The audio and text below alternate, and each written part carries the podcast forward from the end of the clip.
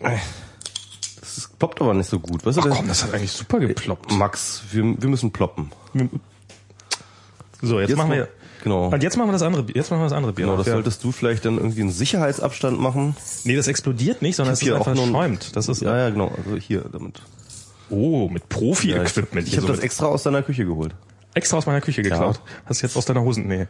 Ja. Ähm, das ist, das schäumt einfach. Das ist, äh, das ist Roddy-Bier. Das hatte ich in der Genau. letzten in der Märchenstunde am Montag haben wir auch schon ein Roddy-Bier getrunken. Ähm, Das hat jetzt, ich finde das jetzt nicht so schlimm. es schäumt ganz ordentlich, aber bitte sehr. Du, ich kannst du mich noch ein bisschen Dankeschön. lauter, mein, meine eigene Stimme irgendwie, ich bin so ein bisschen dumpf, höre ich mich ziemlich dumpf. Mach So. So, besser? Ja, so ein bisschen. So. Wir haben ja auch einen Gast, habe ich mir sagen lassen. Genau, ah ja, das stimmt. Äh, der, der, den hast du hier hinterm Sofa versteckt, ne? ja, Prost Gregor. Hallo. Prost. Ich komme gleich dazu, sobald ich mein Bier eingegossen Mhm. habe. Das ist ja alles.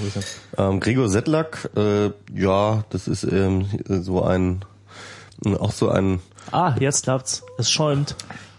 Jetzt schau ein, ein, ein umtriebiger, Trüb, ne? Jetzt, ja. ein, Jetzt müssen wir ein, gleich nochmal über das Bier ein erzählen. umtriebiger Geist äh, in der Internetszene, in der Cheers. Berliner Internetszene oder so, ja, vielleicht so, kann man das vielleicht am besten.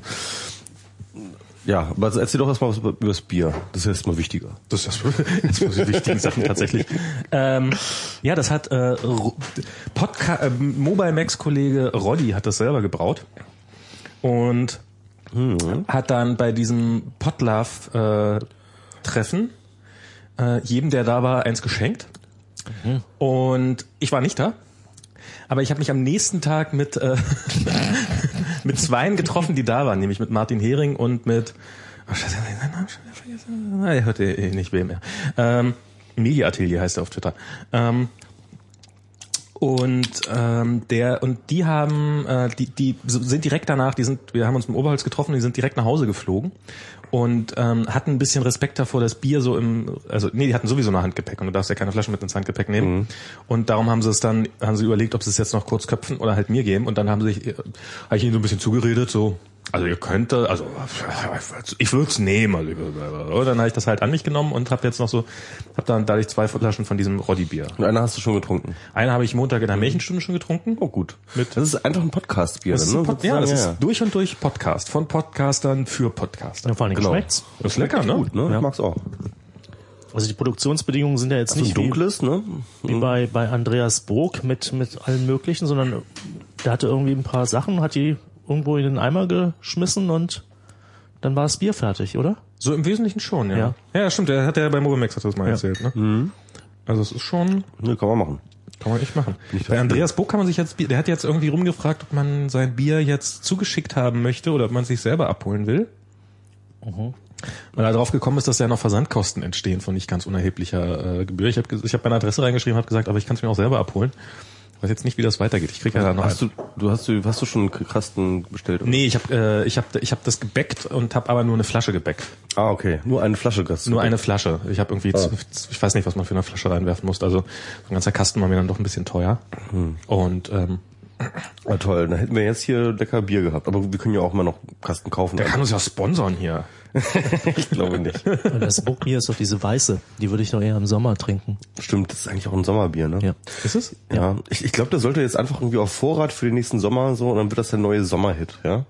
Mhm. Soll er jetzt einfach alles auf Vorrat brauen und jetzt erstmal alles so auf Kredit finanzieren? Ich hatte ja sowieso echt ziemlich viel äh, da gecrowdfundet gekriegt. 30.000 oder sowas waren Das war ja auf jeden Fall viel mehr, als er gefordert hat. Das wäre doch eigentlich eine Idee, weil ich glaube tatsächlich so, wenn du da jetzt ganz, wenn er jetzt Hektoliter äh, äh, Weiße produziert, dann, dann könnte das so der neue äh, schicke Sommerdrink werden. Er hat ja auch so eine tolle Tagline von Napoleon. Das Champagner des Nordens. Oh, Ja. stimmt. Ja. Das ist historisch verwirkt, sagt Andreas. Hat er, als er ganz viel getrunken hat, der Napoleon, hat er das mal gesagt. so, so, jetzt wer bist du eigentlich? Hallo, ich bin Gregor. Und äh, ich kenne euch und ihr kennt mich. Ja. Ja. Ich kannte dich bisher, also ich, ich kenne dich so ein bisschen von Twitter und so und Ja. ich äh, wahrscheinlich, ich habe ja immer, wenn, wenn, wenn ich ein, also wenn ich Gesichter einmal gesehen habe, also dein Gesicht kannte ich jetzt, Ja. äh, aber Namen bin ich ja wirklich Ja. totale Niete mit. Ich habe also, immer mal versucht, dich zu grüßen, aber du hast immer mit großem, verständnislosen Blick auf mich gestarrt, Niedergeschaut. Ja, ja, das mache so ich dass ich das dann irgendwann aufgegeben habe? Okay. bei den verschiedenen sozialen äh, Menno, Gegebenheiten, wo wir uns über den Weg gelaufen Das war der sind. Versuch, meinen arroganten Blick rauszuholen. Gut, dass wir drüber geredet haben. Nein, es war ja auch insofern schön, weil es mir dann klar geworden ist, äh, was das für so eine äh, asymmetrische Intimität Podcasting erzeugt. Weil ich ja äh, dich kenne über meinen Lieblingspodcast äh, Mobile Max, genau. also meinen bisherigen Lieblingspodcast. Vielleicht ändert sich das ja. Ja, wir hoffen so, ja. ja, genau. Das wäre, also, Und Max, da warst du mir so nah, dass ich einfach äh, aus so einem natürlichen sozialen Impetus heraus, ohne drüber nachzudenken, dass du mich ja gar nicht kennen kannst, dass ich sofort gesagt habe, hallo Max. Ah, das ist ja der Max. das, geht- das geht vielen Leuten so. Ja, das ist das das, ist das, das, krass, ist, das ist die, Ja. äh, die, äh, also die erste Sache daran ist, das ist auch so, ähm, man kann also Geschichten nicht mehr recyceln. So dieses, ich erzähle jetzt mal was, und dann, ja, kenne ich doch schon, hast du schon erzählt. Ja, stimmt. Genau, wenn man jemanden kennenlernt. so, Umgebe das ich mich auch nur mit Menschen, die meine Podcasts nicht hören. Was allerdings wieder, ich habe das Gefühl, es werden wieder mehr. Also das ist, die die Podcasts nicht hören. ja, ja. Ja, okay, das ist super, ja. Hat man wieder eine größere Auswahl. Ja, an kann man endlich wieder mit, mit, mit Leuten reden. Genau. So, wir Ja, müssen, also müssen genau. reden, wird aber so im sozialen Nahfeld doch gar nicht gehört, oder? Im sozialen Nahfeld, doch. Ja, von euch. Also, Doch, es sind schon einige Leute, die das so hören. Ja. Ich kann mal kurz in den Chat gucken, also. äh, Na, also meine, also Das ist so, doch so ein Laber-Podcast. ja, ja, aber das ist ja auch nett, oder nicht? es gibt schon viele Leute, die das hören. Erstaunlich viele, ja. So Erschreckend viele. irgendwie und dann irgendwie, keine Ahnung, wer ist denn hier auch? Viele hat man natürlich auch darüber, man, man umgibt sich, also Antischocke beispielsweise. man umgibt sich da natürlich auch tendenziell oder trifft dann eher Leute, die äh, die wissen, wie sie sich einem gegen. Nein, die, die, die, also Ralf Stockmann zum Beispiel, den, den ich mittlerweile fast. Ganz kurz Meta-Einschub. Wir wollten uns ans generische Femininum halten. Oh, stimmt, das, haben haben wir ja, wieder- das, das, so schnell geht Vorschlag. Das, Das geht. das geht so schnell, dass wir jetzt äh, genau. Das war so ein bisschen der Plan. Also Max hatte die Idee aufgebracht, weil wir sind momentan in der Innenwoche und äh, die Innenwoche ist tatsächlich so ein ja, ich weiß nicht, von wem kommt denn das eigentlich? Anatol Stefanovic ist es, glaube ich. Der hat das, der hat das gemacht. Ja. Also auf jeden Fall habe ich das Gefühl, dass es auf ihn zurückgeht, weil das ist, ähm, also das fand ich bei der ganzen Aktion so ein bisschen. Ich dachte, das gilt nur für Angehörige der Part äh, Piratenpartei. die Piratinnenpartei. Der Piratinnenpartei. der Piratinnenpartei. Ja. Äh, was? Das, das. Der, der, das generische Femininum. Nein, die wehren sich ja so da heftig dagegen. Ja, beziehungsweise eben, teils, deswegen. teils, ne? Also, ja, also klar, das hat auch so ein, so, beziehungsweise es ist halt nerd-intern, ist das, glaube ich, so ein bisschen so diese Sache. Also wir sind jetzt ein Unterstützer-Podcast. Wir probieren das mal. Äh, Genau, ich habe es leider, ich habe es leider diese Woche nicht geschafft, da so zu zu twittern mit generischen Filmen, Und einfach weil ich auch irgendwie gerade ganz andere Dinge im Kopf habe und ähm, aber ich, äh, aber wir können das ja mal für für diese paar Stunden Genau. können wir das jetzt mal ausprobieren. Ja. Man kriegt zehn Extrazeichen bei Twitter, wenn man das generieren. Nein. Ich habe gerade vorhin auf dem Klo dreimal hintereinander Hörerinnen, Hörerinnen, Hörerinnen gesagt Und immer an die Hörerinnen denken. und immer an die Hörerinnen denken. Genau. Und schon hat man ein komplett Hörerinnen. anderes Bild. Ja. Das funkt, also das, das ist, man muss ja wirklich sagen, das ist, ist ja wirklich so. Das ist ja, ähm, Sprache, Sprache ist schon wichtig, ja. ja. Und ähm, ich, also es, mein, Also, zu den Open Mind Vortrag von äh, Anatol Stefanovic, der jetzt finde ich persönlich jetzt ähm, die grundlegende Referenz äh, gebildet hat für dieses, diese Thematik äh, im deutschen Sprachraum. der großartig was, der, Der Vortrag. wirklich wirklich großartig. Hast du den gesehen? Ich habe ihn gesehen und das ist so ein bisschen, ja, so ein epochemachendes Ding wie so Quantenmechanik der, der Sprache. Also wirklich so bis unter die Atomgrenze hat er richtig dargelegt, dass noch auf der untersten Ebene äh, das Maskulinum lauert und entsprechend den Sinn verzerrt. Ja. Genau. Und das äh, unterhaltsam erklärt, nicht irgendwie so phlegmatisch, dogmatisch, weiß der Teufel was, irgendwas, sondern ähm, wirklich äh, mit vielen Lachern drinne. Und Stimmt, so stimmt, stimmt. Wollen wir mal kurz ein Pad wieder aufmachen, ja? Also äh, Ja, das ist doch eine genau, gute Das ist äh, Piratenpad. Nee, wie war das? Piratenpad. Was haben wir denn da? Also es ist jetzt auch echt schwer, das nicht ins, ins, ins Lächerliche zu treiben. Also es ist jetzt nicht ein, äh, ein Pedinnen äh, oder irgendwie sowas, Nee, nee. sondern es ist jetzt äh, und äh, ich muss dazu sagen, das ist, da gilt das Motto meines meiner Lieblingsfernsehsendung äh, Mythbusters. Äh, Failure is always an option. Also es ist, äh, wir können, also ich äh, kann sein, dass das nachher, dass wir irgendwann einfach sagen so, oh Gott, nee, geht gar nicht mehr. Ich habe mir nämlich sagen lassen von meiner äh, Freundin, die ihre Magisterform in dieser Form geschrieben, äh, Magisterarbeit in dieser Form geschrieben hat, komplett. Ähm, also ich habe sie gestern nochmal gefragt, wie ist denn das dann eigentlich? Wie lange braucht man denn, bis man sich daran gewöhnt hat? So an diese, diese, das generische, Femi generische Femininum, wie heißt das genau? Ähm, Und sie meinte, also sie jetzt bis zur Ende ihrer Magisterarbeit äh, zu schreiben, wäre das immer noch kompliziert und anstrengend Mhm. gewesen. Also ich kann mir auch vorstellen, dass wir jetzt einfach sagen, äh, uiuiuiui, soll das mal die nächste Generation? Generation ist aber die Generation, das, das, das ist ja sowieso nur Ich glaube, es sollten natürliche Personen sein. Oder natürliche Personenkreise. Gruppen, Gruppen von Personen. Genau. Ja, Aber eine Generation ist doch eine Gruppe von Personen eigentlich. Ja, aber nicht, nicht direkt zu, also, es ist keine natürliche die Person. 68erinnen? Nee, das wäre Das ist eine Zuschreibung. Es Aber die 68erinnen müsste es eigentlich sein, oder? ja. Nee, oder? Doch. Echt? Ja, Natürlich. die Ich 68er, sage, ja, eine das stimmt eigentlich ja doch, ja, ja, ja, ja, doch, doch, doch, ja. Genau. Das heißt dann aber auch Alt-68erin.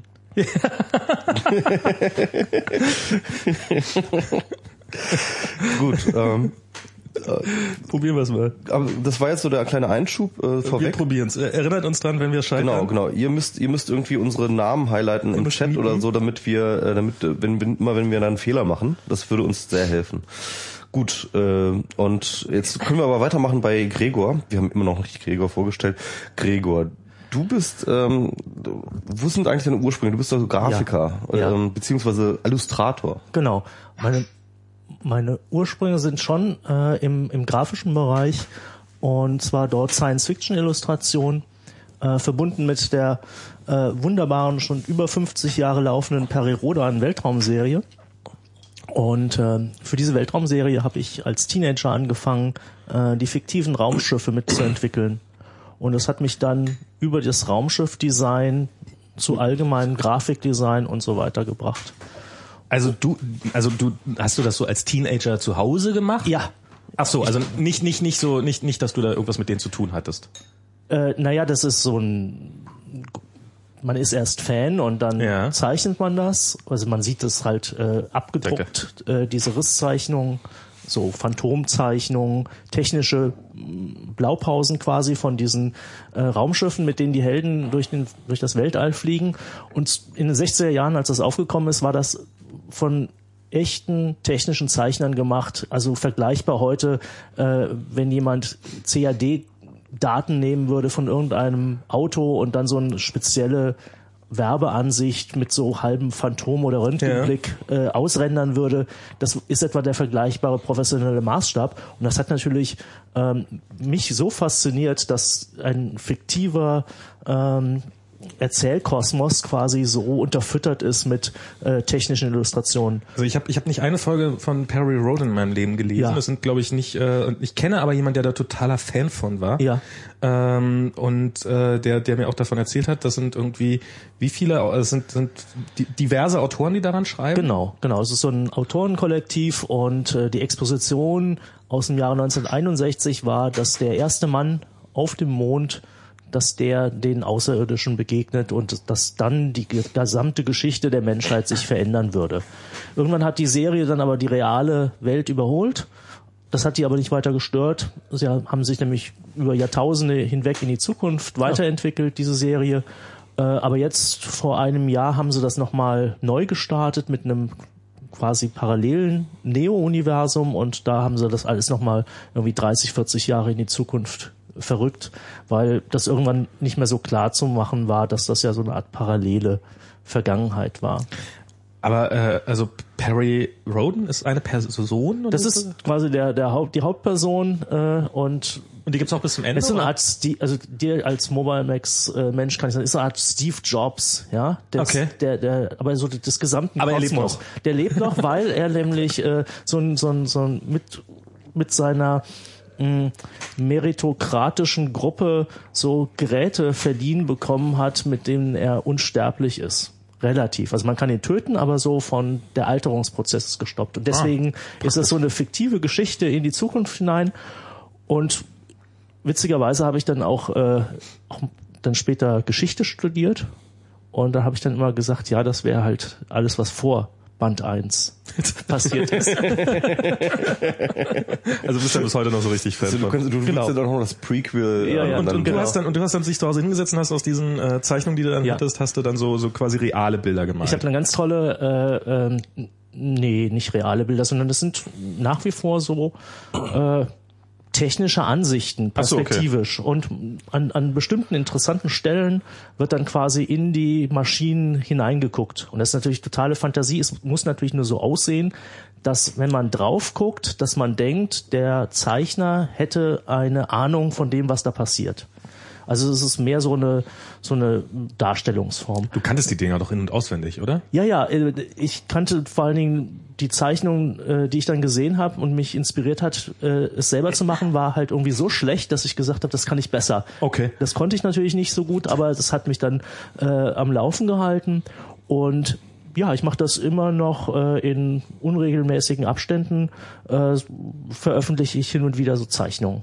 Nach wie vor, weil die Serie Achso, gibt's aber, ja noch. aber mit der mit der mit der Serie, also mit den Machern selber hast du nie was zu tun gehabt. Doch, doch. Ach so. Ja, man ist dann irgendwann, äh, gehört man dann quasi zu dem erweiterten Mitarbeiterkreis als Risszeichner, weil äh, das äh, dafür gibt's dann auch ein kleine, ähm, ein, ein kleines Honorar. Das sind ja Teil, äh, die Zeichnungen sind je nachdem, wie viel Arbeit man reinstecken will, irgendwie zwischen 20 und, und 240 Arbeitsstunden und deswegen ist das jetzt kein, Okay. kein echtes, kein echter Verdienst, Ja. sondern mehr so eine Anerkennung. Und dann Ja. wird das halt veröffentlicht und äh, wenn die Zeichnung gut ist, ist es halt ein schönes Gefühl, weil man weiß, dass wenn demnächst die Leser irgendein Leserinnen. oh, Die Leserin, ja, ja. stimmt, Dankeschön. Wobei ich glaube bei Perry Roden kann man das ich habe auch, ich muss jetzt auch immer Risszeichnerin sagen. Ja, Stimmt, ja. also als Risszeichnerin ist es dann äh, der, der Chat warnt uns nicht gut genug. Genau, ich finde, Chat, du könntest ein bisschen mehr auf uns aufpassen. Chatten. so, so, so, Chatten. so ein Buzzer. Chatterinnen. Ja. Liebe Chatterinnen. Und äh, ist halt äh, ein schönes Gefühl, äh, wenn man weiß, dass die Leserin ähm, mit der Zeichnung im Kopf dann die aktuelle Handlung verfolgt. Und ähm, du, du machst aber nicht diese technischen Zeichnungen, sondern du machst dann sozusagen nur diese perspektivischen Zeichnungen. Äh, also richtige technische Zeichnungen gibt es nicht. Also das, diese, Ach so. also richtige technische Zeichnungen wären ja so Baupläne, die Ja, gibt ja. es nicht, sondern das sind so, ähm, die geben sich technisch, Okay. ja, und sollen so aussehen, äh, als ob. Und dann denkst du dir so ein Raumschiff aus? Genau. Also du, du, du, du hast, hast du irgendeine Grundlage, auf der du das machen musst? Ja, der, der äh, ähnlich wie bei äh, Raumschiff Enterprise gibt es dann natürlich, dann weiß man, da haben die immer diese komischen Gondeln hinten dran, wo die Warp- Warp-Triebwerke drin sind ja. und meistens ist so eine Scheibe. Also es gibt so ein paar Grundelemente, die müssen immer wieder kommen. Und äh, das hat sich dann so über die letzten 40 Jahre quasi so ein Kanon entwickelt, wie eine Zeichnung auszusehen hat. Und wenn man diese Regeln kennt, kann man sie natürlich auch brechen. Ah, okay. Ja, Frau kann man sie, Frau kann sie brechen. Frau kann sie brechen. Ja. Das, ja. Kann Frau sie brechen? Kann Frau sie brechen? Ja. Probieren wir es mal. Dafür muss Mensch, man auch nee, noch- eins. Me Mensch. Mensch oder eins. Nee, nee, Mensch ist ja wieder genderneutral, aber wir wollen ja tatsächlich generisches Feminin. Also Frau. würde ich durchaus sagen Frau. Ja. Gut, das, dann das sagen kann man durchaus so machen, finde ich, glaube ich. Ja. Gut. Ich habe Ja, genau. ich Äh, hab noch schöne Grüße an IHDL und an äh, Piki HH, die auch tatsächlich nochmal dieses generische Phänomeninum uns auch nochmal herangetragen haben an uns, dass wir das Ja, tatsächlich danke, die werden sich jetzt totlachen. Ja. Aber ich habe neulich so ein, so ein YouTube-Video gesehen äh, von Spielerinnen von, äh, wie heißt dieses Spiel, äh, hier mit den mit den Würfeln, dieses hässliche, ja, wie heißt denn das jetzt gleich? Rubik's Cube. Nein, das ist dieses Computerspiel, dieses 3D-Spiel, wo man äh, Welten bauen kann. Tetris. Nein. Äh, Minecraft, Minecraft. Mi- Minecraft, genau. Ja, Minecraft. Ah, ja, klar. Und ja. da, die haben eine komplette äh, Enterprise in, in, in Minecraft Im nachgebaut. Dock, diese, die hängt da im Dock herum. Genau. Und zwar der Next Generation. Genau, die, die D ist das, glaube ich. Ja. Äh, und der macht da so eine Führung durch und Ja. an einigen Stellen ist es definitiv totaler Schwachsinn. Also in einem dieser dieser dieser Warp-Gondeln liegt einfach eine riesengroße Duracell-Batterie. Mhm, ähm, und aber an anderen Stellen so, ja, das ist das Landedock 2, das hat man in der Serie in den und den Folgen gesehen und äh, das ist Landedock 3, das hat man nicht gesehen, weil dafür hatten sie nicht das Geld, um das, um das Studio umzubauen und sowas alles. Also, aber das ist schon, macht einen sehr detaillierten Eindruck und macht da so ein bisschen auch den Eindruck, als ob die da mehr Erkenntnisse haben teilweise als die Macher der Serie. Ja, ich habe so einen Kollegen unter den Risszeichnerinnen, der, äh, der? Ja. Ja, Guck mal, was Map gemacht hat. Er accountet uns. Oh nein, doch. Map, du bist der Größte. ähm, Der hat, mit, hat, hat Matt eine Zähl-App entwickelt, jetzt extra für uns rasch? Ich habe keine Ahnung, was er gemacht hat. Auf jeden Fall äh, Ja. countet er uns. Aber jetzt will ich gar nicht euch äh, und die Hörerinnen mit Peri Rodan so äh, Genau, gib mir- voll gib mir- spammen. Aber äh, es gibt nämlich einen wunderbaren äh, Podcast von dem Tim hier aus dem Podcasterviertel. Äh, der hat mal äh, mich interviewt zum Thema Peri Rodan bei CR Kasterinnenviertel, bitte. Podcasterinnenviertel. Äh, der hat mich äh, zu Peri Rodan mal äh, in CAE äh, interviewt. Aber wenn ihr jetzt wisst, dass ich mich für äh, so spekulative Raumfahrttechnik interessiere und Science-Fiction-Design, ist ja klar, warum ich in der Seabase gelandet bin. Ah, Ja. wo Weil, alle Irren irgendwann mal landen. Ja, die Seabase war ja ursprünglich eben nicht ein Hackerspace oder Hackerinnen-Space, wie er heute vielleicht äh, äh, genannt wird, sondern das war so ein lebendiges Environment, in der äh, Frau hineingehen konnte und auf einmal all diese Vorstellungen aus den Science-Fiction-Welten so regelrecht fassbar waren. Das war das Raumschiff unter Berlin. Das war das Raumschiff unter Berlin. Und meine These ja zu diesem Seabase. Äh, War, war das wirklich so, so dieses ähm, äh, als Kunstprojekt eigentlich hat das. äh, das war kein Kunstprojekt. Nee, das wurde nicht. immer nur als als Kunstprojekt von Kuratoren so verstanden. weil natürlich, wenn du einen. Hammer, ich, von, aber, aber in dem Sinne, in dem jetzt einfach nur mal Kurator, ja doch. Auf jeden Fall. Äh, äh, wenn du einen Hammer hast, siehst du überall Nägel und Mhm. so geht's natürlich Kuratorinnen. Ja, ja, ja, natürlich, aber das ist ja, das, das liegt natürlich aber auch, das ist natürlich auch ein beliebiger Kunstbegriff, den du da anlegen kannst. Also, warum soll man nicht auch Kunst schaffen, ohne dass man jetzt bewusst Kunst schafft? Ja, Ja, So. das, das stört mich aber auch total bei den Hackerinnen-Spaces momentan, dass äh, von den Kuratorinnen mit ihrem speziellen Kunstdiskurs äh, wird den armen Hackerinnen gewissermaßen, die werden objektiviert und ihnen wird gesagt, ihr seid Kunst, aber die verstehen den Diskurs gar nicht. Die kennen die zum Teil gar nicht. Das ist aber auch nicht wichtig. Ich meine, dieser Doch, das ist total doch nur, wichtig. Ist doch nur heiße Luft eh sowieso beim ganzen Kunstdiskurs, ehrlich gesagt. Darum geht's ja gar nicht. Äh, In, äh, in dem Moment, wo alle diesen Diskurs ernst nehmen und sakrale Bauten für Millionen äh, auf teuersten innerstädtischen Grund aufbauen, äh, hat das eine Bedeutung, so wie Kirchen ja auch eine Bedeutung haben. Äh, Das kannst du nicht wegdiskutieren. Also, Also Kunst ne? ist genauso unfassbar wie Religion. Also sieh mal, ich, ich ganz ehrlich, ja, ich habe, ähm, ich kenne echt mittlerweile schon einige Künstler, von denen ich sagen würde, das sind gute Künstler. Ähm, und die auch einigermaßen anerkannt sind. Und Nimmst wenn ich das mit denen zusammen ernst und wenn ich, und wenn, und wenn äh, Kün- Künstlerin, sorry, sorry, ich bin ich, Ja. für mich ist es echt sehr schwierig, muss ich ganz ehrlich sagen. Ja, Ich versuch's aber. Okay, also ich kenne ganz viele Künstlerinnen und wenn ich mit denen zusammen ein Bier trinke, dann ähm, Lassen die Namen droppen. Nein, die machen, lassen keine Namen droppen, sondern das ist dann wirklich so, dass dann auch sagt, einfach gesagt wird, eigentlich habe ich, ich interessiere mich eigentlich gar nicht so für diese Diskurse. Ich mache einfach, was, wo ich gerade Bock drauf habe und was ich irgendwie lustig finde, was ich mich irgendwie, äh, was ich cool finde, was mich antörnt und ja, und das muss ich dann irgendwie in diesem ganzen sozialen Kladderadatsch, den da, da so diese Kunstszene, muss man sich schon irgendwie anbiedern. Ja. Aber eigentlich mache ich das auch nur aufgesetzt, weil ähm, das ist halt so, wie ich mein Geld verdiene. Ähm, aber dafür kann ich halt einfach irgendwie coolen Scheiß machen, so ja. Ähm, Also Michi, du kennst aber die tollen, äh, reflektierten Künstlerinnen. Ich kenne Künstlerinnen, die im normalen Gespräch, obwohl sie wissen könnten, dass ich nicht Insider der Kunstszene bin, da ist ein typisches Gespräch. Ich bin nachher noch auf einer Ausstellung von der Monika Sambradivi und dann gehe ich noch weiterhin zum äh, in die Galerie Ernst Eugen ja, aber, und äh, aber, aber dann das ist ja, das ist und auch ein, dann wird so und es wird einfach so getan, als wäre es sonnenklar, äh, als ob man Sony Center und äh, äh, was weiß ich, äh, der Bundespräsident sagen würde und jeder weiß Bescheid. Äh, die haben keinerlei äh, Reflexion, dass das eine, eine Konvention ist. Sag mal, haben nicht irgendwie Linus und ich uns auf deinem Geburtstag mit dem Ehepaar Nagel gestritten? Ja. Ähm, von, die, die die Galerie im Nagel hier machen. Genau, der Doyen der Berliner Galerieszene. Ah, ja, ja, echt? Worüber ja. redet ihr? Wer, wer, wer wie, was? Ich habe ein, ein Geburtstagsdinner äh, Gesellschaft gegeben. Okay. Im äh, Dot HBC, weil ich Anfang nämlich noch von der Jahres. Von der Spacke, von der nullten Spackeria so beeindruckt war, Ja. weil es dort Austern gab. da gab's Austern. Da gab's Austern. Und es war alles sehr fluschig und flauschig und dann habe ich gedacht, das wäre ein toller Ort, um äh, ein paar Freunde und Bekannte Wie viele zusammen Leute passen da rein? in das Lokal selber. So Ja. viele habe ich nicht eingeladen gehabt. Also schon in das Restaurant. Das ist schon ein richtiges Restaurant. Also nicht so eng wie jetzt hier bei dem Imbiss. Ja, ja, nee, nee. Und dass nee, fremde ich- Leute. Ich ja äh, wir suchen ja immer noch nach einer Hochzeitslocation. Ja, ja, das ist toll. Wohl HBC, warum nicht? Das Es ist, das ein ist, bisschen dunkel. das aber ist so cool. Also eigentlich ist es auch ja, cool. das, du hast einen Ballsaal. ja, wir brauchen 150 Leute. Das ist. Ja, aber die sind ja nicht immer alle zur selben Zeit da. Naja, es, Und- es muss, es, na doch, es gibt schon, es muss ja auch ein Essen geben, dann brauchst du Bestuhlung für alle. Ja, aber das geht 150 schon. Leute Das kommen geht. ins Restaurant, das Das kriegen sie müssten wir unter. mal, ja. das müssten wir mal. Das wär gucken. toll. Das wäre eigentlich cool. Ja. Das wäre, das wäre super. Ja.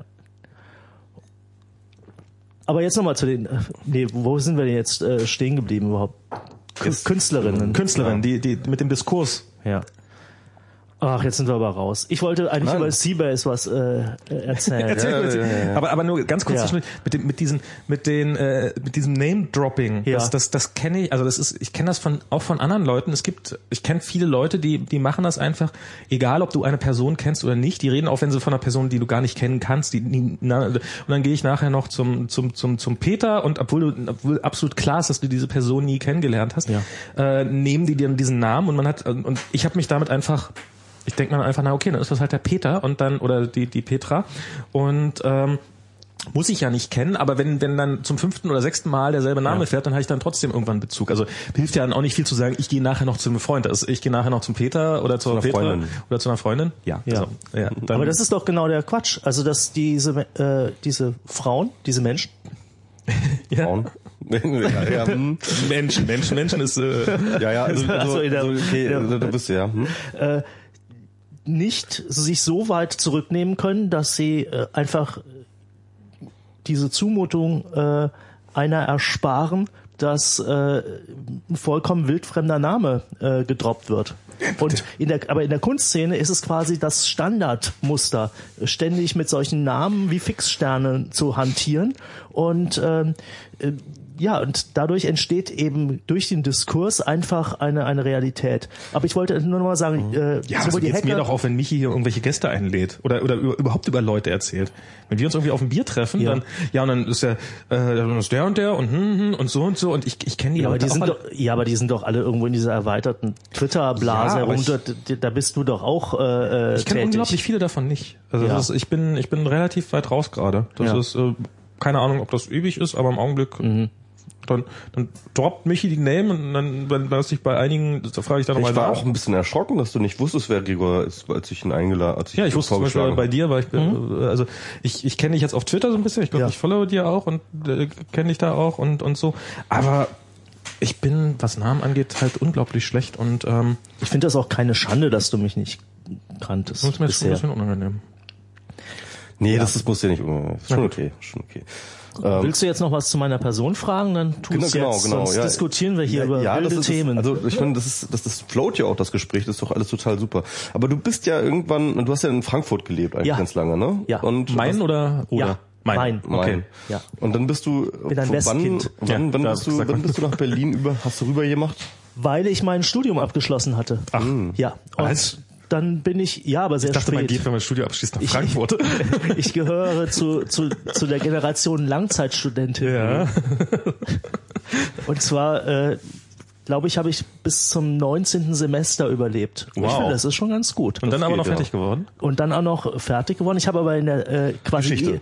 Geschichte, also das, also ein Magistra-Studiengang mit allem Pipapo, weil eigentlich wollte ich äh, Theater, Film und äh, Fernsehwissenschaften studieren. Das gab es in Frankfurt nur als Nebenfach und dann musste ich mir Hauptfächer suchen. Das erste war Philosophie, das habe ich nach einem halben Jahr aufgegeben und Geschichte fand ich irgendwie angenehmer.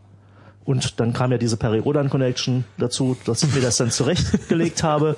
Alles, was vor Band 1 passiert ist, ist Geschichte. Und ja, dann irgendwann war das dann fertig. Achso, und dann habe ich noch zwischendurch ein illegalerweise ein Zweitstudium gemacht in einem vollkommen anderen Kanal, äh, was ich aber eigentlich nicht durfte. Aber zu der damaligen Zeit waren die äh, äh, Prüfungsämter quasi nicht miteinander, die Autoritäten nicht miteinander verknüpft. Ich habe ein berufsbegleitendes Abendstudium für für Werbung und Marketingkommunikation hinter mir. Ach. Ich bin, also mein Beruf ist ähm, staat, äh, staatlich anerkannter Werbefachmann mit dem Diplom der Akademie für Marketingkommunikation. Wow. Werbefachmann. Ja, Werbefachmann. Werbefachfrau. Ja. Aber du, das muss man jetzt vorlesen, was da drin steht in deinem. Ich finde, in der Woche des generischen Femi Femininums äh, Bist du mal eine bin ich Werbefachfrau? eine Werbefachfrau. Okay. Ja, und das, da habe ich quasi so, so eine zweijährige Pause eigentlich. Da war, da wurde auch gestreikt an der Uni. Das war 88 und das waren wilde Zeiten. Zwischen 88 und 90 wurde gestreikt oder nee? das wurde relativ häufig, häufig gestreikt und äh, ich habe mich da nicht so ums Studium gekümmert und habe dann erst äh, in den 90er Jahren wieder mich verstärkt darum gekümmert und da bin ich dann auch an die äh, neuen französischen Philosophen rangekommen, weil äh, Beim im Marketing. Im, nee, im Rahmen, nee, nee, beim, beim Magistrastudium, So. Studium, weil nämlich die äh, französischen Philosophen, die waren so übel beleumundet, dass sie bei den echten Philosophen äh, in Frankfurt, nee, Philosophinnen in Frankfurt äh, nicht, ähm, nicht gelehrt wurden. Und deswegen hatten die Romanistinnen quasi dem, der französischen Philosophie, also Derrida, Foucault, äh, Roland Barthes, äh, Lévi-Strauss, so diesen ganzen Bedeutungsstrang quasi ähm, in Obhut genommen. Und das war alles, was so Poststrukturalismus und so dieses philosophische Kram war, kam in dieses Curriculum von den Theater-, Film- und Fernsehwissenschaften rein. Das war nämlich nur so ein, so ein Kombi-Containerfach, das gab's gar nicht. Das waren einfach nur Veranstaltungen, die in anderen Fachschaften stattgefunden haben und die wurden dann quasi nochmal zweitverwertet in diesen quasi virtuellen Studiengang m, Theater, Film und Fernsehwissenschaften. Und so bin ich dann daran gekommen und das war ganz toll. Da habe ich nämlich einmal ein Referat über Foucault gehalten und dann hatte die äh, Professorin gesagt, äh, passen Sie auf, äh, es wird sehr voll werden, weil die ganzen Philosophen werden sich äh, ihr Referat anhören. Äh, also das heißt, da kamen dann ganz viele Leute aus, aus dem klassischen äh, Philosophikum rüber zu den Romanistinnen, um meinem Referat zu lauschen, weil das quasi verbotene Lektüre war. Das war so 90, 91 und wenige Jahre später war es dann aber so, dass diese äh, ganze poststrukturalistische, postmoderne Philosophie dann äh, sehr stark sich verbreitet hat. Aber ich war quasi so in dieser ersten Phase, wo das noch richtig, äh, noch nicht anerkannt war, dass man überhaupt akademisch darüber äh, verhandelt. Ähm, gut, äh, Okay, Du hast ja, und dann muss man bei der Gelegenheit er erwähnen, dass die CRE-Folgen zum Poststrukturalismus, und das sind sogar zwei Folgen, Weil es so lang gedauert ähm, hat, ja. weil es so lange gedauert hat, ähm, die auch im zeitlichen Abstand produziert wurden, ähm, dass die beide mit Gregor sind. Und die sind auch tatsächlich sehr hörenswert. Ich kenne mich tatsächlich selber in diesem Bereich ein bisschen aus und ich fand das wirklich eine sehr, sehr gute Einführung. Eine Dankeschön. zu lange CRI-Folge. Nee, das, die erste war, äh, hatte externe Gründe, dass sie, sie war nicht im Studio und sie war nur zwei Stunden lang und so kamen wir quasi nur zum Vorgespräch. Achso, okay. Okay, kann ich mir vielleicht Genau, Poststrukturalismus 1 und 2 im CRE kann man sich sehr gut anhören. Gut, ähm, dann bist du nach Berlin gekommen und hast äh, die Ja, Seabase gegründet. Genau, ich hatte dann Nee, irgendwann mein, mein, äh, mein Geschichtsstudium, also dieses Magistralstudium zu Ende und ich hatte dann schon als Grafikdesigner äh, gearbeitet, weil durch diese Risszeichnerei äh, bin ich quasi zum allgemeinen Grafikdesign gekommen und habe dann, weil ich auch Werbung studiert hatte, äh, entsprechend in einem kleinen Werbestudio Studio gearbeitet, überwiegend so, so Investitionsgütermarketing für ganz langweilige Geschichten von für Großkonzerne, die es heute gar nicht mehr gibt. Und äh, ja, und dann hatte ich nach dem äh, erfolgreichen Magistra-Studiengang eine kurze Depression. Also es war wirklich die klassische Nachprüfungsdepression. Das konnte ich gar nicht glauben, dass es das gibt. Ähm, aber es war wirklich so, alle der Druck war weg und da hatte ich so für ein paar Wochen so, je- was soll ich denn jetzt machen? Und äh, ja, dann war auf einmal, ich hatte, so seit 15 Jahren. ich ja, hatte, bin ich, bin ich auch schon seit einiger Zeit. ich hatte aber familiäre Bindungen zu, zu Berlin und dann war hier die Reichstagsverhüllung und das war das erste Mal, dass ich quasi so dieses Nachwende Berlin so richtig erleben durfte und es hat mir so gefallen und ich war auch gerade für äh, hatte auch quasi so einen so einen familiären Grafiker-Job da in diesen Tagen und Wochen quasi abgearbeitet und dachte mir, ach, das kann man ja auch Grafikerinnenjob, ja. Äh, das könnte man ja auch in Berlin machen. Und dann habe ich gesagt, ach, da habe ich einfach meine Wohnung gekündigt, ohne zu wissen, äh, ohne hier eine neue Wohnung zu haben und äh, um mir so ein bisschen Druck zu machen. Ja, damals war es einfach, ist man hierher gegangen, ne? Ja. Ja, da waren ja auch die Mietpreise da noch äh, gut, ne? Da ist man auch teilweise einfach in Wohnungen reingegangen. Also Naja, ist- 96 war das. Das war, da 96, war, ja. das war jetzt nicht mehr Berlin offene Stadt oder so. Ja, ja, aber so, so, so lange, so viel Zeit dazwischen kann da nicht vergangen sein. Ich weiß von der Firma, bei der ich mal gearbeitet habe, ähm, der eine Chef, der hatte eine sehr schöne Wohnung am Kollwitzplatz. Ja. Und zu der ist er gekommen, indem er einfach irgendwann sich reingesetzt hat. Ja. Also sie stand leer und ist dann rein und jetzt ist das seine Wohnung. Und jetzt, also die, also irgendwie dann auch rein formell übernommen und jetzt gehört ihm die. Ja. Und ähm, das also quasi für ein, für ein Appel und ein Ei und äh, das wird wahrscheinlich 300.000 wert sein oder irgendwie sowas, keine Ahnung. Ne? Und äh, damals ging das alles noch. War halt eine revolutionäre Situation. Ja, ich, für, ich fürchte, wir müssen. Ich, ich, Ja, ich glaube, wir müssen gleich ich, mal. ich ne? gehe mal noch Geld. Äh, ich gehe mal noch Bier holen. Alles klar. Ich gehe mal noch. Ich, Ich muss noch Geld holen. ich gehe mal Genau. kurz Geld holen. Ich gehe mal kurz Kippen holen. Komm Er aber war- wieder. Er ward nie wieder gesehen. Ja, so, und dann, also, aber du warst in Berlin und dann hast du was gemacht. Also bist du dann, war da schon die Siebes, gab's da schon, oder? Ja, die gab's schon. Und äh, ich, ich bin durch das 030. Äh, es gab so eine erste Seabase, äh, quasi so Opening Party. Und da hatte 030 dieses, ich weiß nicht, gibt's dieses Stadtmagazin heute noch? Ich glaube, ja. Ähm, das war damals ja auch viel wichtiger, auch so als für einen Neuankömmling, weil das Internet war noch nicht so verbreitet wie heutzutage. Stimmt, was war, wir reden von 96. 96. Ne? Ja, das war ja fast, da hat ja, das hat mir nur ein paar Kicks benutzt, ne? Naja, es war schon äh, so, also es war jetzt nicht mehr der ganz neue Kram. Also 96 Internet zu haben, fand ich jetzt nicht äh, mehr per se avantgardistisch. Also ich hatte 96, glaube ich, noch kein Internet. Ähm, beziehungsweise, ich überlege gerade, also, also so, so eine AOL-CD ist da, glaube ich, schon mal, es hat schon mal den Weg in unseren Postkasten gefunden, glaube ich. Ähm, ich bin mir nicht ganz sicher.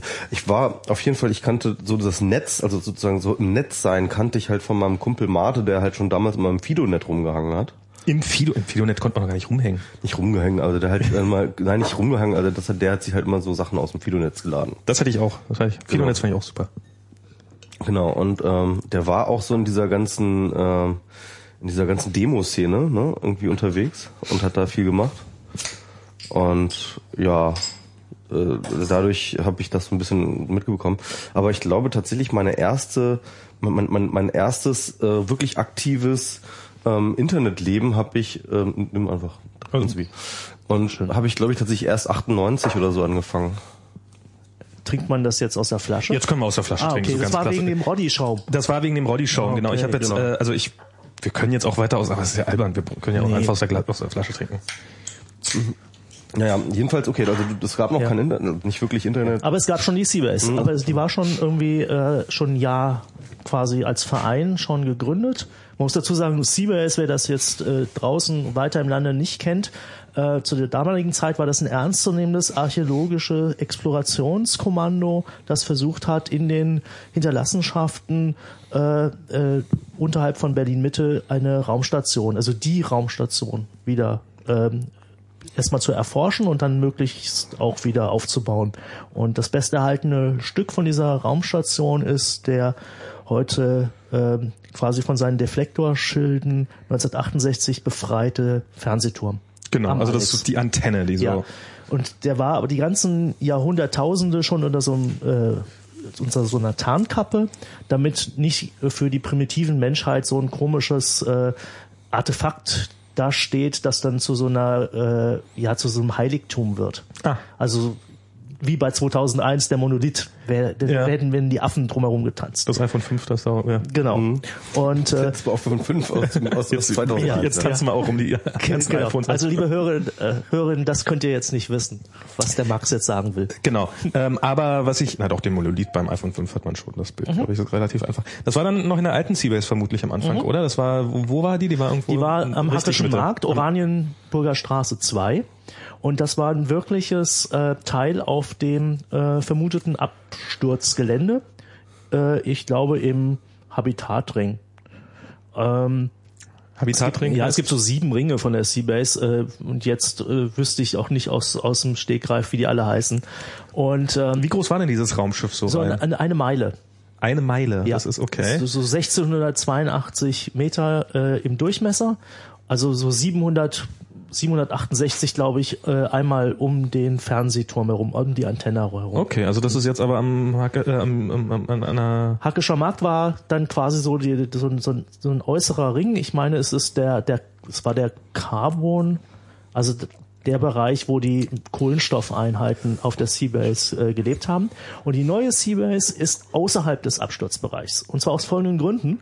Wenn wegen der Mieten. Nein. Nein. Nein, es war ein taktischer Rückzug äh, für den Fall, dass das Rekonstruktionsprojekt Erfolg hat. Ähm, ist quasi äh, das ich vergleiche das so ein bisschen mit den Archäologen äh, im alten Ägypten. Die haben ja ihre Station, ihre ihre Vereinsheim, ihre Werkstätte ja auch nicht in der Pyramide, sondern die haben das Außerhalb, natürlich ja. außerhalb. So, nur mit unsere Pyramide könnte unter Umständen auch mal wieder launchen. Okay.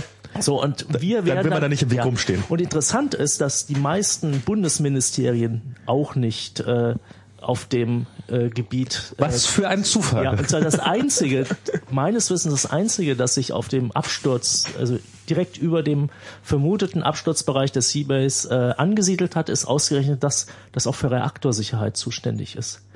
Weil natürlich in der Seabase äh, bestimmte sehr hochtechnologische Anlagen zur Energiegewinnung drin waren, weswegen ja auch die vier Mächte, die vier Atommächte, das über Jahrzehnte hinweg äh, quasi ihre, ihre Hand da drauf hatten.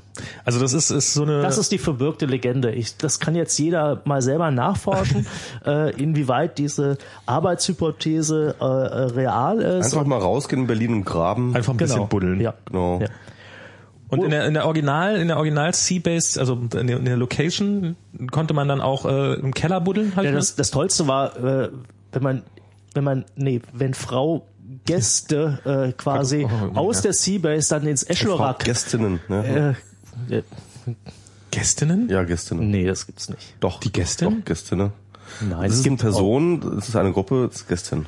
Gast oder Gäst? Äh, also unsere Gästin. die Gast. Ja, doch. Nee, nee, die Gästin. Ja, Gästin es gibt einfach, äh, manchmal kann das doch auch, äh, Ja, das ist die Gästin, oder?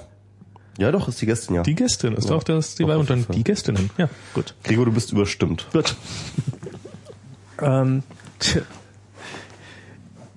wenn man aus der Seabase dann rausgegangen, wenn Frau aus der Seabase rausgegangen ist und hat äh, den, den, äh, die Frau, äh, die Person äh, ins Eschlorak reingelotst, dann haben die geglaubt, dass unterhalb von ganz Mitte eine Raumstation verbuddelt ist. Sah das so geil aus? Aber das, Nee, weil das einfach so, das passte.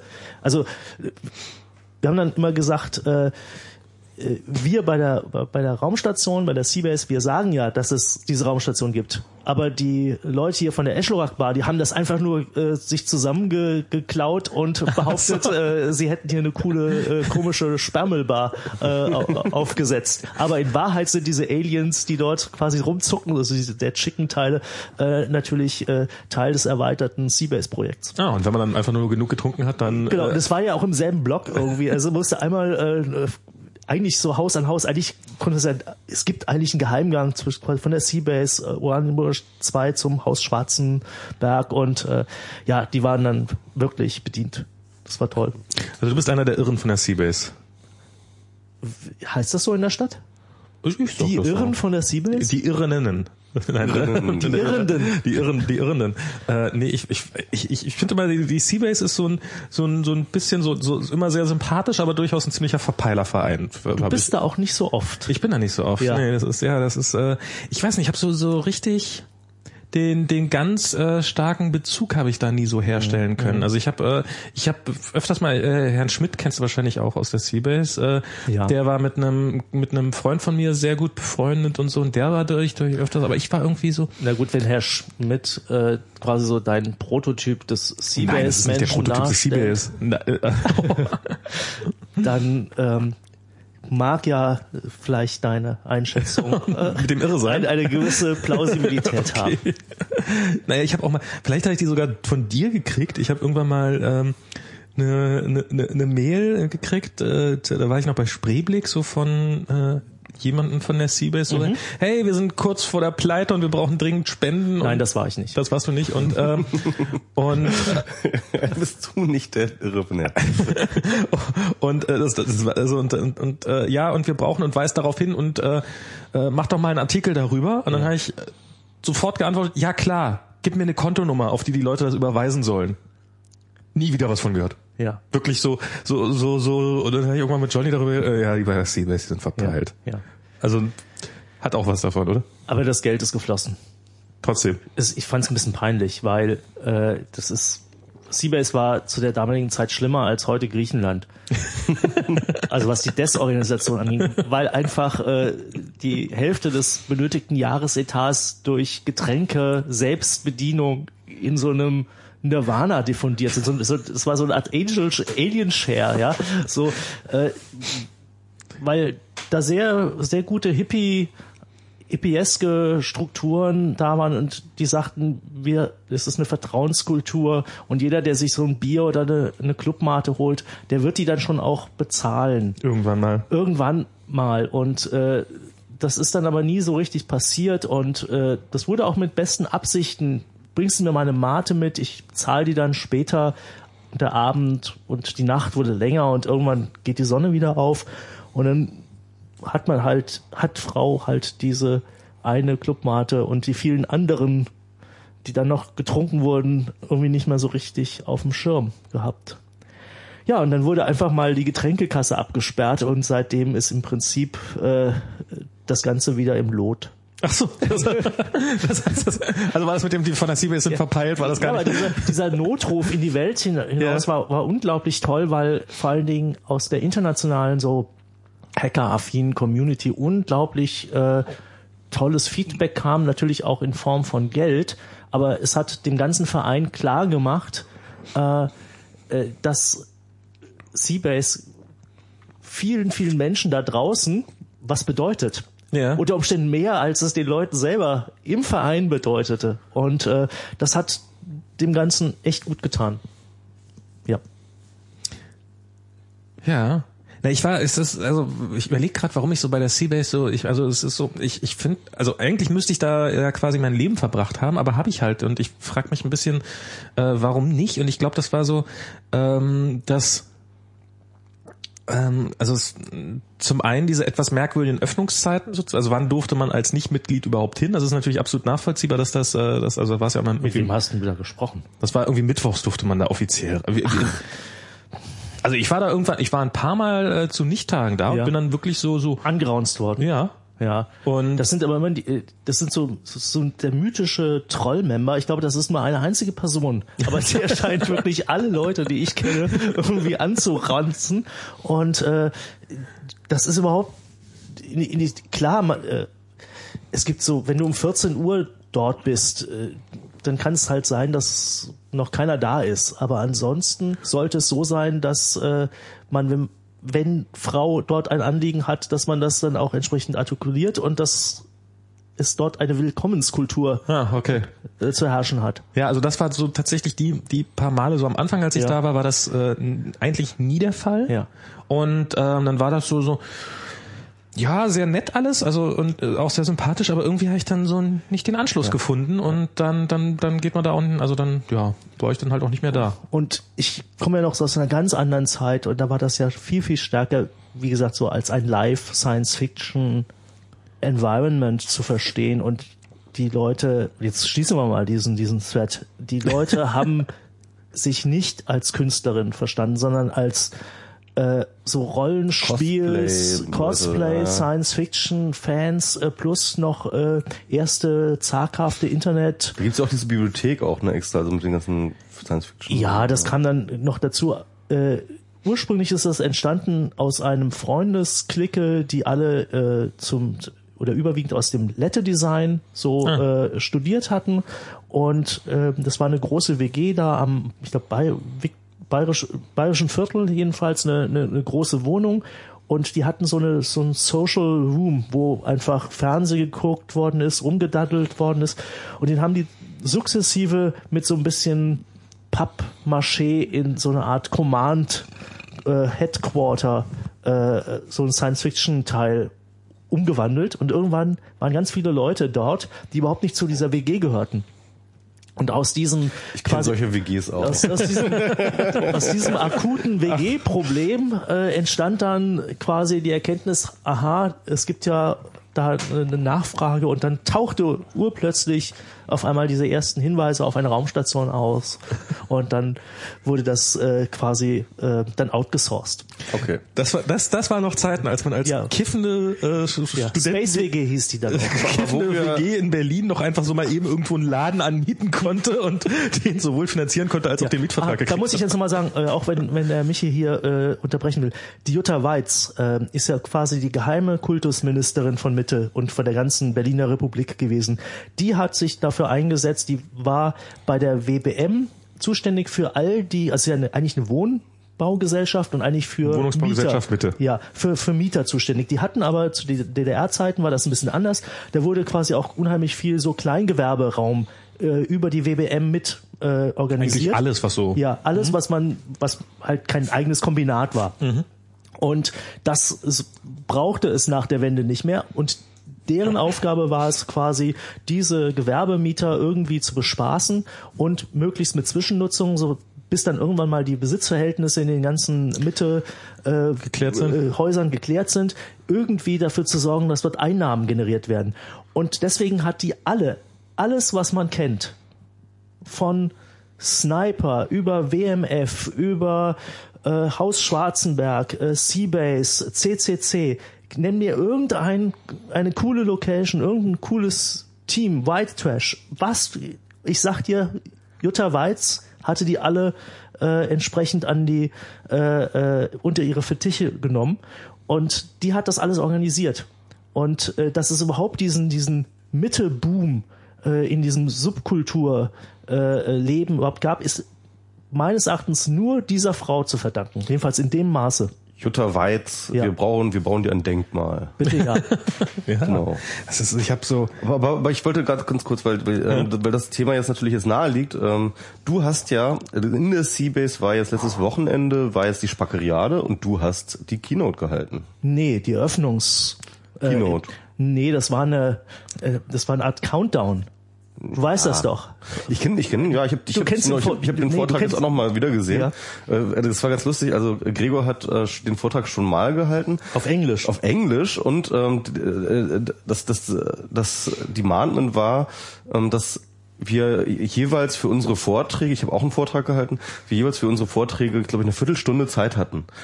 Und ähm, Ja, aber ich war die Einführung. Genau. Und Gregor hat halt diesen Vortrag, den er jetzt irgendwie auf der Seabase gehalten hat, der kom eine komplette Stunde, also wirklich komplett eine Stunde gedauert hat. Ja. Ähm, den hat er auf Englisch dort ähm, so hat er dann noch ein bisschen gerafft. Irgendwie musste er dann auch raffen, aber dann hat er irgendwie auch schon über, über 30 Minuten geredet, obwohl er irgendwie, ich, ich glaube, 35, 40 Minuten hast du dann geredet. Tante deinem- kam jedenfalls nicht mehr zu Genau, Wort. genau. Dann hatte ich meinen Vortrag und Tante, der eigentlich auch sozusagen Der was aus sagen sollte. Oldenburg eingeflogen wurde auf Staatskosten. Der hat dann eigentlich nur gesagt so, ja, hm, was soll ich jetzt noch in der kurzen Zeit sagen? Ich bin Tante auf Twitter. Folgt mir. Follow me. genau. Ja, das war ähm, das, das, das war sehr lustig. Ich finde das aber sehr cool. Aber, aber äh, das Konzept des Vortrags, äh, das ist ja auch sehr besonders. Ich äh, das kann ich mal kurz erzählen. Also oder du kannst es selber erzählen, Nee, aber erzähl du, du, kannst, du musst, was, du musst was ja nicht ich die ganze jetzt- Zeit mal reden. Ich finde es ne? immer interessant, wenn, wenn du erzählst äh, oder wenn and, andere Menschen erzählen, was. Genau. genau, wir haben jetzt Was genug du so Tolles gemacht hast. Ja, Ich genau, habe ich hab ist jetzt genug über mich geredet, jetzt kannst du mal was über mich sagen. ja. Ähm, ja, jedenfalls, äh, Gregor hatte diese wunderbare Idee, seine Slides in Form von ähm, äh, Surkamp-Ausgaben zu gestalten. Und zwar äh, mit effektiven Surkamp, äh, es ist Surkamp Edition Surkamp. Edi- Edition Sur Surkamp die, sogar, ja. die dann irgendwann so einen Regenbogen ergeben. Genau. Und äh, da hat er dann diese Titel gestaltet und ähm, sich Das diese Überschriften Slides. ausge genau, das waren alles Slides, also beziehungsweise du hast es mit äh, Coverflow gemacht, glaube ich, Mhm. ne? Mit dem ähm, Apple Coverflow. Und äh, dort waren die dann angeordnet und das waren für jedes Jahr, jedes Jahr- Nachkriegsjahr dort, Nein, nach Mauer. Mauerbau. Nach Mauerbau, 61. okay. 61 ging's los, okay. Ja. 61 ging's los.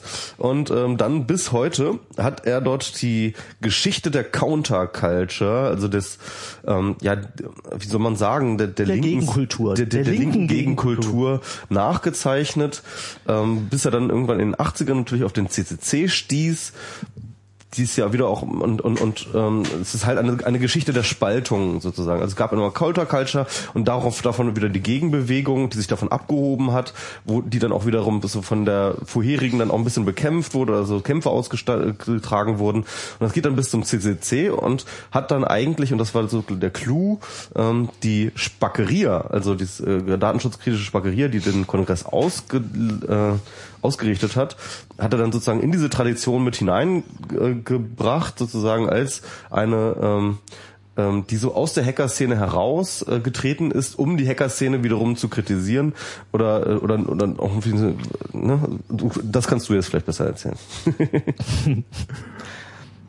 Ja, also die Beobachtung, also erstmal, warum ich diese Einführung gemacht habe, war, dass ähm, diese erste Veranstaltung im Zuge der Transmediale äh, oder eine transmediale Sidekick-Veranstaltung äh, stattgefunden hat. Resource äh, hieß die. Und dass das Zielpublikum, also die Leute, die, sich, die uns zuhören würden, ähm, Tante, äh, dir und mir, dass die überwiegend gar wirklich äh, kein Deutsch können und aus aller Herren Länder in diese internationale Stadt Berlin eingeflogen sind und irgendwo in so einer Kuratorinnenblase vor sich hinschwimmen und ganz relevante Fakten über die äh, ja, deutsche Gegenkulturgeschichte überhaupt nicht kennen und dann auch gar nicht erkennen können, was, warum, wie wichtig wurde. Und äh, deswegen hatte ich diese Einführung gemacht, weil ich diesen Menschen, die äh, hier äh, in Berlin leben und arbeiten, einfach äh, so ein bisschen so die Wurzeln dessen zeigen wollte, auch auf des, äh, der Szene, der sie sich letztlich äh, zugehörig fühlen und auf der sie sich weiterentwickeln. Und äh, deswegen halt die ganze Geschichte auf Englisch und auch so ein bisschen ausholend im, in der Geste. Und äh, Extrem ausholen, bei 61 anzufangen, die Spackeria zu erklären. ja. Aber wichtig, wichtig in dem, halt ein bisschen weiter. ja, in dem Zusammenhang. Meine Tante hätte 1742 angefangen. Genau. Also das ist- Ich habe ganz, ich habe nicht 1492, ich habe nicht 1517. hast dich Ich eigentlich habe, schon auch extrem nicht, gekürzt. ich habe auch nicht 1789, nicht 1848, nein, ich habe 1961 gewählt, äh, hatte auch Gründe dafür. Und Ja, das, das würde mich interessieren, weil ich meine, also ich hätte das natürlicherweise, glaube ich, ähm, schon bei diesem ähm, Kampf der alternativen Szene versus CCC oder beziehungsweise äh, diese Abspaltung des CCC, äh, die Geburt des CCC aus der alternativen Szene heraus, dort hätte ich das, glaube ich, den Anfang gesetzt. Ja, aber ich So. wollte schon äh, bei den Alt-68erinnen äh, schon auch diese, diese Kommune 1 Geschichte, diese Spaßguerilla-Fraktion mit reinbringen. Und die hatte schon diesen, diesen postprivatären äh, Stimmt, ja. ein äh, deswegen gab es ja dieses Langhans-Gate, das, der wurde nämlich zur nullten Spackeriade wieder Also letztes Jahr, ausgeladen, genau. also 2011, weil ein Kompromat äh, von ihm aufgetaucht ist, in der er sich, ich habe mir das dann auch nochmal angehört, ähm, das war schon mehr als nur ähm, missverständlich. Das war mehr so, so ein so typischer Piratenfunktionär, man wird doch mal sagen dürfen. Äh, so Was dem er gleich gesagt, dass er Ach, irgendwie, man, es braucht wieder Autorität. Früher haben die Leute, äh, äh, es, es war schon, also ich bin jetzt, ich, wie heißt das? Ich gehöre nicht zum Zentralrat der Erregten, ja, aber das war schon, äh, Der das hat, das, äh, das hat mir nicht gefallen und äh, da habe ich mich auch schuldig gefühlt, weil ich nämlich den Langhans mit Wau Holland und mit äh, Ossi Urchs mal auf ein Panel äh, gecastet hatte. Und Und da hat er was gesagt, ne? nein, nein, aber das war schon vorher da, aber das YouTube gab es noch nicht. Es war also noch alles nicht so verfügbar. Das heißt, äh, zu der, das war 2000 ähm, oder 2001. Was hat er denn gesagt? Habe ich doch versucht wiederzugeben. Ja. Er hat irgendwie sich über Wehrmacht und die hatten damals noch Ideale und die sind zwar in die falsche Richtung Nee, marschiert. genau, nee, er hat, wirklich was über die Nazi-Ideologie gesagt. Er meinte halt irgendwie, ähm, im Grunde genommen war das so sein Credo war, at least they believed in something, so ja. Also ähm, es war so irgendwie, äh, das, das, das war, also er hat dann tatsächlich kokettiv damit ähm, äh, gespielt, dass die Nazis ja im, im Grunde genommen ähm, ähm, sind so zwar Werte gebunden. Nee, nicht, nicht, nicht Werte, Werte war eben nicht sein, war nicht sein, sein, sein, sein Begriff, aber es war halt einfach sozusagen, es war irgendwie, das war eine Gemeinschaft, die an Dinge geglaubt hat, ja. Und, ähm, und, und dort sah er dann tatsächlich diese Parallele zu dem, was er gemacht hat mit der Kommune 1, dass halt auch eine Gemeinschaft war, die an Dinge geglaubt hat. Er meinte zwar durchaus, dass halt diese Nazis durchaus Unterschiede wo, gab wo, bei woran, woran die an Nazis geglaubt haben, dass, dass er, dass er sich jetzt nicht unterstützt, ja, aber halt äh, nur sozusagen in Form dieses ähm, ähm, ja, aber das ist natürlich definitiv äh, ist ein No-Go, sich so über äh, den äh, Nationalsozialismus. Wir müssen das mal verlinken. Das, ich habe über das äh, in, in meinem Blog äh, futurama.de äh, mit PH, also Mhm. Futurama habe ich äh, über diese ganze äh, Sache äh, geschrieben. Und äh, ich habe da auch das Link gefunden zu diesem Beitrag und äh, das sollte man sich dann echt mal äh, angucken und anhören. Und ja, auf jeden Fall aus diesem Grunde wurde quasi diese schon bei der bei dieser ersten oder nullten Nee, er wurde aus anderen Gründen übrigens ausgeladen. Er hat sich auch noch andere Fauxpas geleistet. Unter anderem hat er Assange ähm, Geld gespendet von seinem von seinem äh, Dschungelcamp. Äh. Stimmt, das hat war- er ihm hat er damals waren ja die Genau, das war damals Ja. zu den Vergewaltigungsvorwürfen, hat er ihm 10.000 äh, Dollar gespendet, nicht Wikileaks, sondern tatsächlich Assange persönlich, ja, ähm, zu seinen Prozesskosten oder sowas, ich weiß nicht was, wo, wo er da was hatte. Und ähm, das wurde sehr kritisiert und äh, dann war Also das war der Sch- das das, das, die, die, Kritik, von der ich wusste. Genau, und dann hat er sich auch, glaube ich, zu über die Feministin oder so hat er sich, über Feminismus hat er sich auch irgendwie ähm, Also Rainer Langhans, Rainer Langhans ist so das Postergirl der ganzen Post-Privacy-Bewegung geworden, wegen schon Kommune 1, dann eben auch so Sachen wie Dschungelcamp, auch Polyamorie-mäßig mit seinem Harem, äh, mit dem er äh, immer in den Talkshows schon seit gefühlt 40 Jahren herumtigert. Äh, das passte schon irgendwie sehr, sehr gut, um diese, diese Spackeriade, so ein, so eine, ähm, ja, Öffentlichkeitswirksamkeit äh, zu geben. Aber da wurde er wieder ausgeladen und dann war ich irgendwie auf dieses Spackeria-Ding sensibilisiert. Ich bin da auch hingegangen und fand das toll, vor allen Dingen, weil die Menschen, äh, äh, weil es eine angenehme Atmosphäre war. Auch äh, mit dem HBC hatten wir ja vorhin schon gesprochen und vielleicht findet da ja auch dann die Hochzeitsfeier statt. Und ja, also deswegen musste ich aber für Ausländer äh, erklären, was ist Kommune 1 und das ist ja nun 68 und dass man dann nochmal sieben Jahre vor, vorausschaut und sagt, ja 61 haben sich endgültig Westdeutschland und Ostdeutschland durch die Mauer so weit voneinander entfernt gehabt, dass äh, in beiden Gesellschaften sich eigenständige Entwicklungen äh, äh, anbahnen konnten und eben auch quasi diese Gegenkultur und das ging dann halt äh, von unpolitischen Krawallen in München, wo auch äh, der äh, Andreas Bader schon äh, drin aktiv war. Hauptsache drauf. Haupt, ja, das war ja auch so ein, das war ja echt ein Vollspacke. Ne? Also äh, das war ja ein Krawallheini, der dann irgendwann die Politik und diesen komischen Jargon für sich entdeckt hat.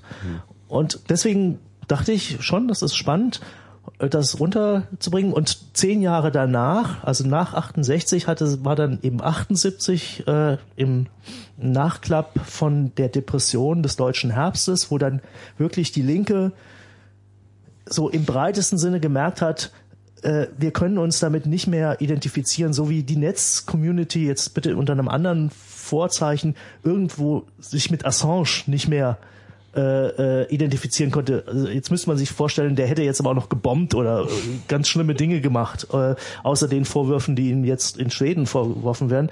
Äh, und jetzt musste sich quasi die ganze Linke undogmatisch neu aufstellen und ähm, da, aus dieser Geschichte hat sich dann ja auch die Taz äh, entwickelt und diese die Idee, jetzt muss man was tun, ist äh, denn es gab ja alternative Lebensformen und die funktionierten da im Wendland und auf den Bauernhöfen alles schon ganz gut.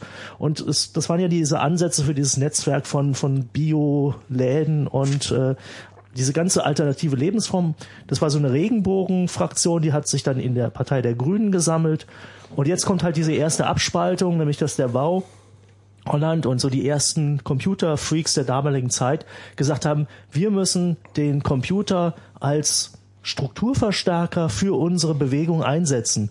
Und dass dann eine sehr, sehr starke zumindest Desinteresse oder Ignoranz bis hin zu Verdächtigung, weil der Computer, das war ja das, mit dem Horst Herold seine Rasterfahndung gegen die Terroristen gemacht hat. Computer, das waren die Versicherungsanstalten, das war IBM, das waren einfach die bösen kapitalistischen Großstrukturen, die hatten Computer und dieser Bastelkram im weitesten Sinne äh, das wurde entweder nicht ernst genommen oder wenn, dann wurde es so verstanden, das kann nichts Gutes bringen.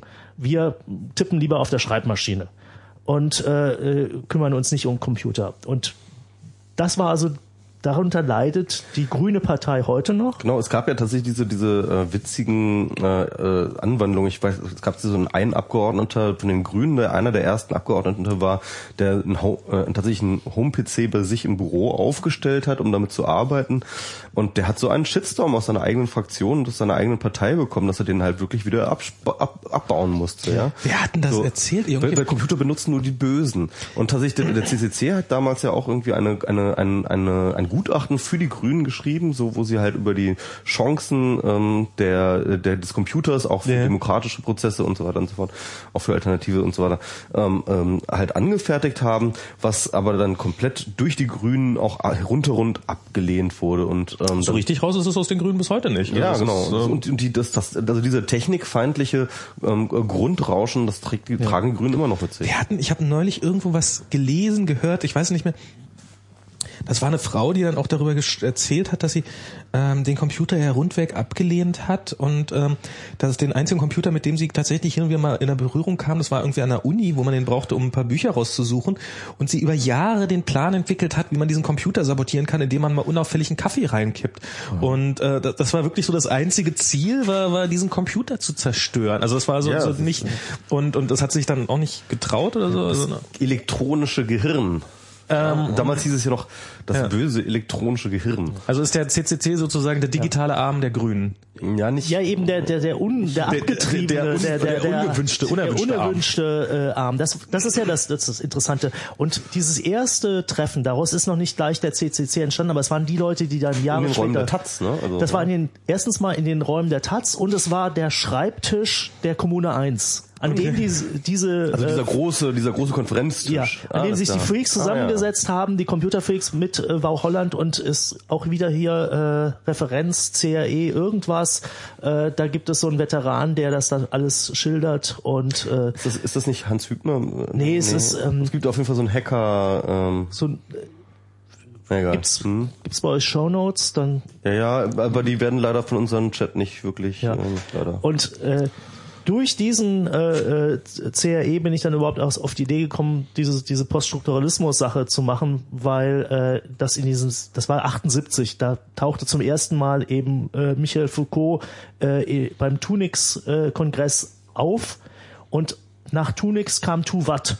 Also erst quasi ja. so äh, Verweigerung, und zwar vor allen Dingen Verweigerung gegenüber dieser äh, äh, dogmatischen Linken, wo der, der Mensch ja immer nur arbeiten muss und mhm. äh, funktionieren muss in diesen riesigen Strukturen. Und die alternative Kultur war ja viel kleinzelliger und hat gesagt, wir, wir machen eine Fundamentalopposition auch aus diesen klassischen linken äh, Strukturen des Realsozialismus beispielsweise. Ja.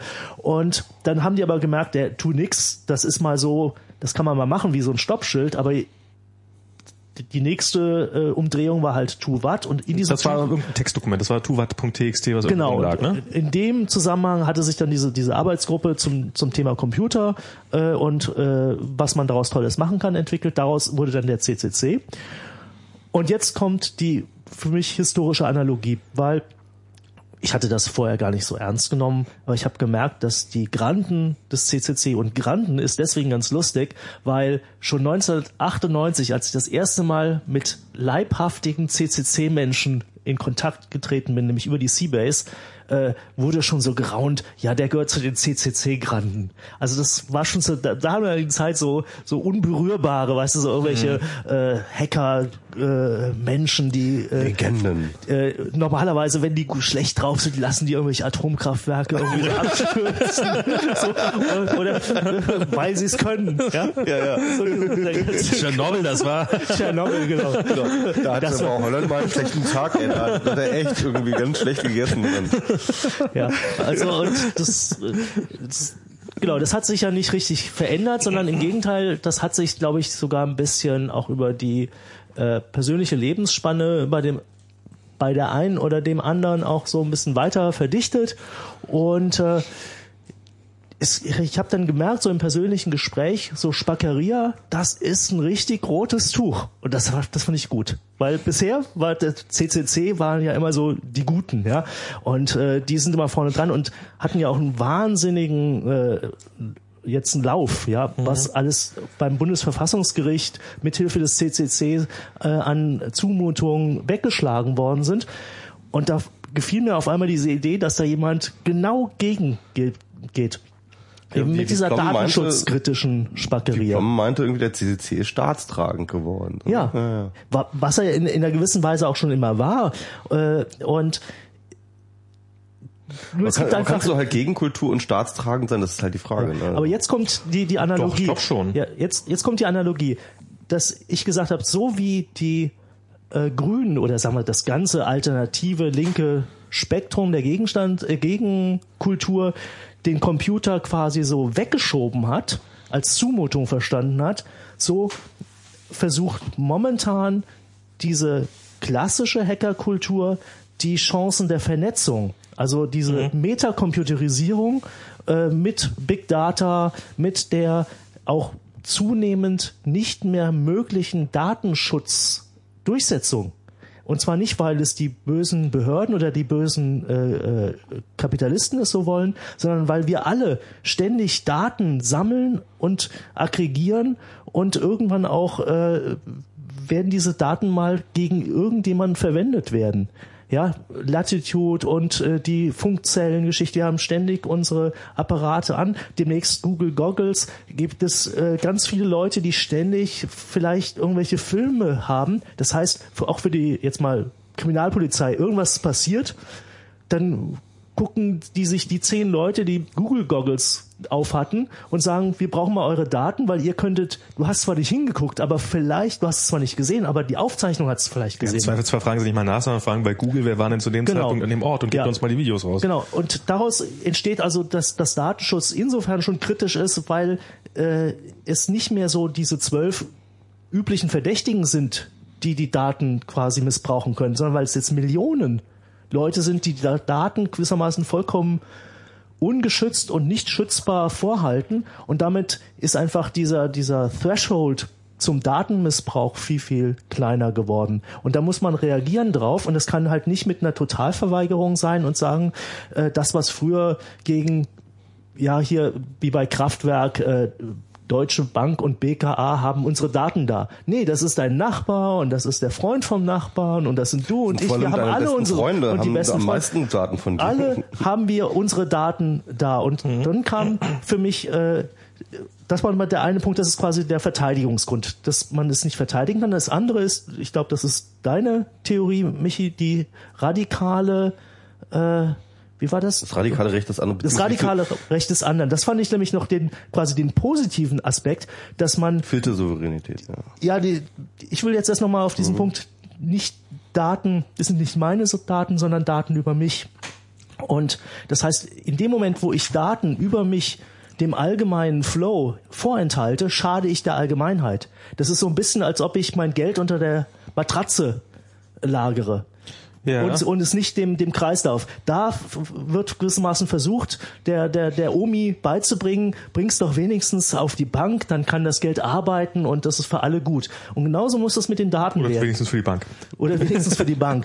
ja. Und ähm, Genau, da, da, genau dort würden ja dann tatsächlich äh, Frank Rieger und Co. halt reinspringen und sagen, ja genau, das ist nämlich die Metapher. Und da hast du auch recht, ja, weil nämlich die Bank ist hier in diesem Fall Google und Google macht damit viel Geld und ähm, du als äh, Individuum Individuum glaubst zwar irgendwie der Gemeinschaft was zu tun und vielleicht hast das ja vielleicht den einen oder anderen positiven Aspekt, aber Google ist böse. Ja, aber es geht nicht um gut oder böse, sondern es geht darum, dass man mit diesen ähm, diese Algorithmen, das ist Mathematik, das ist frei, das ist jeder kann Algorithmen schreiben oder oder äh, im Experiment auf irgendwelche Daten anwenden und das heißt, man muss mit diesen Datensätzen arbeiten, man muss schauen, was man daraus entwickeln kann und es müssen die Hacker tun, weil die diesen spielerischen Zugang haben und dabei Know-how entwickeln und damit auch das Gegengewicht und die Gegenkontrolle zu den äh, Institutionen sind, die damit vielleicht Böses äh, und Ungutes im Schilde führen. Und das ist quasi dasselbe,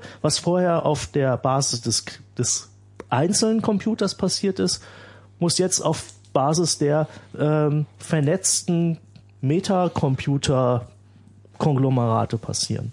Und äh, da habe ich das Gefühl, dass das jetzt wie eine Wiederholung ist in der Technologiefeindlichkeit durch diese konservative, aluhütige Teil der Netzgemeinde, die diese, ähm, diese Chancen und auch die Möglichkeiten quasi äh, sich ein Know-how zu arbeiten, um überhaupt äh, ja ein Gleichgewicht herzustellen, äh, das kann nicht mit so einer mit so einem Spackenverbot einhergehen. Und deswegen habe ich das so äh, in einer gewissen Weise unterstützt und, und ich fand das so spannend. Und ich wollte einfach quasi diese historische Parallele äh, mal so aufzeigen. Aber beim CCC ist ja auch wirklich ganz spannend. Die sind ja, die sind ja wirklich geradezu überrollt worden. Die sind ja, die sind ja immer von den ewigen äh, Computerfreaks. So, guck mal, die sind die, die einen PC haben und hahaha, was sind das denn für Idioten?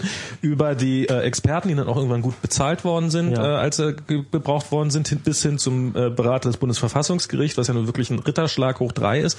Aber eigentlich in dem Rahmen auch wieder komplett überholt worden, weil mittlerweile sind, ähm, also ähm, dieses, dieses, dieses, wir ziehen die Gesellschaft, wir wollen die dahin ziehen, dass die alle mit Computern umgehen kann. Das ist nie so passiert, sondern die Leute benutzen Computer, aber sie benutzen sie genauso unaufgeklärt und äh, naiv, wie sie vorher ihr, ihr Telefon benutzt haben und äh, benutzen nach wie vor ihr Telefon, ihr mhm. mächtigeres Telefon. Und ähm, der CCC steht daneben und, und schlägt die Hände über den Kopf zusammen und ist plötzlich der Bremser, weil, weil er sagt, nein, du schmeißt Facebook nicht deine Daten rein. Das ich meine mal ohne Scheiß, also allein ähm, der Besitz eines Smartphones, hättest du das Leben eines Besitzes eines Smartphones in der Datenschleuder Anfang der 90er beschrieben, dann wäre das ein Horrorszenario geworden. Dann wäre das als Horrorszenario verstanden worden, glaube ich. Mhm, klar. Ähm, absolut. Also dieses so, dieses Gerät, das halt sozusagen mit zentralen Diensten die ganze Zeit kommuniziert und irgendwie Daten hinterlässt und man kann eigentlich nichts machen, ohne irgendwie Daten zu hinterlassen. Das ist, äh, das ist, äh, das könnte, es wäre nur noch eine Dystopie gewesen, glaube ich. Also äh, und aber das ist ja für viele bis heute und und, und und das ist eigentlich eine unglaublich Schmähung, ähm, glaube ich, des CCC, dass halt tatsächlich heutzutage alle so ganz enthusiastisch diese Dinger benutzen und und die CCC-Leute, die ich kenne persönlich alle auch. Also alle. ja, natürlich. Also auch, auch Frank und so. Also äh, und sogar Padelun irgendwie äh, ist mit seinem Smartphone. Das ist natürlich so. dieses so, also, man nutzt es, obwohl man es eigentlich besser weiß. Ja, genau. Und, und, und das ist ganz witzig. Also alle machen mit, auch die Leute, die immer sozusagen davor gefahren haben. Ja, natürlich. Und, und, und, und ich fand halt, dass es, also was mich auch tatsächlich an diesem Diskurs und diesem Post-Privacy-Diskurs wirklich interessiert hat, war tatsächlich auch diese Diskrepanz zwischen ähm, dem, was man predigt und dem, was man sozusagen ähm, ähm, äh, für, für, für richtig hält und der, dem tatsächlichen Umgang damit. Nicht nur bei den, also, und, und der Normalität des Umgangs damit, ja, und, und, und die dann doch ja ähm, gar nicht so unfassbar riesige große äh, äh, Gefahrenquelle, die als die Daten immer angesehen wurden. Mhm. Also es ist ja nichts passiert. Also ja, aber auf der anderen Seite nicht, nicht wirklich was Relevantes. Also es, naja, es, ist, es gab ein paar gehackte, ein paar gehackte Datenbanken und, und, und Kreditkarteninformationen, die rumgeleakt wurden und so. Aber es war, es war jetzt hier irgendwie nicht irgendwie eine Dystopie oder so. Es ist jetzt niemand unterdrückt worden oder so deswegen. Also ja, bisher stehen wir noch nicht vor dem unlösbaren Problem, aber es ist ähm, also es ist natürlich mit dadurch, dass so eine Technik nicht einfach plötzlich im Raum steht, sondern dass dass dass sie ja doch irgendwie äh, nach und nach kommt, äh, hat man auch eine Chance damit umgehen zu lernen. Also gerade die Kreditkartenfirmen. Man würde jetzt sagen, man ist als Frosch in einem immer heißer werdenden Wasser. Nee, nee, will ich gar nicht sagen, sondern man man lernt einfach äh, als Frosch in einem immer heißer werdenden Wasser äh, sitzend ähm, achso, nee, ich dachte du wolltest äh, immer heißer werdenden Wasser Wasser sitzend äh, lernt man auch, äh, wie man sich kühlt. Und ja. ähm, das ist ähm, das ist ja so dieses Lernt Ja, stimmt, lernt Frau. Oh Gott, lehr- ja, ich- ja. ich- ich Nein, erinnert mich da nicht. Ich vergesse das ich, auch. Ich, ich achte, glaube ich, aber tatsächlich nur auf andere. Also wenn ihr Nee, das ist ja redet super, dann- ja, und, klar. Und, und, und ich bei mir zum Beispiel. Geht ich, mir ja kein äh, bisschen naja. so. Äh, geht mir ja kein bisschen anders. Insofern äh, weist mich einfach drauf hin. Ähm, jetzt habe ich den Faden. Aber ich komme jetzt irgendwie so als e ewiger Besserwisser, jetzt, obwohl ich es selber nicht besser mache. Was ist? Kennst du das? Ich meine, du machst etwas nicht besser, aber dir fällt es bei anderen auf. Ja, ich und dann, weiß, dass du nichts besser machst. apropos, ähm, ich bin, glaube ich, der beste MS Pro Puller, den es gibt. Das stimmt. Ja, das mache ich jetzt. Das machst du jetzt? Okay. Dann, äh, Das Original. Kriegst du hier mal Ich bin das. Ähm, wo war ich jetzt stehen geblieben? Bei den, bei den, bei den, bei den, bei den, bei den, bei den Fröschen im, bei den Fröschinnen im, im kochenden Wasser. Ähm, Ja, und so bin ich halt äh, genau. äh, Jetzt war halt die Ausschreibung CFP zur zur eigentlich dann offiziellen offiziellen ersten Schmackeriade vor ein paar Wochen äh, rumgegangen und dann habe ich Tante getroffen und habe ge gefragt, sag mal, du warst doch damals auf diesem Podium, wo du nicht zu Wort gekommen bist. Äh, da hatte ich ja diesen Vortrag. Was meinst du? Soll nochmal. äh, das ist auch nie auf äh, nie veröffentlicht worden, weil das ist nämlich eine öffentlich geförderte Veranstaltung. Die schaffen es dann halt nicht. Da darf, äh, dürfen keine zu- Kameras stehen. Zu, doch, es war eine Kamera, aber es ist dann irgendwann versandet. Das ist halt so. Äh, das ist auch so ein, so ein Teil. Äh, in der Medienkunst äh, funktioniert all das nicht, was äh, so im normalen Leben funktioniert mit Technik. Ja, bei der Republika funktioniert es ja auch nie insofern. Das ja. Ja, und dann meinte er, ach komm, äh, schreib ein Abstract und äh, er würde es gerne sehen. Ich wollte aber noch mal was zu den Daten sagen. Ich Ja. finde ich finde das, ich finde das äh, gerade auch im, im aktuellen Rahmen finde ich es ja schade, dass man, dass, dass diese Diskussion nur so stark um den Datenschutz geht. Ähm, und aber das, das unter, also das ist wir, dieses Musterbeispiel von der Bahn, die ja nach wie vor ihre ihre Fahrpläne nicht rausrückt, also und und äh, auch ihre Echtzeitdaten, die sie selbstverständlich hat, wo die Züge gerade sind. Man könnte da so geile Anwendungen draus entwickeln. Also ich meine, wenn äh, drückt das hier Michael Kreil in die Hand Ja. und der macht dir eine geile Grafik draus, hat er ja sowieso gemacht, Ja. äh, unabhängig davon.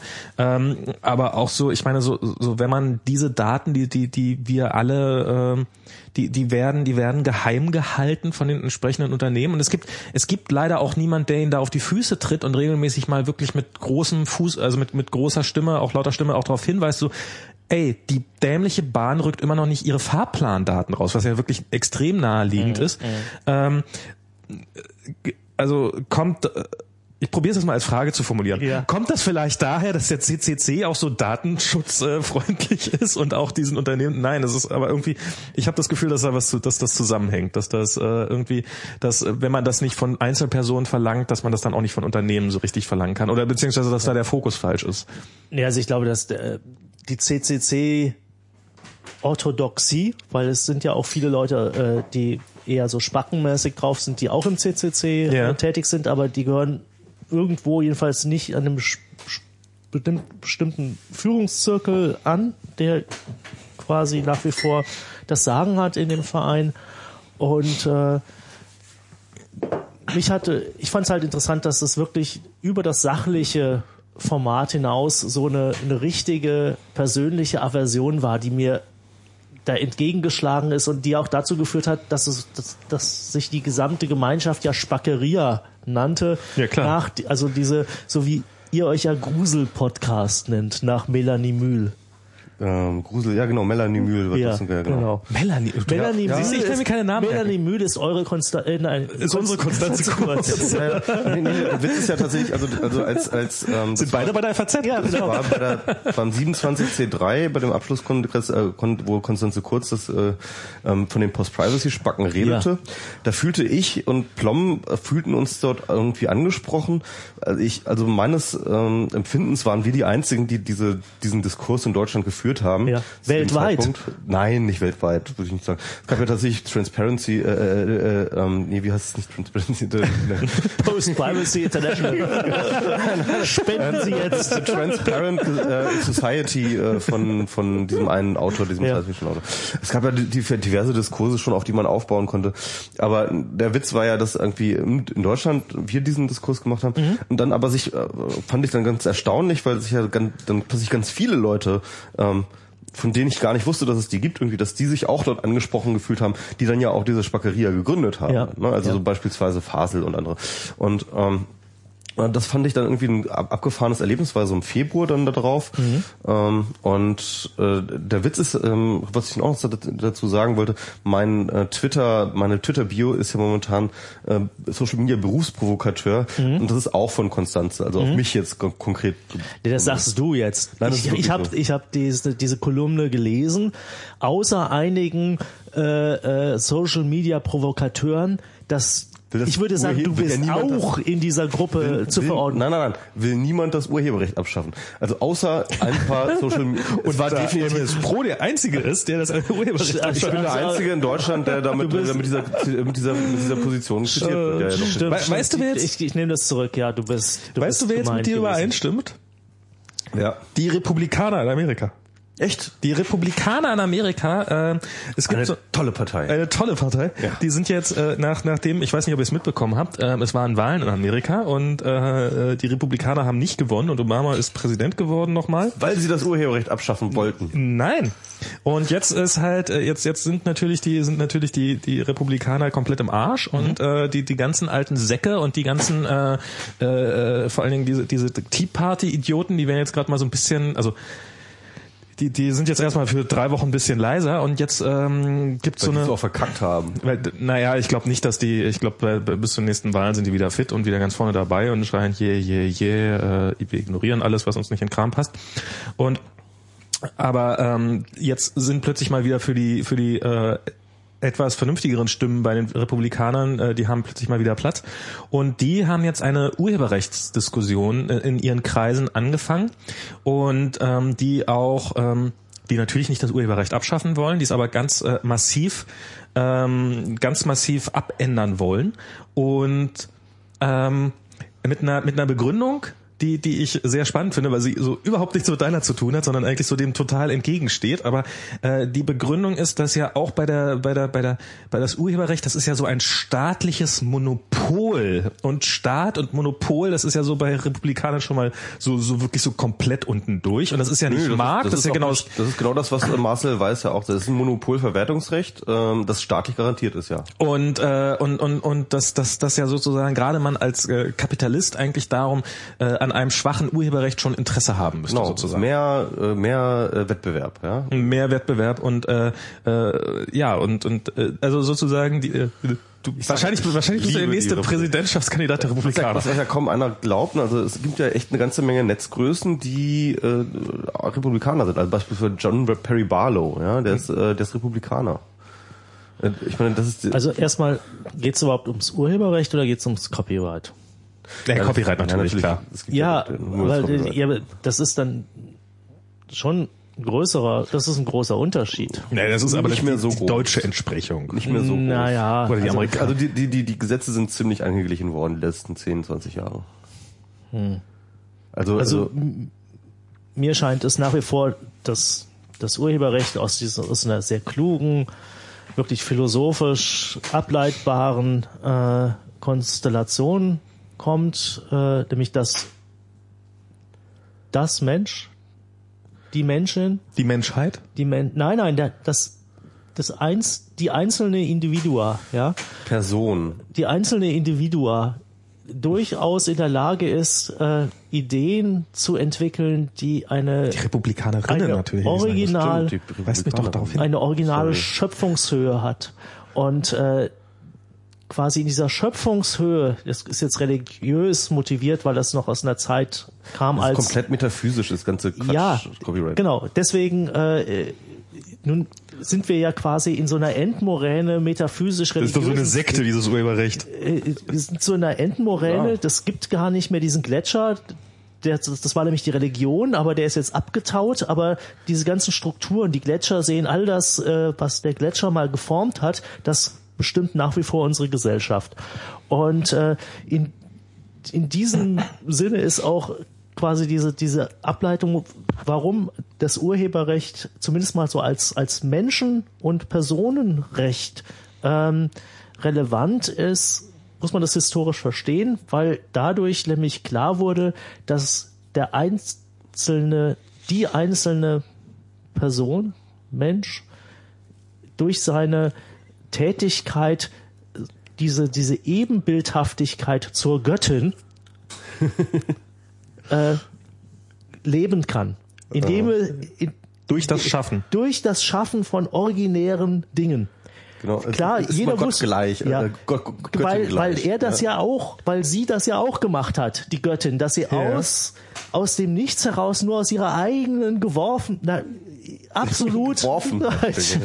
es Heideggert. Ja, genau, es Heidegger. Ich habe gestern, ich hab gestern äh, mit, äh, mit Zeitraffer ein bisschen rumgeheidegert. Ja. Das ist lustig. So. Das muss man, das muss man einfach machen. Das ist eine schöne Zeit, äh, äh, Sein- und Zeitbeschäftigung. Aber jetzt will ich, Um Heidegger. jetzt will ich so, so und das ist einfach ein philosophisches Konzept. Ja. Und aus diesem Konzept, wenn man das für und die Humanisten, das heißt Das auch ohne Konzept Gott, stellt, Humanistinnen, stellt auch- sich vor, auch die Humanistinnen- Das ist die einzige Rolle, die ich noch habe, hier Die- die- den Mörper zu spielen. die- Mörperin, äh, den, die, den, die Pöperin, die Buzzerin, die Basserin. die äh, auch die Humanistinnen ohne eine transzendente Letztbegründung in Gott äh, nehmen quasi dieses Menschenbild auf und äh, ja, und daraus gibt's halt bestimmte Ableitungen, nämlich dass, wenn denn mal so eine originäre Idee entstehen sollte, auf die Erde fallen könnte, aus so, so Kopfgeburtmäßig, äh, aus dem Gehirn heraus, dass man das Frau die auch schützen sollte.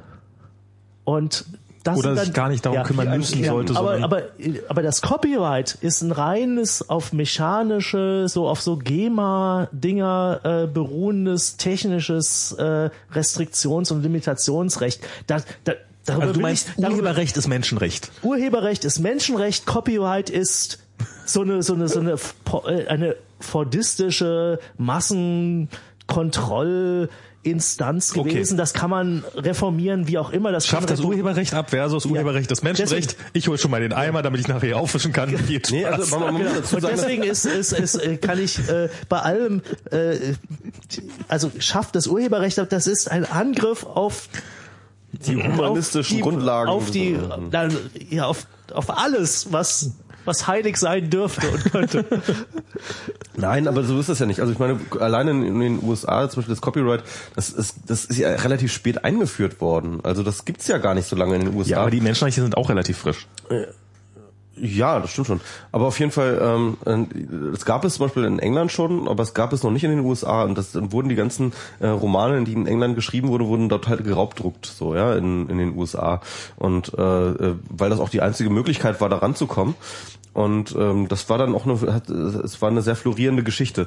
Und erst als ähm, die USA selber ähm, eine Art irgendwie kulturelle Vormachtstellung sozusagen erlangt hat, hat man überhaupt diese Notwendigkeit gesehen, an Urhe also einen Copyright einzuführen. Naja, aber so, so ist es doch immer. Also ich genau. meine, es ist doch bei den, bei, in China ist es doch jetzt genau das Gleiche. Genau, und mit Deutschland war es auch das ganze Mit Deutschland war es lange ja. Zeit das Gleiche. Also es Ja. ist ja, ähm, Und, und das ist halt, es ist immer irgendwie das, ähm, ähm, das, das ist immer unter Bewe unter, unter ökonomischen Beweggründen eingeführt jetzt worden. Dieses, wo ist denn eigentlich das Problem? Ich finde die Urheberrechtsdebatte Es ist halt ein auch Kind von wem Sinne. er, ja. Also es ist, ich finde es das setz mal, langweiligste, setz mal ein bisschen besser. Also das reicht, wenn das Mikrofon ein bisschen genau, nach oben ein bisschen ziehst.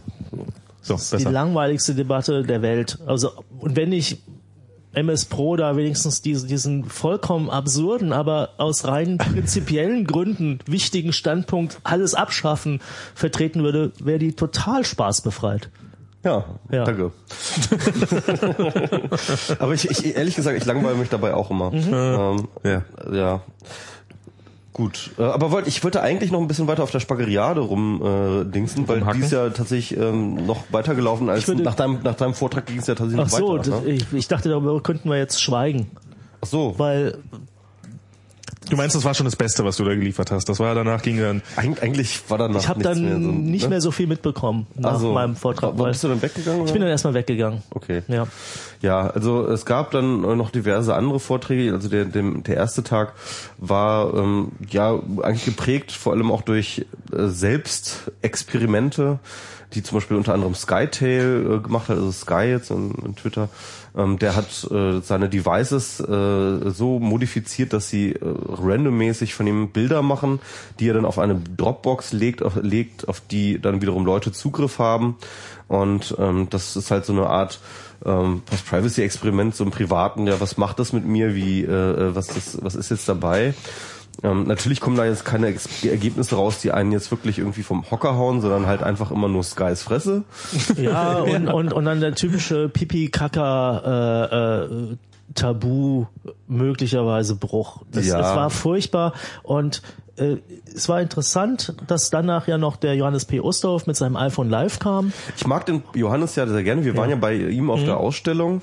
Wir haben ihn auch ein paar Mal hier schon im Podcast erwähnt. Genau, das ist der, der äh, jedes Mal, wenn er eine iPhone-App beendet, der Screenshot, der dann vom iPhone sowieso gemacht wird, den lädt er auf den Server hoch. Ja.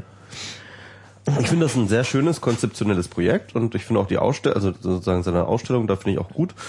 Aber wirklich sein Vortrag war sehr überdenkenswert. Also er hat, er hat, dann Also- wirklich, er hat dann wirklich, er hat dann wirklich am Ende war es wirklich eine eine eine Dia-Show von seinem ähm, von seinem zweimonatigen ähm, Aufenthalt in Korea. Schön. Es ist eine schöne, es ist ein tolles, äh, ein, ein tolles Land und er hat irgendwie, keine Ahnung, 48 Mal sein Essen fotografiert, dass er dann auch wirklich immer jedes Mal durchgeskippt hat und ab und zu mal erklärt hat, was das jetzt so auf dem Essen fotografiert wurde. Äh, Aber das war jetzt irgendwie, Ja. das war jetzt irgendwie so ein bisschen, Das funktioniert halt, fuck? ja, das funktioniert halt in der Kunstwelt. In der Kunstwelt ist nämlich interessant an Johannes P. Osterhoff, dass er erstmal ein tolles Konzept hat. Das ist den Kuratorinnen ja schon oft äh, genug. Ja. So, dann äh, hat er auch noch so coole Sachen, die äh, für unsere eine aus der Hackerinnenkultur ganz äh, logisch sind. Nämlich er hat sein iPhone gejailbreakt. Das heißt, ja, sie verlassen, äh, there might be dragons oder wie heißt Okay. es? Ja, so, Ja, Äh, das ist äh, aus dem Corporate von Apple Ghetto und uh, das, da muss man ja Hackerin sein, um äh, damit man so etwas kann. Bestimmt das, Lötkolben. Ja, das ist also schon mal so eine, so eine äh, im Kunstkontext ist das eine Nachricht. Äh, im, in Nerdistan ist das quasi keine. So und interessant war quasi der äh, Johannes, der in der Kunstwelt im Prinzip dasselbe macht und der Skytel, der das aus der Nerd-Perspektive macht. Und in der Nerd-Perspektive ist, dass er sagt, ja, äh, die Fotos beim Sex oder die mich möglich oder wenn ich äh, ähm, äh, Porno schaue, dann mache ich das System dann doch aus. Und das ist genau das, was Johannes eben nicht macht. Da sind dann eben auch mal die drei peinlichen Sachen wie äh, äh, SMS äh, äh, an die Ex-Freundin oder irgendwas äh, äh, oder an die oder die Mutter äh, erinnert ihn, äh, bring doch mal die schmutzige Wäsche wieder vorbei. Das ist dann halt auch alles da. Und äh, wenn man es dann suchen will, dann findet man es auch. Und da geht er halt äh, künstlermäßig einen Schritt weiter. Und äh, das finde ich interessant, aber im Prinzip sind für die Spackeria äh, fand ich diese Geschichten langweilig, weil äh, worüber wir uns vorhin unterhalten haben, dass es ja um mehr geht als so, um so Entäußerung und Exhibitionismus, sondern ich finde das aber auch nicht irrelevant. As ja, ich aber finde das auch nicht irrelevant. Und dann kam ja so- Frank Rieger, hat er dann ja irgendwie auch getwittert, irgendwie von wegen so, ähm, ich glaube, er sogar auf mich geantwortet und meinte irgendwie so, ja, da sieht man es doch irgendwie, die Leute mit Post Privacy, die haben einfach kein interessantes Leben. Ja.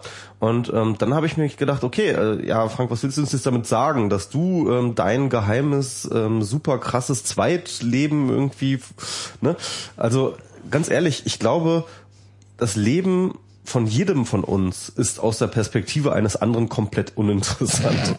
Und dass wir überhaupt diese Langeweile ähm, überbrücken können, liegt daran, dass halt alles, was wir erleben, viel, viel anschlussfähiger für uns selbst ist als für jeden anderen. Ja, Ja, klar. Und ähm, das heißt mit anderen Worten, die intersubjektive Teilbarkeit eines ähm, ungefilterten Stroms an Informationen, den wir aufnehmen, ähm, der ist, glaube ich, auch tatsächlich für niemanden interessant. Ja. Und, ähm, und, und, und diese, diese Na, außer du- Langeweile. du destillierst die interessanten deswegen fand ich diese, Informationen An- raus. Diese, diese Langeweile, und deswegen fand ich auch diese Langeweile, die sowohl bei, Ja. bei, bei Skies als auch bei äh, Johannes, ähm, und ich meine, man muss ja sagen, Johannes hat kein langweiliges Leben. Er hat fucking zwei Monate in Korea gelebt, das ist alles andere als langweilig, ja. Also das ist alles andere als das, was man als langweiliges Leben bezeichnen würde. Ja. Und ähm, aber dennoch ist es langweilig wie halt jeder Dia-Vortrag von deiner Oma, wie sie irgendwie 1962 in äh, Ägypten war, ja. Ähm, es ist einfach langweilig. Und ähm, der Witz ist, glaube ich, dass Zwangsläufig. Und, und, und ich glaube, der Witz ist, dass, ähm, dass das aber auch eine Erkenntnis ist, und zwar eine nicht unwesentliche Erkenntnis ähm, über, Ja, über aber auf Daten. die man quasi auch mit reiner Vorstellungskraft schon hätte kommen können. Äh, also, dass es jetzt nochmal experimentell bewiesen ist, dass auch, auch relativ interessante Menschen äh, in, der, in, der, in, der, in, der, in der Masse dessen, was quasi an, an, an Dokumenten da erzeugt wird, eine gewisse äh, Langeweile erzeugen. Das, das weiß jeder. Äh, äh, Na, Frank anscheinend nicht. ja, weil ich kann. Jetzt muss jetzt Frank weil, auch mal das weil, gezeigt werden. Weil Frank halt wirklich ein unglaublich äh, in seinen Geheimexistenzen halt ein unglaublich äh, spannendes Leben. Doppelleben. Der hat ein weißes und ein schwarzes iPhone. ein, äh, das können, Sein Dritt- und ja, Viertleben. das können Wir haben uns, vorhin darüber gesprochen, dass Bruce Wayne wahrscheinlich ein weißes iPhone hat und Batman hat ein schwarzes iPhone. Und dann muss immer das iPhone gewechselt werden. So ist es bei Frank Rieger auch. Ich glaube auch. ich, ich wusste das äh, jedenfalls schon schon länger, dass das mit dem Leben nicht so äh, spannend ist, weil sich in unser Leben ja in unserem Kopf abspielt, ja, und nicht mit irgendwelchen materiellen Kompromaten.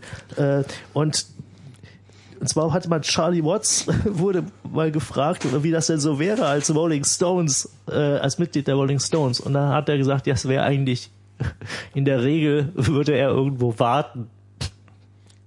Ja, Also er sitzt am Flughafen, dass er weiterfliegt, er wartet, dass das Konzert beginnt, er wartet, dass äh, in der Garderobe und also it's just waiting to be a Rolling Stone.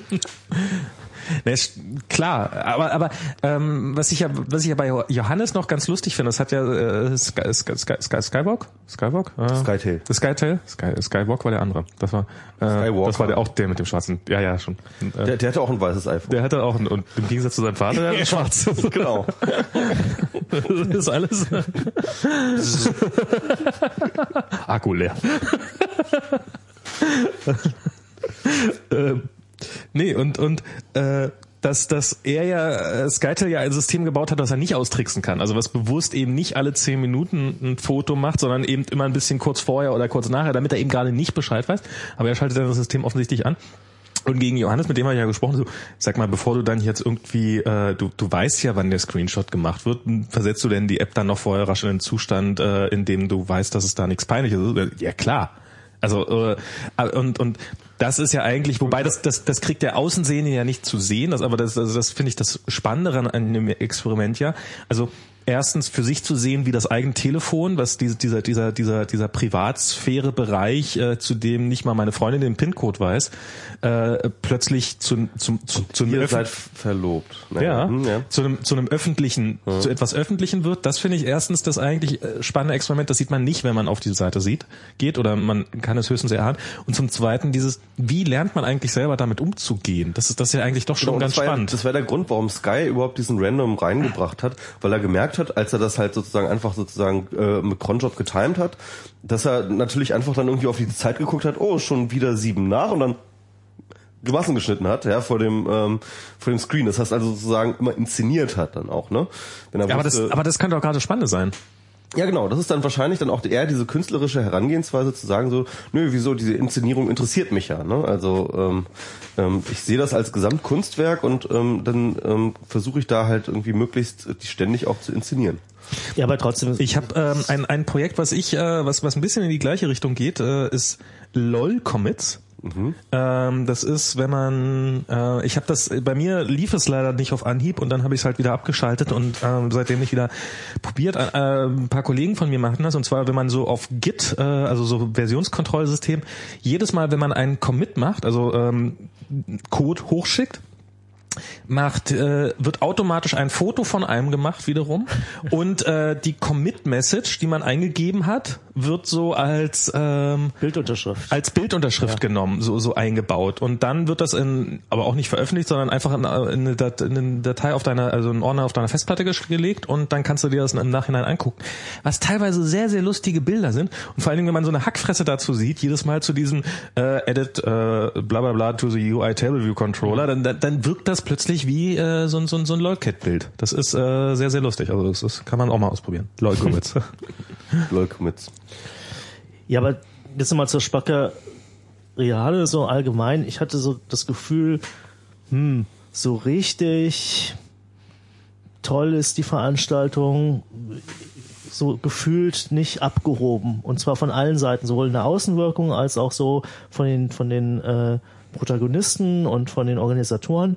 Und da habe ich mir schon Gedanken gemacht und es liegt, finde ich ja schon, erstmal diese, diese, diese erste Aufruhr aus der äh, Spackenzeit, das hat sich so ein bisschen gelegt.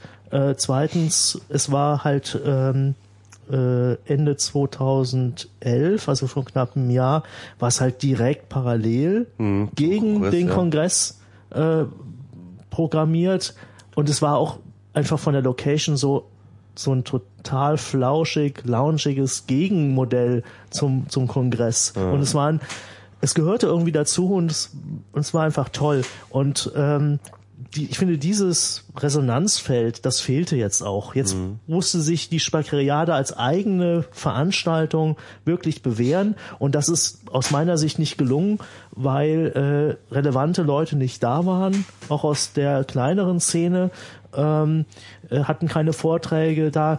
Äh, dann sind auch ein paar interessante Projekte, ähm, äh, auch aus der äh, Frauenperspektive. Dann erst hieß es, ja, die wollen wir haben, dann wurden sie äh, doch nicht mit, mit, mit reingenommen. Und Du meinst May? ja, ich meine, äh, in jedem Fall äh, äh, auch May. Und äh, ich finde, das muss, da muss man einfach mal sagen, äh, du bist ja Tag, also wöchentlich doch auf irgendeiner Veranstaltung, so einer, so einer Panel-Veranstaltung, wo irgendwelche Pro Profis Sachen machen. Und das ist ja, wenn du nicht gerade da auf dem Panel sitzt, merkst du ja auch, wie, wie, wie langweilig das dann oft ist und wie schlecht der Content ist bei solchen Veranstaltungen. Jetzt wollen dann eigentlich Amateure, ja, Leute, die das einfach mal so aus Spaß machen, eine World-Class äh, Superkonferenz, die dem CCC mal äh, quasi so im Vorbeigehen eins auf die Nase gibt und quasi den Diskurs der Informationsgesellschaft des 21. Jahrhunderts mal so grundlegend neu rocken. Und wenn man sowas machen wollte, dann muss man einfach äh, muss man viel viel mehr tun und das konnten die nicht. Also ich, ich glaube, es gibt mehrere Dinge. Also eine Sache war ja natürlich, dass zwei Leute, ausgerechnet zwei Leute am ersten Tag, die einen Vortrag hatten, sind ausgefallen. Aus Krankheitsgründen, ganz spontan.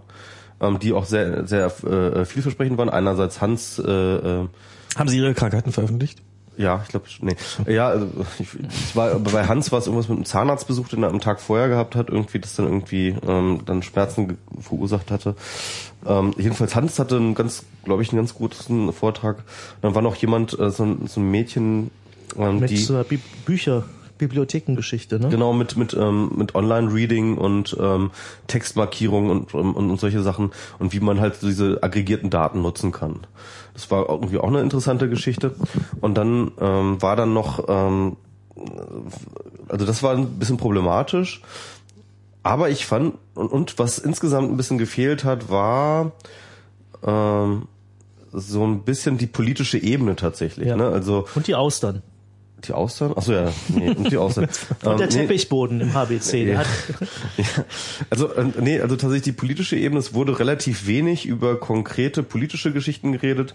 Es war eine Sache, die natürlich extrem wichtig war und extrem spannend war, war natürlich äh, Ria, die da war, die ja momentan, und da wollte ich eigentlich auch noch, noch, noch nachher nochmal mit euch drüber reden, ähm, die äh, Piraten in der Piratenfraktion in NRW sitzt und deswegen immer einen Shitstorm kriegst, weil sie immer private Dinge twittert. Ja, das war ein super interessanter Vortrag, weil sie dort einfach zu einer Diskussion geladen hat, so wie soll sie jetzt damit umgehen. Und das war irgendwie eine gute Diskussion. Und dann äh, war tatsächlich Schwarz-Blond, hat ähm, äh, als allerletzte Speakerin am zweiten Tag hat sie einen ganz großartigen Vortrag über äh, tatsächlich das schwedische Steuersystem gehalten, wo ja tatsächlich die ähm, die Steuerbescheide veröffentlicht werden von jedem Genau. Bürger und wie das tatsächlich wie tatsächlich die Umsetzung dort funktioniert und wie das äh, gemacht ist, weil wir reden immer davon, ja, die Schweden und ihre Steuern und so, aber sie hat das mal echt erklärt, wie das äh, äh, zustande kommt und tatsächlich auch die Vorteile und Nachteile davon abgewogen hat und dazu kam, dass wir das doch eigentlich auch ähm, mal ähm, äh, mal fordern könnten und hat tatsächlich dann auch noch das Ganze verknüpft mit einer Selbstoffenbarung. Sie hat dann tatsächlich auch ihren Steuerbescheid dann in dem Moment auch offengelegt. Sie, ich ich habe ein Foto von ihr irgendwo gesehen, wo sie den, wo sie ihr Einkommen quasi veröffentlicht hat, irgendwie auf Twitter. und ja. hab dann, okay, das, war war dann, die Spackeriade. Spargel-Parade. Das war die Spargel, Spargel, ja, ja. Das fand ich, das fand ich echt eine großartige. Also tatsächlich waren, ähm, das passt auch gut zu der Woche. Die großartigen Vorträge waren von Frauen. Waren natürlich äh, wieder relativ unterdurchschnittlich wenig Frauen da, aber die Frauen, die da waren, haben ähm, das Ding gerockt so. Und äh, ja, was noch? Aber das ist ja eigentlich auch mit, mit gerade mit dem Veröffentlichen der der der Steuererklärung oder der, der, des äh, sozusagen des Einkommens, das ist ja eine Forderung, die jetzt gerade hier auch mal wieder ein bisschen so im abgemilderten Maße hochgekocht ist, nämlich die Veröffentlichung von der Einkommen von Bundestagsabgeordneten. Das finde ich ehrlich gesagt eine absolute, eine, ein, ein absolutes äh, also dass wir das noch nicht haben, ist eigentlich ein totaler Ja, ja, total. Antagonist. Äh, äh, ja, Also es ist jeder, jeder, äh, also es ist, ist in dieser Diskussion. Und ich frage mich, warum solche naheliegenden Argumente nicht gebracht werden. von Jeder- Politikerinnen. Ne? Von Politikerinnen? Nee, nee, aber auch von Moderatorinnen werden die, also von, von, von Journalistinnen werden diese entsprechenden Gegenfragen nicht gestellt, so das Politiker, "Ja, aber es darf doch nicht jeder wissen, was ich, äh, wovon ich, äh, das, wenn Politikerinnen Ja, das ja, hier die, die, wie hieß die denn nochmal? Die, Je- ähm, jeder Arbeitgeber, jede Arbeitgeberin. Und äh, wir sind nun mal alle Arbeitgeberinnen äh, der, der Bundestagsabgeordnetinnen ähm, ähm, haben ja äh, Natürlich haben wir äh, hat, ist in jedem Arbeitsvertrag eine Klausel drinne, dass man äh, dass man nicht für für fremde Firmen arbeiten kann darf, dass Frauen nicht nebenbei für fremde Firmen arbeiten darf. Und dass wenn dann ist das anzuzeigen.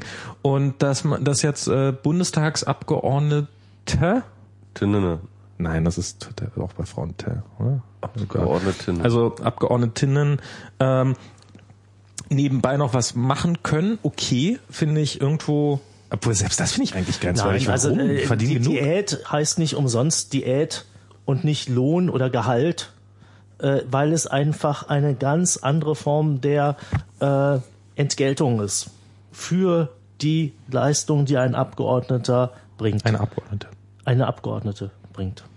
Aber, aber, aber ist es nicht, Gregor, du hast aber kann man denn nicht erwarten, Respekt vor Symbolen. aber kann man denn nicht erwarten, kann, kann Frau denn Nein, nicht ich, erwarten, Ich dass, argumentiere hi- historisch und Ja. diese Diät bedeutete, äh, das ist eine Art Schutzschirm, dass diejenige, die diese äh, äh, dieses Mandat hat, äh, quasi keinerlei äh, äh, Verpflichtungen zu folgen hat. Und äh, deswegen ist es einfach die, und die Ursch als, als die Diäten eingeführt worden sind, war es so etwas wie Aufwandsentschädigung, weil zu der damaligen Zeit konnte, also 1848 oder so, wer ist denn da äh, ähm, äh, Abgeordnete geworden? Auf jeden Fall keine Frauen. Nee. Das waren die Patrizier. Nein, aber ich, äh, aber es ist, ist, kann man nicht heutzutage äh, von uns, können wir nicht von unseren Abgeordnetinnen erwarten, dass sie ähm, Ja, das Argument ist, willst du Leute haben, die als Beruf nur noch das Parlament haben und von daher innerhalb ihrer jeweiligen Parteien äh, immer stromlinienförmig funktionieren müssen. Das Nee, tun nee, sie ja jetzt ich zu auch gar 90 nicht. Prozent Will schon. ich auch aber gar auch nicht. die letzten Also ich 10 will, Prozent ich will ja nur wissen, verlieren. wo ich, ich will ja nur wissen, wo sie noch Gelder äh, akquirieren. also ich, das ich finde, ich finde, sie ja jetzt ja tun. Also äh, ja, wollen wir es mal hoffen. es also, gibt natürlich äh, die, Das also war wirklich auf Heller und. Cent, ja. Also, ja, also ich meine, das Also- ist das, dass, dass, dass ein Per Steinbrücks nicht einfach seine, äh, seine das- Steuererklärung veröffentlicht, ist eigentlich ähm, wahrscheinlich aus Angst, was da noch so hochkochen würde. Einfach die Zahl. ich, ich finde das äh, Ich finde, ich gut, finde, es sollte dass für bestimmte Leute, die ein Amt bekleiden, sollte das definitiv äh, Zwang sein. Und für jeden Spitzenpolitiker sollte es zumindest irgendwie ähm, anrüchig sein, wenn man es nicht tut. Und ich, ich finde tatsächlich auch, ähm, ja, ich erwarte von einer Politikerin, dass wenn sie gewählt worden ist für vier Jahre in den Bundestag und das ihr Job ist, da zu arbeiten, dass sie dann nicht irgendwie nebenbei noch äh, andere Jobs macht und ihre Rechtsanwaltskanzlei äh, ähm, noch mit mit Mandanten besorgt oder sowas. Dass das, also es ist in, also das, das ist jetzt tatsächlich so aus, das geht doch, das können wir kleinen, das können wir kleinen Frauen von der Straße uns doch auch nicht erlauben. Also so dieses, Du, äh, der, der Ab, die Abgeordnete ist nicht dafür da, irgendwie Stunden im Parlament abzusitzen. Die Abgeordnete ist Abgeordnet für den Souverän. Und Souverän heißt, dass du niemanden Rechenschaft schuldig bist. Ja, und dafür kriegt sie, Und das und äh, souverän, deswegen ist das, was der Steinbrück gemacht hat, vollkommen richtig. Der hatte dieses Mandat und hat sich nicht drum gekümmert, weil er ist da hingegangen hat seine Meinung ansch- anstelle irgendwelche Parlamentsarbeit von Hinterbänklern zu machen, ist er von hat er seine Meinung, auch seine politische Meinung in seinen komischen, gut bezahlten Reden äh, Hunderttausenden von, von Leuten, die wahrscheinlich auch Multiplikatorinnen sind, äh, entsprechend reingedrückt. Das ist doch ein genialer Hack. So, äh, ich, ich weiß Findest du das ernsthaft? Ehrlich, Ja. Nee, aber ich, du, ich, Äh, Gregor, ich, bin, ist ich, denn das für- ich, für- ich weiß nicht, ob das ein genialer Hack ist, ob ich das bezeichnen würde. Was ich, was ich auf jeden Fall dir, zustimmen würde, ist, ich halte es komplett für legitim. Ich habe nichts dagegen, dass der Steinbrück meinetwegen auch eine ganze Milliarde ähm, in, im, im Jahr scheffelt. Habe ich wirklich nichts dagegen. Ich will es nur genau wissen. Und ich finde, darauf hat man recht. Absolut, das kommt ja jetzt. Also Ja. Äh, da ist Steinbrück auch der, der, der Türöffner, weil äh, als jetzt herausgekommen ist, dass es irgendwie äh, Nebenverdienste bis 1000 Euro, Nebenverdienste bis 3000 Euro, Nebenverdienste über 7000 Euro im Jahr gibt, ja, Ja. Äh, äh, dass das eine Kategorie ist, die wahrscheinlich immer noch für 50 oder 60 Prozent äh, der ähm, Abgeordneten zutrifft, die sich da wiederfinden können. Aber es gibt natürlich ein paar hochbezahlte Leute und dann kommt halt wirklich auch derjenige, der, du willst vielleicht dann doch jemanden haben, der ich weiß, ich rede jetzt wie so ein FDP-Polit, wie eine FDP-Politikerin. äh, äh, jemand, nämlich. Wie- wie- wie nämlich Silvia Moch die, Koch-Merin. die, die finde ich aber auch gut, weil die wieder so faul ist. äh, Das, und das, das fand ich schon, Ja, das kann ich die ist ja mehrfach, total. mehrfach aufgefallen. Das finde ich toll. Ja. Wer ist mehrfach aufgefallen? Äh, eine, Silvia eine Koch- Silvana Ach so, ja. Silvana, Silvana, nicht Silvia. Ja, ja. Wo, wobei das Lustige ist, in der, in der EU verdient ja eine Sekretärin äh, dann schon äh, viel, viel mehr als ein Landtagsabgeordneter. Ich glaube, das Dreifache von äh, einem Landtagsabgeordneten hier in Berlin. Ähm, äh, die, diese Offenlegung von der, von der Steuererklärung, das fand ich echt interessant von, von der Schwarzblond, weil ähm, da, da entsteht ein echt interessantes Druckpotenzial und zwar auf Seiten der, ähm, der Freiberufler und der Unternehmer. Ähm, Aber auch- denn da hast du ja unglaublich viele Möglichkeiten, ähm, steuerlich deine Lebensweise und deine Investitionsentscheidungen so zu steuern, dass du bei hohem Umsatz sehr wenig Steuern bezahlst. Da gibt es ja eine ganze Industrie, die mit Abschreibungsmodellen pipapo arbeitet, um Steuerminderung zu betreiben. Und wenn diese Steuererklärungen alle da sind, also jemand, der auf erkennbar einen sehr, sehr, auf sehr, sehr großen Fuße lebt, dann aber ein nicht angemessen hohes Einkommen versteuert und angibt, auch mit allen legalen Möglichkeiten, der macht sich zumindest fragwürdig. Und das finde ich toll. Und das erzeugt politischen das, Druck. Aber auch gesellschaftlichen, Ja, persönlichen. Ja, Druck. weil äh, du, so der, der, der typische, der Zahnwald, ja, der äh, alles hat, Haus im Grün, sonst was. Und dann kommt dann äh, raus, dass er genauso viel Steuern zahlt wie äh, eine, eine mittlere äh, Angestellte. Diese Person steht dann unter Rechtfertigungsdruck. Alles legal, dass er in irgendwelche komischen Scheinfirmen investiert und dies und jenes und äh, Verlustvorträge macht, Ja. wo vielleicht hinterher doch mal was rumkommt. Ähm, man, Frau muss das dann halt sehr, sehr genau erklären, warum das dann vielleicht doch eine tolle Investition ist, die auf zehn Jahre extrem orbitante Verluste äh, äh, entstehen lässt. Aber wenn es dann nur diese reinen Modelle sind, die sind ja auch äh, muss man, muss, muss, es, ja, das es geht ja auch gar nicht darum, dass das irgendjemand erklären muss. Man sieht einfach mal, ja. ähm, es ist, äh, die, die Zahlen sprechen ja im Zweifelsfall für sich, wenn, wenn, wenn hier immer diese, diese Rechnung kommt, also so, so diese, oh, so und so viel Prozent der Besserverdienenden zahlen den Spitzensteuersatz, hu, hu, hu, die zahlen doch schon mehr als genug. Wenn man dann einfach mal sieht, nee, Moment mal, hier die Steuererklärung, wenn man die dann auch entsprechend anfängt, da fängt es ja an spannend zu werden, wenn man nicht mehr die einzelne Steuererklärung vor sich hat, sondern wenn man aufgrund dieses Material eigene Statistiken äh, Frau eigene Statistiken ba bauen kann und dann sagt, nee, Moment mal, im Endeffekt zahlen die auch nur so und so viel Prozent Steuern, da, da, da fängt es ja an spannend zu werden. Da braucht ja niemand mal großartig was zu erklären, sondern es reicht ja schon aus, einfach Umgekehrt finde ich es aber schade, wenn so Kümmerexistenzen wie der Michi oder ich, ja, äh, wenn äh, er macht das ja freiwillig. Ich würde mich, äh, ich würde mich weigern, bisher meine Steuererklärung freiwillig äh, offen zu legen, einfach weil ich so wenig äh, Steuern bezahle. Äh, und zwar aus ganz äh, ohne, ohne. Abschreibungsgeschichten. Äh, äh, äh, dann, Auch noch- ich dann brauche noch habe nicht mal ich- meine Kosten dann habe ich einfach das Gefühl, dass ich dann in dieser Gesellschaft nicht ernst genommen werde. Ja, also da muss man sich halt einfach von verabschieden, Ja, dass das man halt aber- irgendwie nur ökonomisch Aber ihr redet beide, also es ist doch, es ist doch auf der, auf der anderen Seite total albern. Ihr redet, also du redest Ja. jetzt darüber, dass du, dass du Angst hast, dass, dass du zu wenig Steuern zahlst, um Ja. davon ehrlich äh, ernst genommen zu werden. Ja. Ähm, äh, aber äh, also du hast doch das Gröbste schon hinter dir. Du hast, du hast doch, weil ich schon so alt bin. nee, nee, ich meine, du hast, du hast jetzt, du hast, du hast, du hast gerade, du Das hast stimmt, ich bin in der Na- zweiten Halbzeit. Nein, du hast, du hast gerade, ich meine, du hast gerade offenbart, dass Ja. du, dass du eigentlich, dass du, dass du wenig Steuern zahlst. Also ja, vor den WMR-Hörern. Also ich meinst, meinst du, wenn das Finanzamt deine. Steuererklärung eröffnet, Das- dann würden dann plötzlich 20.000 Leute so geil von dem Gregor? Nein, ein educated guess ist immer noch was anderes als die Fakten schwarz auf weiß. Okay. Und ähm, das ist dieser diese einprozentige Möglichkeitsraum ist genau der Unterschied äh, zwischen dass Leute sagen können, so ist es, oder ich habe den Verdacht, dass es so sein könnte. Mir fällt gerade ein, ne? also bei so, einem, bei so einem richtig, wenn die Wahlkampfphase, in, den, äh, wenn der Wahlkampf in die heiße Phase eintritt, ja, muss ja der Spitzenkandidat jeder Partei ziemlich viele Auftritte machen und ziemlich viele Reden halten. Kann sich die SPD das überhaupt leisten bei Steinbrück? das ist das, Das wird scheiße teuer. scheiße teuer für die SPD. Griechenland 2-0.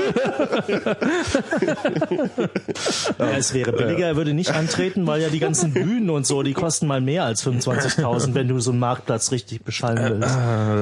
Ähm, aber mir ist Aber, aber, aber wäre es nicht äh, so, äh, so rein vom also es wäre schon geil, wenn die Steuererklärungen Mir- alle veröffentlicht ja, werden. bei mir ist nochmal ein, äh, hinsichtlich Also es hätte der- für mich ja, auch ja. gigantische Vorteile. Hinsichtlich der politischen Partizipation gibt es quasi noch auch wieder so einen Restbestand an das alte äh, preußische Steuerklassenwahlrecht, dass je mehr Steuern du bezahlt hast, desto mehr Stimmen hattest du. Das ist ja in Amerika so quasi. Nee. Ja, aber aber nicht Naja, nicht aber- offiziell. Nicht offiziell, aber in Preußen war es halt, Ja, ja, ich weil weiß. einfach gesagt hat, jetzt nehmt mal Partizipation mal ganz wörtlich. Guck mal, niemand äh, würde doch sagen, äh, nur die Geschäftsführer von GmbHs äh, sind zeichnungsfähig. Sind das jetzt, ist das nicht einfach, äh, äh, äh, sind das die besseren Menschen? Die haben doch teilweise 15 oder 20 Mitarbeiter, deren Stimmen, Mitarbeiterinnen. Mitarbeiterinnen, die Und werden, Geschäftsführerinnen. Geschäftsführer, die werden doch überhaupt nicht ähm, gehört, sondern alles äh, Unternehmen werden nur über die Geschäftsführerin identifiziert Ja. und dort bündelt sich die Macht. In der, Im klassischen marxistischen System waren es doch die Räte, dass quasi die gesamten Produktions, ähm, na, Mittel? Ko Kombinate, Produktionsstätten quasi über die Räte, wo alle sogenannte Stakeholder, alle, die irgendwas mit dem Unternehmen zu tun hatten, dann äh, auch eine zumindest Stakeholderinnen. in den, in den Die Stakeholderin, das ist mal ein ja, schönes Wort. in der Theorie äh, einen Anteil hatten. Und ähm, so sehe ich das halt, also die Gefahr, dass äh,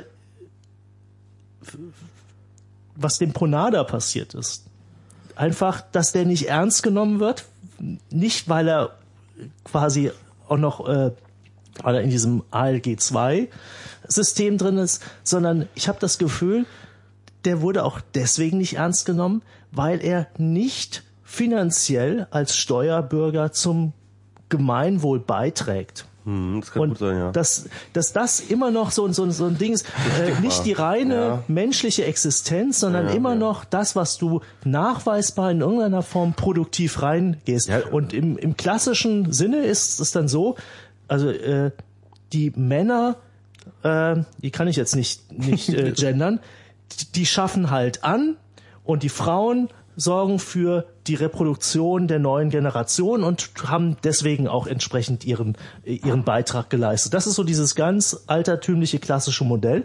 Und ähm, deswegen war es halt äh, für die, für die Frauen in der öffentlichen Wahrnehmung halt kein Problem, kein richtiger, keine richtige Steuerbürgerin zu sein, sondern im Gegenteil sogar noch so eine Steuerverminderungs äh, Instrument zu sein, um den hochbesteuerten Einzel Einzelmann quasi über dieses Stimmt, ganz, eigentlich ganz klassisch kann man seine Frau von der Steuer absetzen. Ja, ja, genau. genau. Ja, Mann, in dem Fall. Das ist ja das, was du mit Diana jetzt auch versuchst. Was? Ja, das, deswegen wollte er ja noch heiraten. genau, das ist der, das ist der Grund. Und Diana ist dein Steuersparmodell. Ja, das funktioniert. Damals, als, als du sie kennengelernt hast, hast du mir gesagt, Michi, Da wusste ich da, aber- das da, das ist mein Steuersparmodell. Da wusste ich aber noch nicht, dass, sie, dass, dass wir Pi mal Daumen genauso viel verdienen. Äh, und dass das da, Ach Mist, ja, ja. ja, ja, das geht immer nach hinten los. Ja, und, und deswegen mal, äh, es gibt unterschiedliche äh, äh, ja, Grundlagen, wie man gesellschaftliche Partizi- Partizipation quasi in ähm, politische mh, Verantwortung überführen kann. Es Aber dann halte die ich jetzt ehrlich gesagt, also ich meine, dass das den Puntenade jetzt so hart, Es gab so hart Missfelder übrigens äh, tatsächlich eine eine Forderung. Ähm, äh, der Missfelder ist ja irgendwie so diese, dieses äh, Enfant terrible aus Der der, Jungen Union, Union und ja. so ne. Oh, terrible.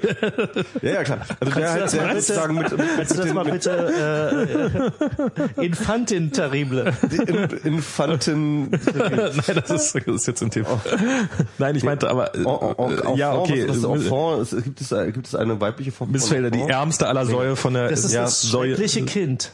Das schreckliche Kind, das immer Ja, auf ja, den ja, Tisch weiß, aber gibt, gibt es halt gibt es eine weibliche Form von Enfant? Nee, ich glaube nicht. Ne? Infantin. Infantin, ja. Egal. Auf jeden Fall, ähm, die In- Infantin terrible ähm, äh, Philipp Missfelder hat tatsächlich auch mal irgendwo eingeschmissen, dass tatsächlich äh, die Stimmgewicht äh, eines einzelnen Bürgers äh, anhand seiner ökonomischen Leistungsfähigkeit oder so etwas oder an seinem Steuereinkommen Ja, oder aber so. noch, ja, es gibt noch das andere, tatsächlich mal gemacht. es gibt ja. aber noch andere Gründe, zum Beispiel die noch zu erwartende Lebenszeit. Mhm. Also das heißt, junge Menschen haben halt zehnmal höheres Stimmrecht als die Leute über 80. Weil sie noch mehr einzahlen werden. Das will die CDU nicht haben. Nee, ich will jetzt ja nur mal ein paar, also Ja, wir ja. haben momentan haben wir das System, dass One man, one vote. Nee, genau, also, waren, one woman, one böse, ja, Achtung, Map, bitte übernehmen Sie. Oh, oh, oh. Oh, oh, oh. Das war jetzt ein Fauxpas. One woman, one vote. Meine ich natürlich. genau. ähm, das scheint, das, das scheint so ein, ein Kompromiss zu sein, äh, mit dem sie alle halbwegs glücklich sind. Ähm, aber es gab mal andere Systeme und jetzt, wo die Kinder knapp werden in unserer Gesellschaft, gibt es jetzt Dinge wie das Familiensplitting auf einmal ähm, äh, als Idee eingeführt wird, was ja im Prinzip früher war, ja Ehegattensplitting, die Idee gibt sowieso in jeder Ehe Kinder. Die paar Ausnahmen, wo das nicht passiert, die werden nicht weiter äh, äh, berücksichtigt. Jetzt sind aber so viele ähm, äh, Ehen kinderlos, dass quasi auch dieses Ehegattensplitting wirklich zu so einem Steuer Steuersparmodell geworden ist. Mit einem Familiensplitting, dass sich also eine Gemeinschaft von, von Männern und Frauen Wir sagen, haben wieder ein bisschen aufgeholt. hui, Mapp hat gerade mal wieder einen äh, Screenshot gepostet und äh, 49 maskulin, 45 feminin. also wo es vorhin 5 zu 1 stand, glaube ich, ganz Ja, am ja. Anfang, da sind wir das sind immer noch vier Vorsprung, aber es ist We try, we try. we try harder. ähm, äh, also Fa Familiensplitting wäre die Idee, jetzt im modernen Gesellschaftssinne, dass äh, zwei Personen oder sogar mehr sich als Eltern quasi bezeichnen und Verantwortung für, für die Aufzucht von Kindern ähm, ähm, mh, Verantwortung übernehmen. Und das ist dann Familie und die werden dann entsprechend ähm, durch die Anzahl der, äh, der dieser Familie äh, wird das dann entsprechend äh, besteuert. Das wäre bei hätte einen Vorteil, weil diese typische zwei diese Doppelverdiener, kinderlose äh, Akademiker-Ehe äh, dann entsprechend diskriminiert würde. Und dann würde man sagen, die könnten doch vier Kinder äh, sich leisten, weil die hätten ja auch das Geld für eine Nanny.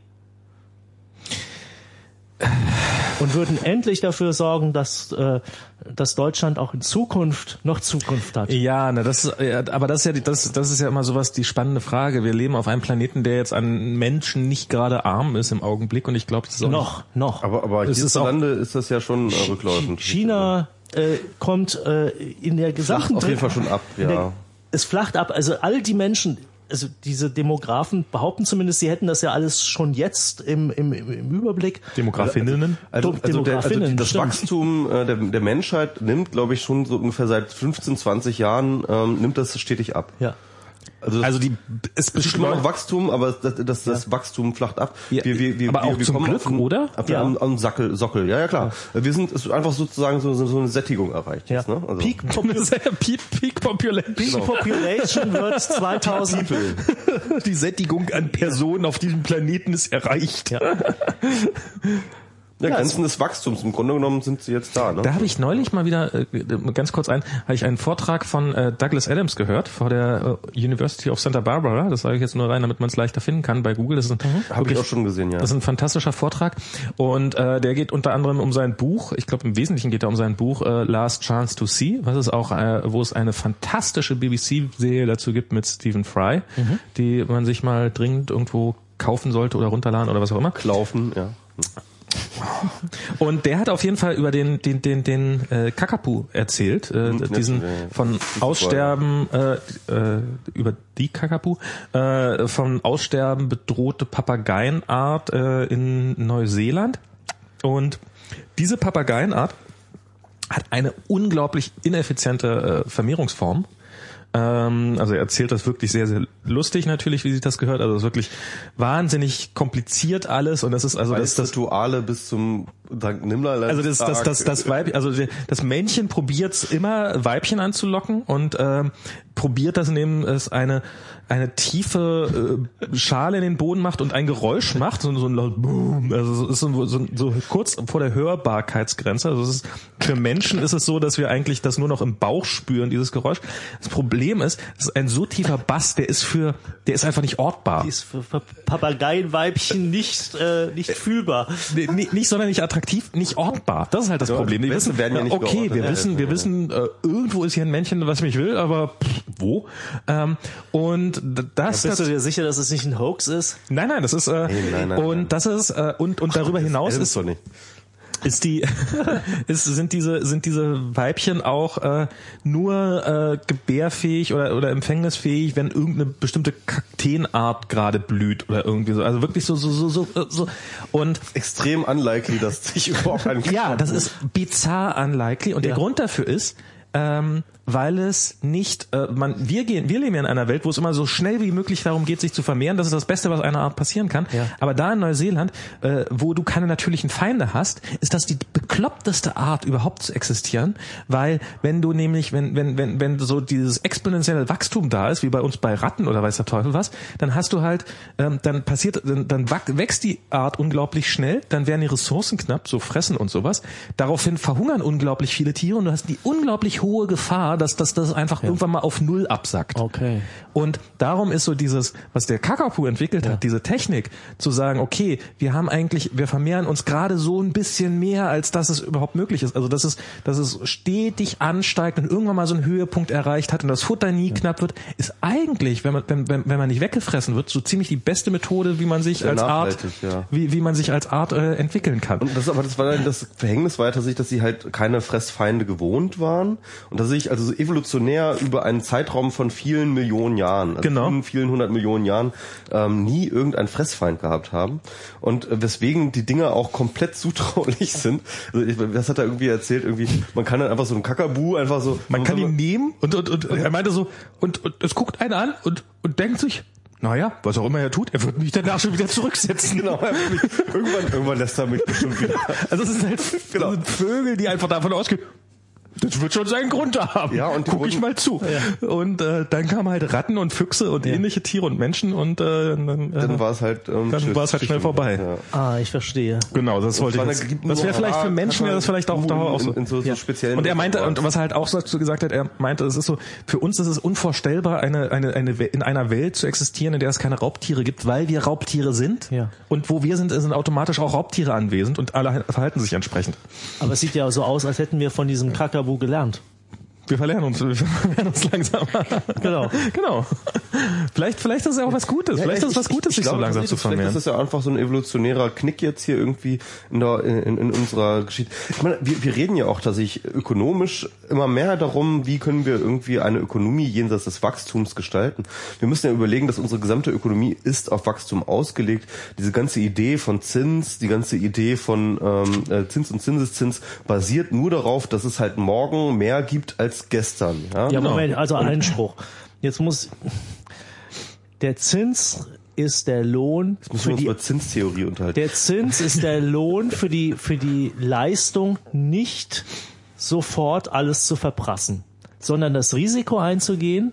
Du, es den- gibt verschiedene Zinstheorien und die sind ähm, alle sehr unterschiedlich. Die können wir Ja, gerne aber alle ich habe aber nur ich habe aber nur die eine. Ja. Die versuchte ich gerade Ich finde jetzt. die unplausibel, aber da können wir, das ist das. Äh, Aber man kann ja, man, also man kann ja schon ein bisschen argumentieren, dass äh, unser Reichtum, in dem wir hier im Augenblick leben, basiert darauf, dass wir äh, Ressourcen ver verbrauchen, die einfach äh, über kurz oder lang alle sein werden. Clubmate? Clubmate wird irgendwann, es wird irgendwann, erst wenn die letzte Clubmate getrunken, ja, mal, abgesehen, abgesehen, abgesehen davon, dass, dass man Kindle, Power nicht weiterbringt. achso, ich dachte, dass man Kindle echt nicht trinken kann. nee, nee, abgesehen davon ähm, ist ähm, die Zukunftserwartung immer die, dass es morgen mehr gibt als äh, als es gestern gab. Also das heißt, dass dieses Wachstum ist antizipiert. Ja, das ist halt in den ist eingepreist. Ja. Und, ähm, äh, und, und ohne dieses Wachstum funktioniert es auch gar nicht. Und ähm, äh, wir, wir reden ja auch schon von Rezensionen, wenn es halt nicht ähm, nicht rückläufig ist, sondern tatsächlich schon bei Das, null. wenn das Wachstum relativ Ja, klein ist. bei, bei, bei Stagnation äh, beziehungsweise auch bei kleinem Wachstum ähm, ähm, sch- schreien wir Rezensionen und so. Ja, also ähm, äh, also alleine schon die äh, die Arbeitslosenstatistik, man, man sagt irgendwie, dass alleine drei Prozent Wirtschaftswachstum dazu da sein, um überhaupt die die äh, die die Arbeitslosenzahlen stabil zu halten. Ja. Und, das, aber das sind aber wir auch jetzt, wieder, das sind wir auch, sind doch hier jetzt ja, keine, keine Volkswirtschaftler. Die haben so viele Rinnen. Theorien. Volkswirtschaft, oh, Entschuldigung, Volkswirtschaftlerinnen. Die haben doch so viele Theorien. Äh, ja, natürlich. das ist ja auch dann- abgeschwiffen jetzt. Also hm. also wo ist denn eigentlich das Problem? Also natürlich können menschliche Gesellschaften mit, mit Schrumpfungsprozessen umgehen. Das, das Man muss sich drauf einstellen, aber. Ja, Ja, das die werden wir Institutionen- Also was ich, worüber wir leider mit in der Sendung mit Diana nicht so richtig über das über dieses äh, das, das das fand ich nämlich total spannend so dieses ähm, das heißt das ist so ihr Thema mit was sie mit beackert im Bundestag ist so ähm, hier ähm, äh, dass dieses dieses dieses wir haben Landstriche in diesem Land, wo die Bevölkerungszahlen abnimmt. Und das ist, äh, das ist was, was wir vorher noch nie hatten. Das sind einfach, dadurch haben wir als Gesellschaft äh, plötzlich neue Probleme. Naja, also jetzt muss ich dazu mal sagen, da bin ich jetzt leider auch Historiker. Also im Dreißigjährigen Krieg, ja, Ja, aber im 30-jährigen Krieg gab es auch noch keine Kanalisation. in 30 was was hatte er da gab es doch letztens das Zitat des Jahres war irgendwie es war so absurd es ging so um die Frage fragen Sie mal den Bauern im 30-jährigen Krieg Das war zum Thema Stress irgendwie. Ja, genau. Das früher kein Die Stress hatten gab. Stress, ja. die hatten Stress, weil ihnen der Schwede irgendwie,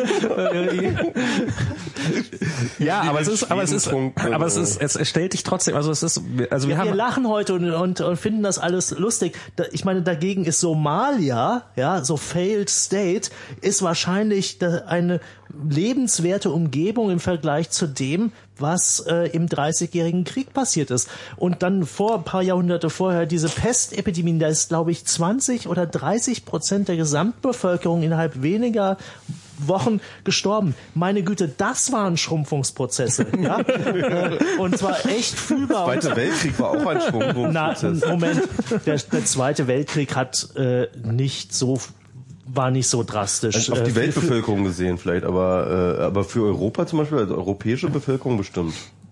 Ja, bestimmt oder hast du Fakten? Sorry, tut mir leid. Also ich hab keine 55 Zahl. sechs, Mil- sechs Millionen Leute sind Nein, es sind Die sechs 55 Millionen äh, Juden 55 sind vergast worden. 55 Millionen äh, ähm, Menschen werden als äh, Opfer des Zweiten Weltkriegs bezeichnet. Wenn man jetzt davon ausgeht, dass er ja auch in Fernost stattgefunden hat, bestimmt waren so in dem europäischen Bereich zu der damaligen Zeit 370 Millionen Menschen äh, äh, in, in diesem europäischen Bereich. Äh, zehn, also maximal 10 Prozent und das über, über einen längeren Zeitraum und äh, Wahrscheinlich haben sie, Ja, das ist wahrscheinlich, wahrscheinlich gab es sogar, ein- gab's sogar ein äh, äh, Plus, ne? Kann, kann gut sein, dass es ein Plus gab. Also damals haben die Leute ja noch echt viele Kinder gekriegt. ja, jedenfalls nachher Ich glaube, schon. im Krieg, äh, während des Krieges dann gerade nicht so dringend. Da gab es auch nicht so viel Essen und so. nicht. Wir hatten ja nichts Besseres, wir hatten ja nichts Besseres zu tun, als Chat, Kinder zu kriegen. Chat, recherchiert das doch bitte mal. Nee, aber es ist, äh, Gab es in der Zeit des Zweiten Weltkriegs in Europa ein, äh, äh, ein, ein, ein Plus oder ein Minus an, ähm, an, an Menschen? Also wenn, wenn man so heutige Konflikte hört, so, so was weiß ich jetzt aktuell Israel, Palästina, wo man so hört, auf der einen Seite äh, in, bei Palästinensern sind äh, 150 Leute gestorben, auf israelischer Seite sind 10 Leute gestorben ähm, oder sowas, also jetzt so, so beim bisherigen das ist so ein ruhiges Wochenende in Rio de Janeiro, ne? Na, es klingt jetzt, es klingt, also ich meine, auf der einen Seite sieht man natürlich das Verhältnis der Zahlen, auf der anderen Seite klingt es jetzt nicht nach unglaublich viel. Es ist so, wenn man Es sind halt auch echt nicht wenig, äh, auch nicht viele Leute, die dort leben. Man Gen äh, genau, genau, das ist die Frage, die ich gerade sozusagen aufwerfen wollte. Sind denn im, äh, im, im Zweiten Weltkrieg äh, Erstens, er war furchtbar lang und zweitens, er war über eine unglaublich große Fl äh, Fläche. Aber war das denn so, dass wenn man hier in Berlin gewohnt hat, dass ähm, kannte man irgendjemand, der gestorben war? Und zum Ende hin, nach zehn Jahren, hat man dann äh, war in jeder Familie irgendeiner? Oder war es tatsächlich so, dass, dass, dass es ein Ende ohne Schrecken war und man jeden Morgen nachfragen musste, wer ist denn überhaupt noch am Leben? Und das ist, äh, so, man hat ja im Nachhinein immer das Gefühl, dass man eigentlich jede Sekunde nur Glück hatte, dass man noch überlebt hat. Aber so, so, also so, so wenig ich in dieser Situation, ich möchte das jetzt um Himmels Willen äh, keinerlei Kriegssituationen verharmlosen, so wenig ich in dieser Situation sein will, scheint es ja doch irgendein Zustand zu sein, in dem man noch irgendwie existieren kann. Ja. Und ähm, der, der nicht die ganze Zeit.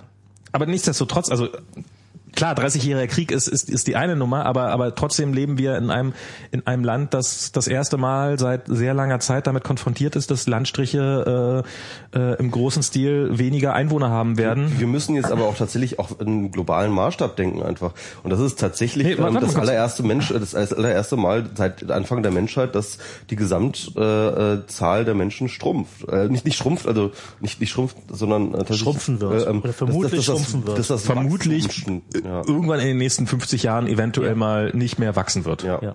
Also das, ich weiß nicht, ob das wirklich ein Problem ist. Also ich glaube, das Problem, was wir haben, ist eher noch das Gegenteil, nämlich dass die, dass wie versorgt man all diese Menschen, die da sind, äh, vernünftig mit Nahrung und Also, mit lebenswerten. Ich glaube, wir haben beide Probleme ab, äh, äh, paradoxerweise. Gle- beide gleichzeitig. Also ich war deswegen, als, als der Michi mit, mit Wachstum hat, natürlich ist es gibt so eine Gewohnheit äh, der meisten mh, Wirtschaftstreibenden, dass in bestimmten Bereichen Wachstum passiert. Äh, aber es gibt natürlich dann auch immer äh, Branchen, in denen gerade kein Wachstum passiert. Zum Beispiel bei den Zeitungen, den Tageszeitungen. Oh, was für Super eine Überleitung. Überleitung, ja, Da genau. gehe ich doch mal glatt mal hier äh, an MS Pro pullen auf diese Überleitung. Scheiße, ich muss doch selber. Na gut, okay. Ich versuche mal das Thema einzuleiten. Ja.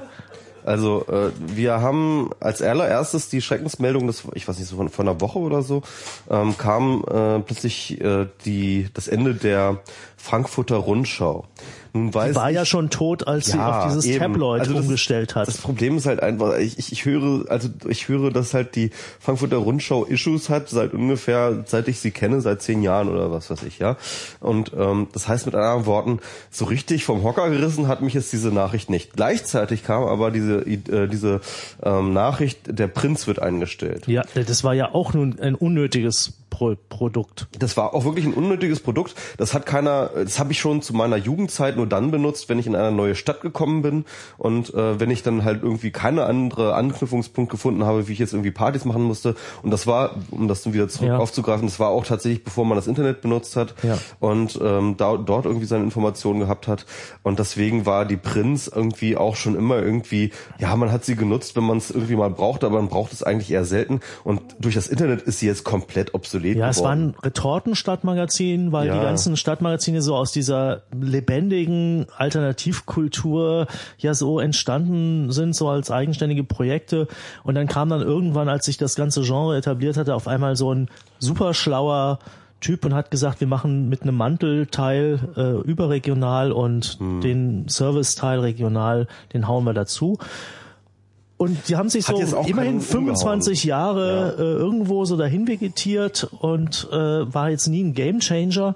Äh, die die Financial Times mit ihren Genau. gesamten Redaktion, also es gibt ja so eine Gemeinschaftsredaktion bei Gruner und Jahr, glaube ich, wo Kapital, Impulse, Börse hin und her, Ja, also ja. so so ein paar Wirtschaftstitel Ich mit kenne da sogar betreut einen, der da arbeitet. Ja, und wir bewegen uns natürlich in einer Blase sehr publi publizistik-affiner Leute, die natürlich jetzt auch so ein bisschen so klagen im Sinne von äh, die Frösche klagen, wenn man ihnen die Sümpfe trockenlegt. Ja, ähm, das hat natürlich bei uns mehr Gewicht, weil mal ganz ehrlich, wer Wie soll ich mein Blogger-Dasein finanzieren, wenn es die Financial Times nicht mehr... Nee. Ja. Ähm, so, allalong werden doch nur drei Tageszeitungen übrig bleiben in den nächsten 20 Jahren. Das ist die Frankfurter, das ist die Süddeutsche und das ist die Welt. So. Welchen, welche andere überregionale Tageszeitung fällt dir noch ein? Die Taz als vierte, aber hoch. Die Taz hat, glaube ich, tatsächlich ein nachhaltigeres Geschäftsmodell, weil sie, ähm, äh, weil sie nicht nur auf Anzeigen, sondern halt vor allem auch auf, auf, Spenden- Eigenausbeutung. auf Eigenausbeutung und, Und- auf und, und auf und auf Spenden auch, ne? Ja, und aus äh, Leserausbeutung. Ja, Leser, Leser und Eigenausbeutung. Also, aber, aber das ist, das ist im. Zweifelsfall ist das krisensicherer als irgendwie der Werbemarkt. Ja. Ja. Und die äh, FAZ, die halt ein hat weltanschauliches die Projekt. FAZ hat, hat, hat, eine, hat eine große Stiftung im Rücken, die das ganze Ding auch nachhaltig stützen kann. Ja. Die wird also auch ziemlich lange überleben. Und äh, die Süddeutsche hat momentan, glaube ich, das einfach einfach tatsächlich das beste Geschäftsmodell, also beziehungsweise den besten ähm, ähm, den, den besten Revenue sozusagen. Und deswegen Die würden, wenn die sich Süddeutsche, ja. Die wird echt ziemlich, die ist ziemlich, die ist ziemlich gut aufgestellt, weil Okay. ich das mitgekriegt habe. Und ähm, also würde ich dir absolut zus- zustimmen. Ich würde sagen die vier, ja. Also die, die werden sich ziemlich lange halten. Die vier äh, Musketiere des überregionalen Tageszeitungsgeschäfts sind. Spiegel Online, Bild, Bild.de, äh, Bild.de. jetzt muss ich mal ganz kurz. Die, Ja. Deu die deutsche Huffington Post Na, ich hab, was ich mir, und Craigslist. äh, ihr, ihr meint Print. Meinprint.de. Nee, ihr meint Print. Ihr meint, also ihr meint, Ja, Print. Also es geht darum um diese Ich glaub, Idee. Print ist- Print ist durch. Totholz. Totholz mit Distribution. also das, In also 20 meine, Jahren. meine, das, das ist ja, das ist ja, Ich behaupte, in 20 Jahren wird es noch so etwas wie Kioske, also so Verkaufsstellen für Totholz geben, Ja. tagesaktuelle Verkaufsstellen für Totholz. Und dort werden äh, Dinge verkauft werden, die unseren heutigen Tageszeitungen verblüffend ähnlich sind. Jetzt mal von der Bildzeitung abgesehen, also richtige klassische Zeitungen, nämlich äh, die Welt, weil einfach weil der Springer-Konzern es weiter subventioniert. Die Taz, weil sie durch Ausbeutung ihrer Mitarbeiter und ihrer Leserschaft auch weiter sich subventioniert. oh Gott. Die FAZ, weil sie einfach eine Qualitätszeitung ist. Und Aha. die Süddeutsche, weil sie von dem prosperierenden süddeutschen Münchner Speckgürtel lebt. Der in 20 Jahren noch Ja. existiert. Den- Und die werden, die, die, werden das tragen. Und alles andere wird es nicht mehr geben. Also, Also es es gibt auch heute schon nichts mehr. Ich meine, gibt es noch irgend, die Frankfurter Rundschau war halt so ein Twitter. ja, ja, aber glaubst du, dass es Print in 20 Jahren noch geben wird? Ja. Ernsthaft? Ja. Also ich bin, ich, Es gibt ja heute noch Theater, obwohl ja, ja, äh, äh, genau, genau. Auf der, auf der Ebene sehe ich das auch. Ich sehe, dass das so sozusagen als ähm, als Liebhaberei wird Ja. es noch so äh, die die die deutsche Zeitung des Zeitungsdrucks äh, mit aktuellen Zeitungsdruckernachrichten Ja. und auch ein paar Anzeigen. Die wird Druckhandwerk als Kulturtechnik. ja, das, äh, Ja. das wird äh, von, von Lieb, also als Liebhaberei noch existieren. Ja. Aber ich glaube, darüber hinaus Sowas wie heute Vinyl, ja. ja, ja, also die Zeitung morgen wird das heutige Vinyl sein. Äh, da bin ich wirklich der festen Überzeugung von. Es führt keinen Weg dran vorbei. Also es ist bei anderen Kultur, also Theater hat ja sogar noch diesen großen Vorteil, da, ist ja noch was drin, was das Kino einfach nicht transportieren kann. Und äh, du hast die Interaktion mit dem Publikum, du hast äh, und das gibt es einfach bei Zeitungen nicht. Das ist einfach das einzige, was Zeitungen heute noch am Leben hält, ist erstens die faul äh, äh, oder äh, ich wollte gerade sagen das einzige und wollte zwei Dinge aufzählen, das wäre ein bisschen doof gewesen, ist die ist die Faulheit der Leserinnen, die Ja. äh, die, die die dieses Geschäftsmodell kennen. Das ist, glaube ich, wirklich was, was äh, ein bisschen aussterben wird. Äh, das zweite ist das das Zahlungsmodell. Das ist einfach noch nicht gelöst. Und wenn ich wenn ich Bundeskanzlerin wäre in diesem Land, dann wäre meine große Anstrengung ja endlich mal ein vernünftiges Zahlungsmodell fürs Internet zu schaffen. Das ist nicht modern. Das, ist doch, das macht doch nicht dieser Staat. Okay, Sorry, ich glaube, äh, wir kommen jetzt. Der Staat kann dafür die Grundlagen schaffen. Was soll er denn noch schaffen?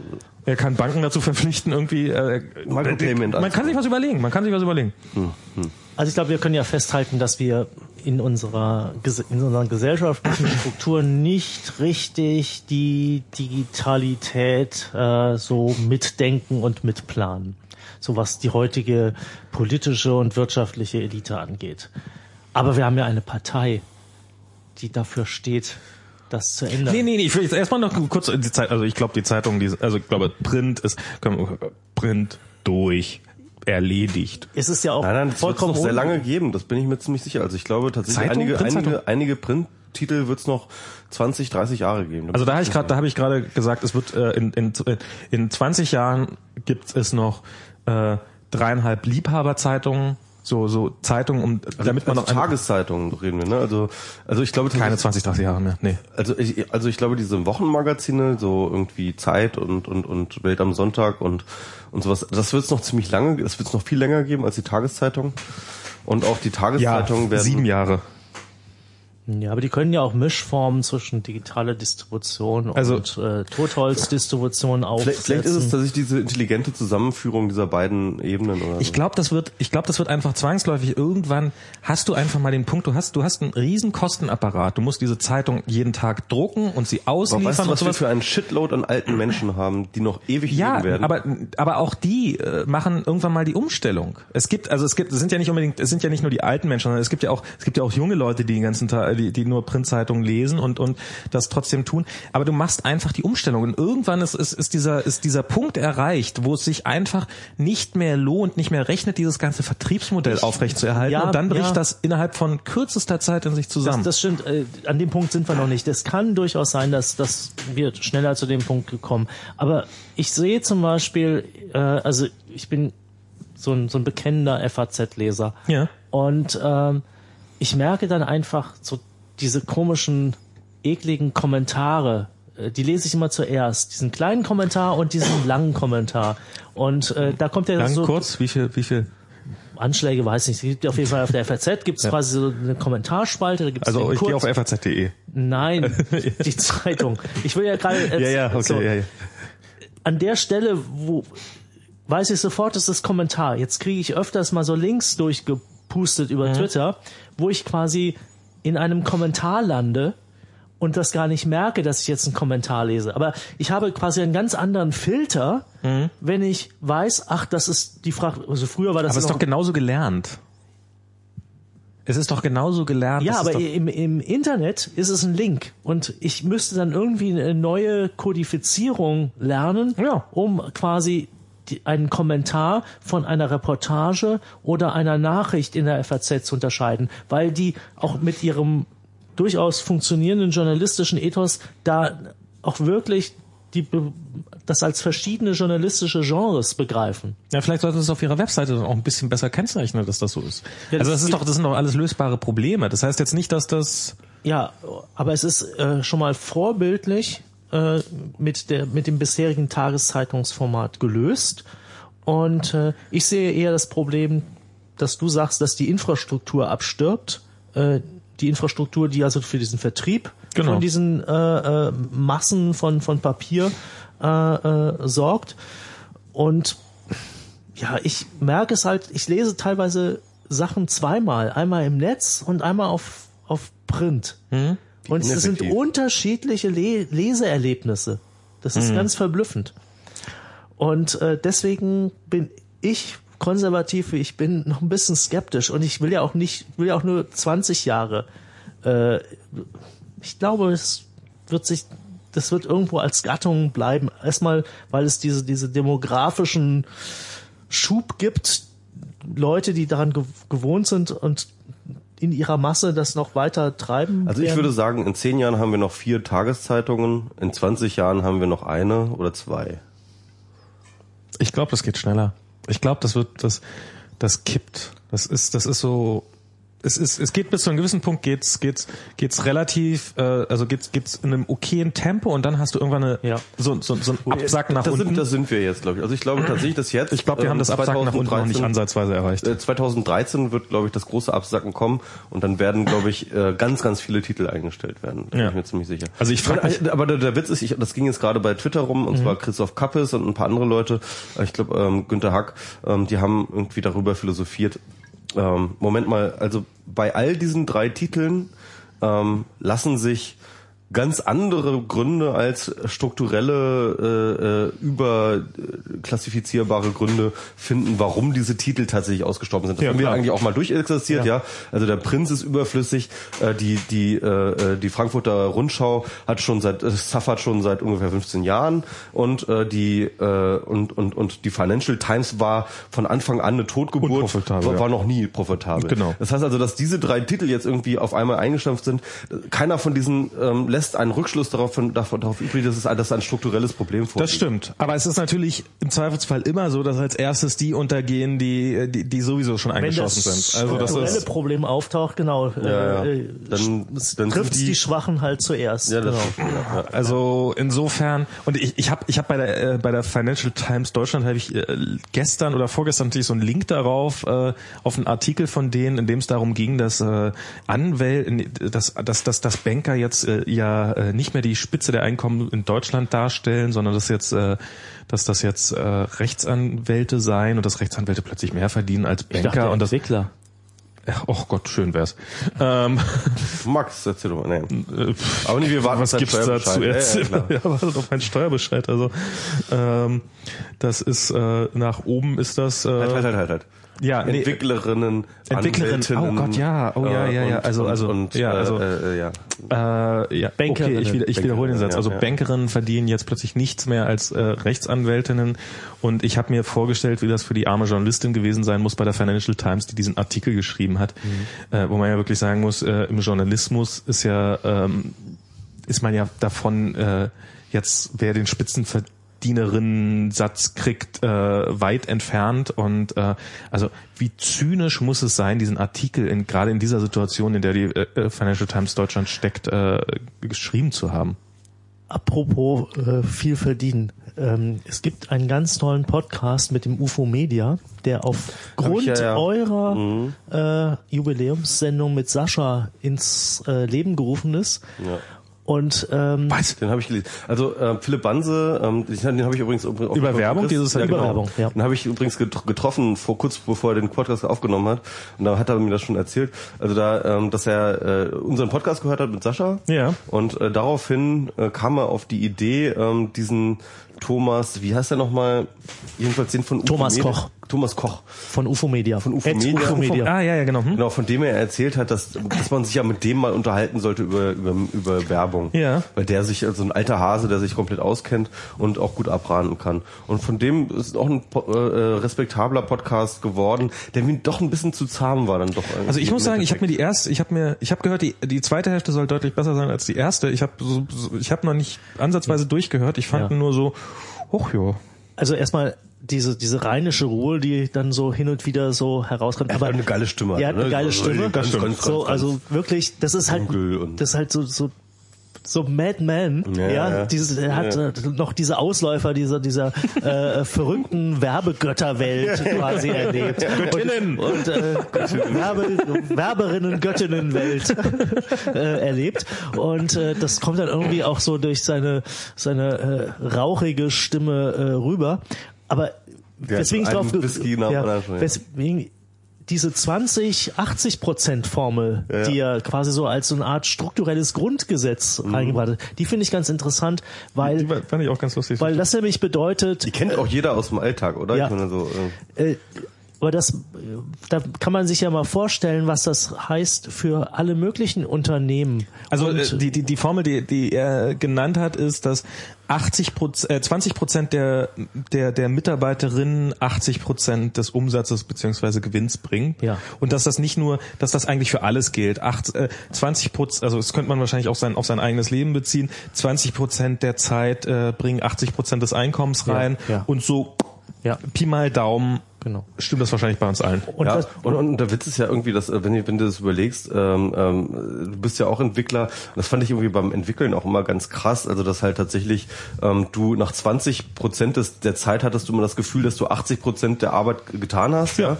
Und dann hast du aber für die letzten 20 Prozent, die noch gemacht werden müssen, 80 Prozent der Zeit gebraucht. Genau. Ja. Und ähm, das ist immer so, dass also äh, das ist glaube ich nicht nur bei der Entwicklung, Das sondern ist bei anderen bei Büchern garantiert bei allem nicht besser. So, ja, Ja. ja. Und wenn man das mal auf äh, Unternehmen und Institutionen äh, runterbricht, mit der Überlegung, dass unheimlich viele Sachen automatisiert werden können, dass also quasi die Idee eines betriebswirtschaftlich kalt handelnden Menschen eigentlich sein muss, die 80 Prozent von den 20 Prozent zu trennen.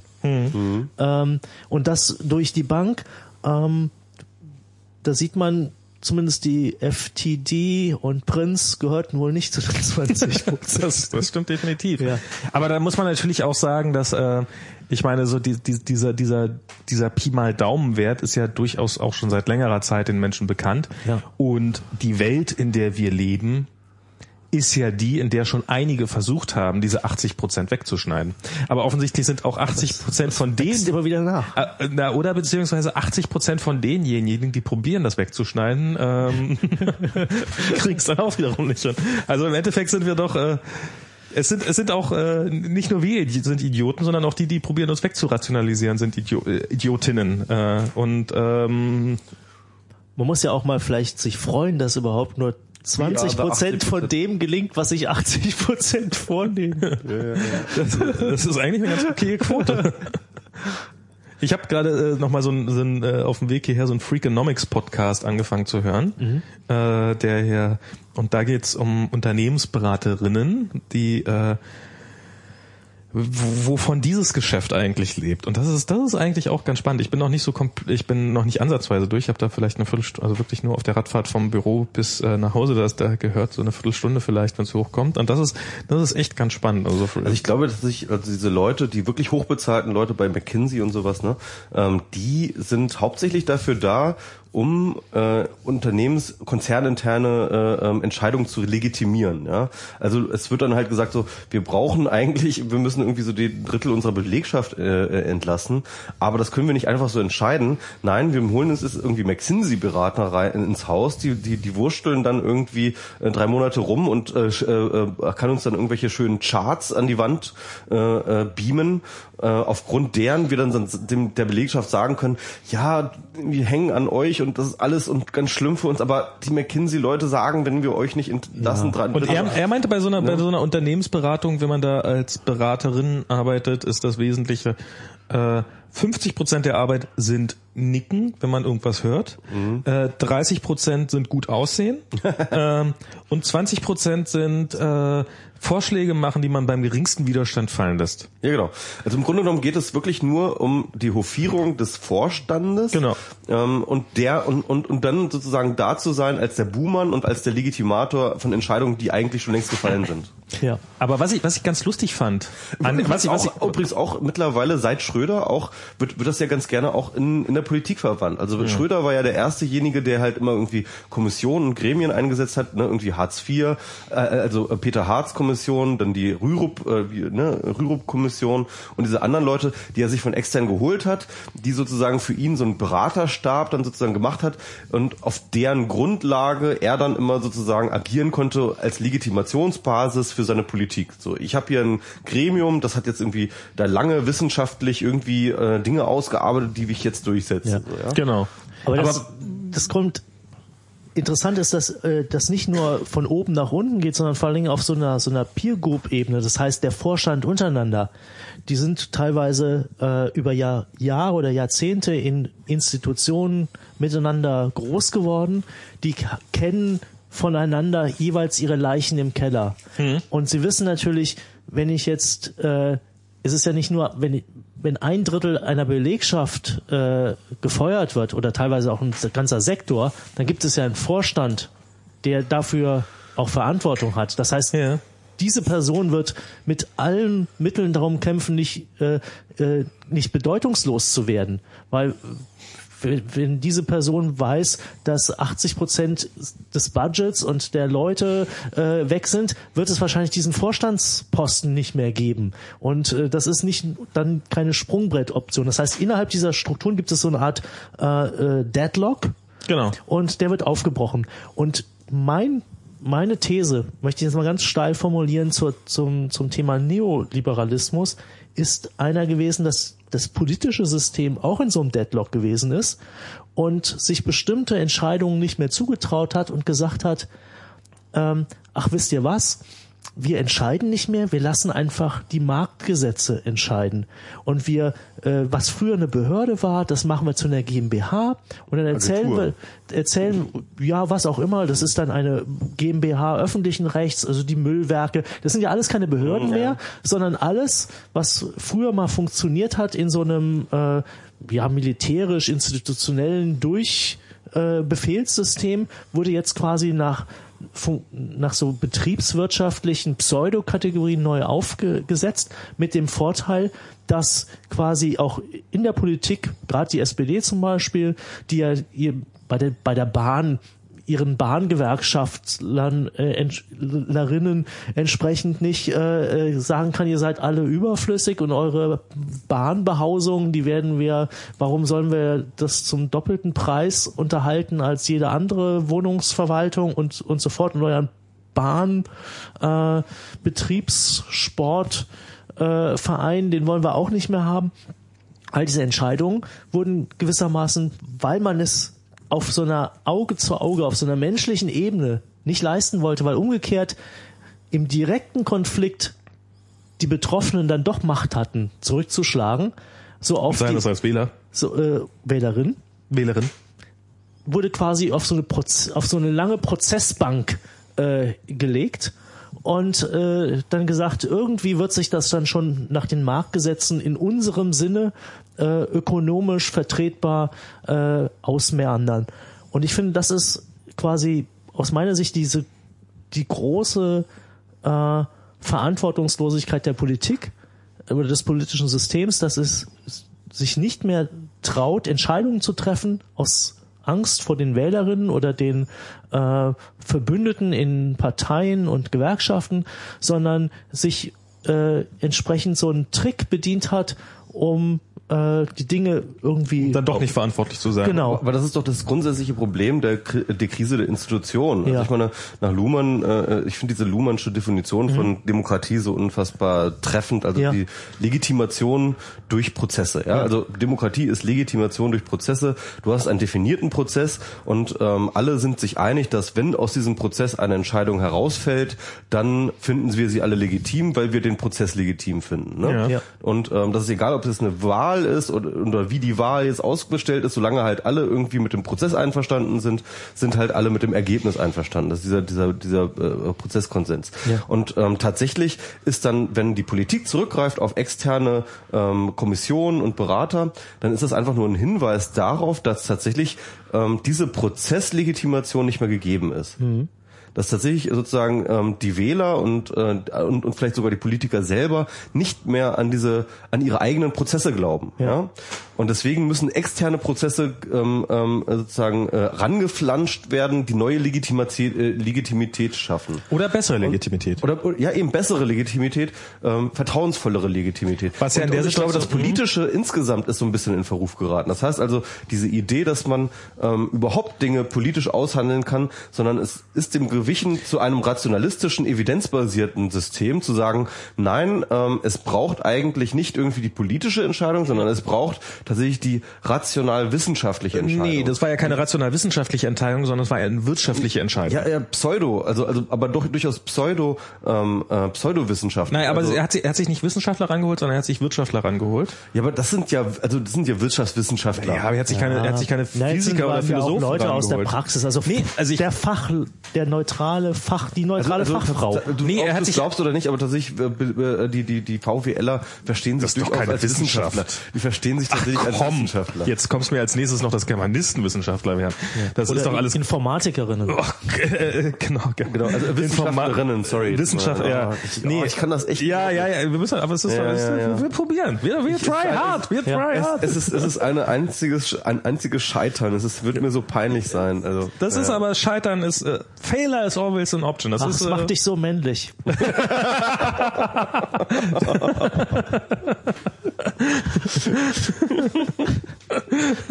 oh Mann. nee, aber es ist aber es, es war doch zu de, also es war doch damals als als Schröder diese diese das, das war ja auch ein sehr kluger äh, kluger Schachzug, weil zu diesem Zeitpunkt galt ja das die das wirtschaftliche als äh, also so, so, so das das galt ja als das was uns voranbringt und das was eff effizient ist und sowas und also hat er sich einfach dieser Mittel bedient und hat hat damit sich selber den Stempel aufge das heißt ja nicht ich glaube nicht dass es zwangsläufig heißt dass die Politik deswegen in Verruf geraten ist darum probiere ich gerade diesen Unterschied zu machen ähm, sondern er hat sich einfach nur das geholt was zu diesem Zeitpunkt als gut galt und wenn wir uns äh, einer Sache bewusst sein können dass äh, dass so die Bankenwirtschaft ähm, in letzter Zeit doch ähm, äh, nach Schröder dann äh, in, in, im erstaunlichen Tempo.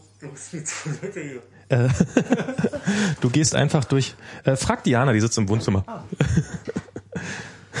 Gregor wusste nicht, wo die Toilette ist, weil er, er musste als Einziger hier noch nicht diverse Male auf Klo. Das ist, noch, noch nicht die. Noch Er nicht schlägt sich- MS Pro Pullen. er, er schlägt sich hier erstaunlich gut. Er, er soll echt mal doch noch gleich Bier mitbringen. Egal. Ja. Ja, und und darum bin äh, da, da, darum probiere ich gerade das, das so festzumachen, weil ähm, äh, Wir- Wirtschaft galt damals als was Tolles. Ja, also Wirtschaft gilt immer noch als was Ja, Tolles, weil ja. ohne Wirtschaft ähm, hätten wir alle irgendwie Ja, kein, aber auch so kein, diese- kein, kein, kein, nicht Aber diese, diese wirtschaftlichen Hintern, ja. Markt, also Marktwirtschaft, äh, marktwirtschaftlich zu handeln, so dieses neoliberale, die Wirtschaft wird schon richten und der Markt wird schon richten, das galt damals als so als das Ding und äh, dessen hat sich äh, Schröder bedient und ähm, Aber worauf ich nochmal, also bevor wir heute würde er wahrscheinlich seinen Sektenberater befragen. den Sektenbereich, ähm, also Homöopathieberater. Da, da, da, dazu wollte ich, dazu wollte ich noch kurz was sagen. Und zwar, das war nämlich in diesem- Homöopathie. Ja, und, äh, in diesem Podcast, den ich jetzt gerade höre über Beratung, ähm, taucht dann äh, nämlich ein Beispiel auf, ähm, wo wo, wo, wo irgendjemand so sagt, äh, ja, so Berater, Wirtschaftsberater, das ist doch kein richtiger Beruf. Und äh, dann fragt irgendwie der Moderator so, äh, ja, wieso ist das denn kein Beruf? Woran machen Sie denn fest, was ein Beruf ist? Ähm, und dann so, ja, ein Beruf ist das, oder äh, äh, ein richtiger Beruf ist, wenn es auch Schäden verursachen kann. also wenn man was richtig macht, dann ist es gut, und wenn man was falsch macht, dann hinterlässt es Schäden. Und ähm, bei Homöopathie und bei Unternehmensberatung ist es so, das kann keine Schäden verursachen. Doch, kann schon, also, also wenn du Leute falsch Hast du berätst- jemals irgendwo eine Unternehmensberatung gesehen, die gesagt, oh Gott, wir haben diese Firma falsch beraten, darum ist sie jetzt pleite? Das würde sie nicht zugeben, aber ich kann mir durchaus vorstellen, dass es so Beispiele gibt, also wo äh, eine, wo eine Unternehmensberatung mit einer bestimmten Strategie einfach falsch gelegen hat. Und ähm, also sieh mal, ne, äh, du- man, man, man kann dieses, äh, dieses, dieses Feld äh, Unternehmensberatung auch relativ schnell verteufeln. Ich kenne Ja. zum Beispiel persönlich Probier's, nein. Ich kenne persönlich auch Also äh, eine Freundin von mir hat sich äh, gerade selbstständig gemacht als Unternehmensberaterin, Ja. die ähm, vor allem kleine Mittelständler und vor allem auch Selbstständige berät. Ja? Ja. Und das ist dann wirklich so, dass dann halt wirklich irgendwie die Leute hinkommen, die irgendwie ähm, wirklich mit ihrem kleinen Business, ihrem frisch gegründeten Quatsch oder tatsächlich einfach ihrer ähm, ihrer äh, äh, ihrer Tätigkeit dahin kommen und sie ganz wirklich ganz handfest mit denen, die an der Hand, an die, an die Hand nimmt und denen zeigt, so, guck mal, so ist eine kannst du- Steuererklärung. Nee, nee, nee, nicht, nicht steuern, das macht sie nicht. Okay. Also das ist, sie, sie, sie, sie, sie kann vielleicht an Steuerberater weiter äh, Ja. vermitteln, aber sie kann halt sagen, so, hier, pass auf, irgendwie, ähm, ich richte dir das ein hier mit deinem, ähm, ähm, mit, mit, mit, mit, mit, mit deinem Rechnungsschreiben, ähm, Geschichte, dein, sozusagen deine, de, deinem Rechnungswesen,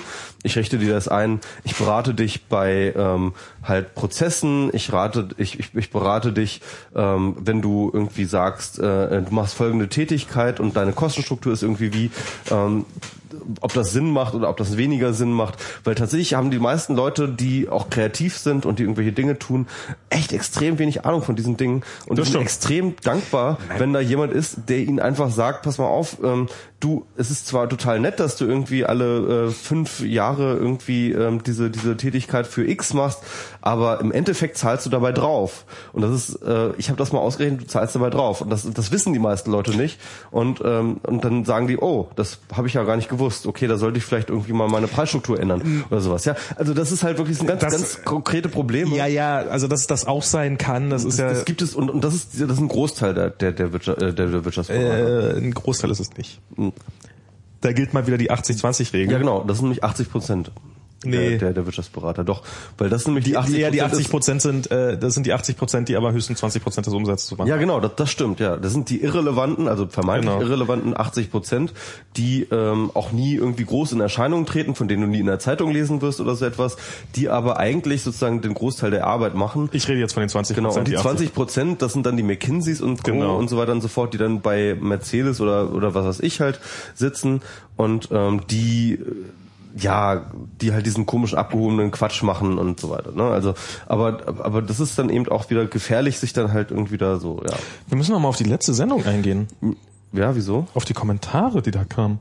Was war denn da nochmal? Die Kommentare dann hier zu, zu Refugee Camp, wo ich ja doch teilweise, wo du ja auch, glaube ich, ein bisschen oh erschüttert nee, das ging mir auf den Sack. Also äh, sorry, aber ich ich kann ähm, also mir wurde dann irgendwie äh, äh, ich habe dann ich habe dann irgendwie gesagt äh, Leute, ich bin ein bisschen erschrocken darüber, was für Leute unsere Sendung hören, weil dort tatsächlich sehr menschenfeindliche, sehr ähm, ich finde teils ins rassistische gehende Kommentare abgeliefert worden.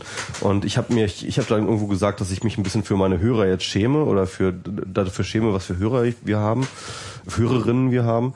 Und ähm, ich habe dann ähm, und dann habe ich halt ordentlich auf den Sack gekriegt, irgendwie von wegen so, ja, ich würde doch immer Toleranz in Sachen Meinungsdings irgendwie so äh, predigen.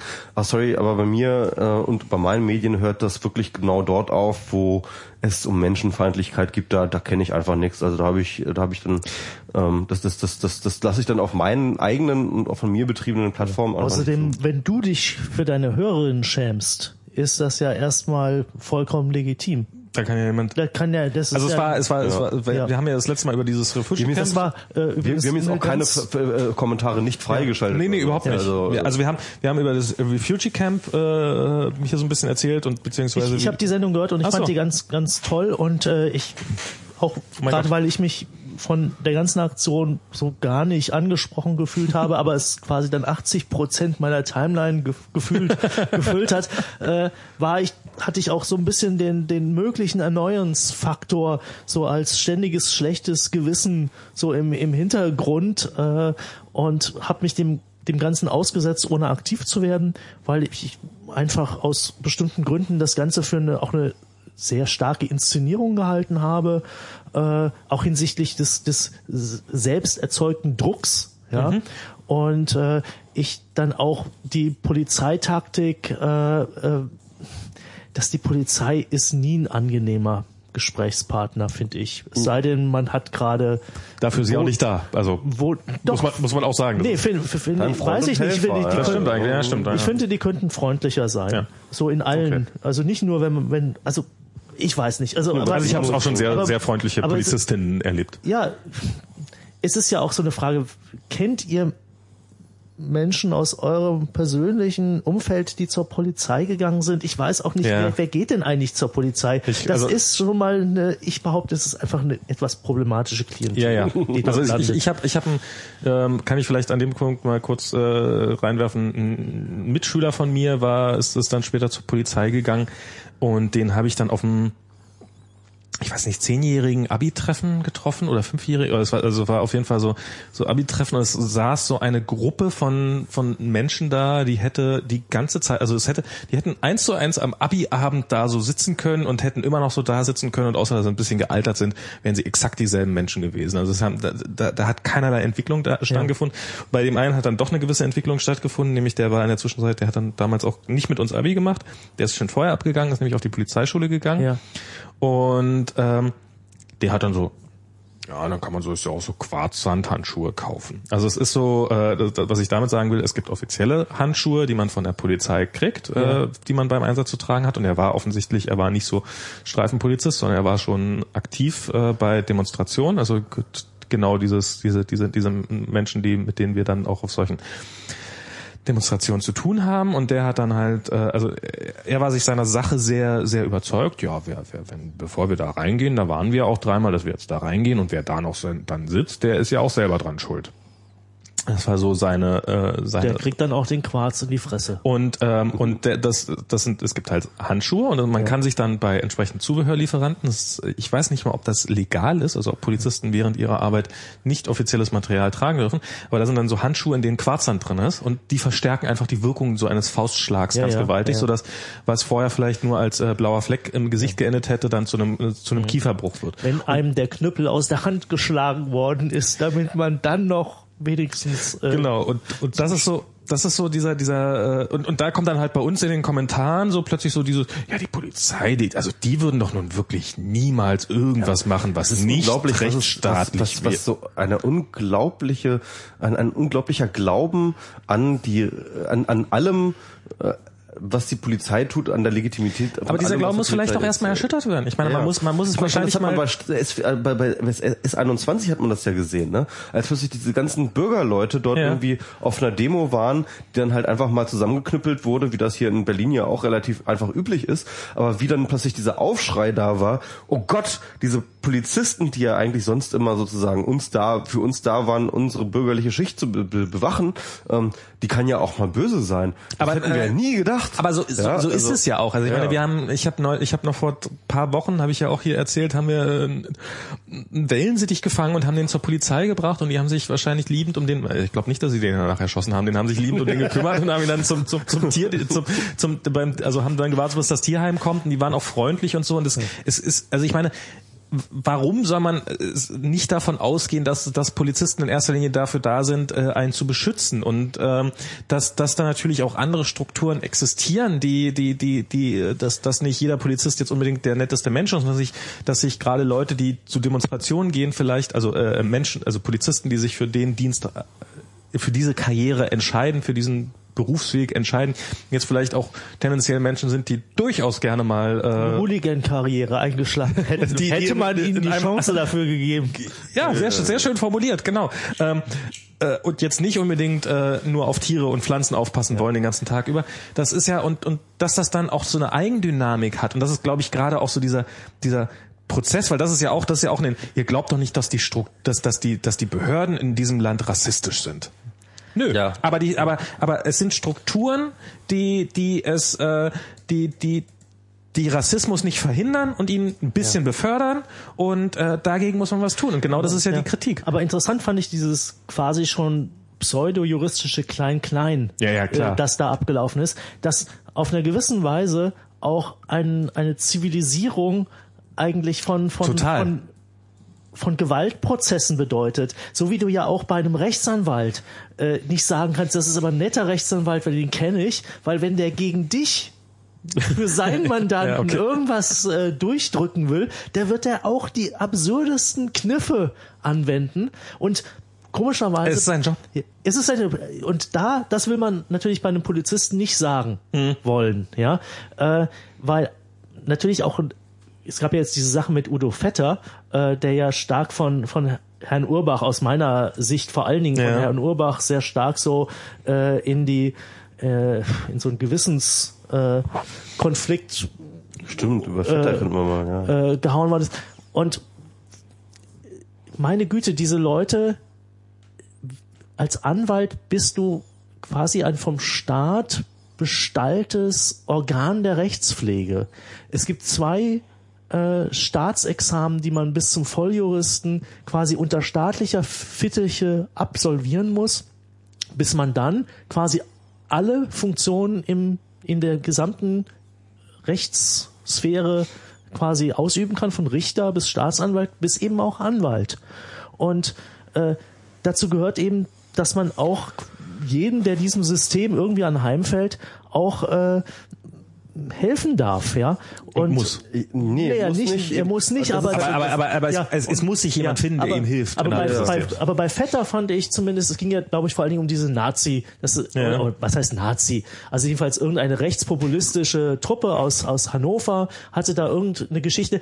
Aber der Fall war interessant, weil irgendeine Meinungs- oder politische Meinungs- und äh, Kundgebung irgendwie von staatlicher Stelle irgendwie drangsaliert worden ist. Das ist ein Thema, das kann doch auch der äh, den quasi eher kommoden politischen äh, äh, nahestehenden Personen passieren. Also es muss doch möglich sein, dass ein, ein Rechtsanwalt auch ein Nazi vertreten darf, wenn es um allgemeine Einschränkungen der Meinungsfreiheit geht. Es ist Ja. Ich, äh, man Und- kann ihn auch vertreten, wenn er, also ich finde es ist absolut, also Nee, aber er, er muss ja, er muss ja nicht. Also Ja, genau, also Er- das, er muss das wollte ich, das nicht. wollte ich jetzt mal ganz kurz Ja. sagen. Und da, da finde ich tatsächlich die, äh, das, die Argumentation von Stefan Urbach etc.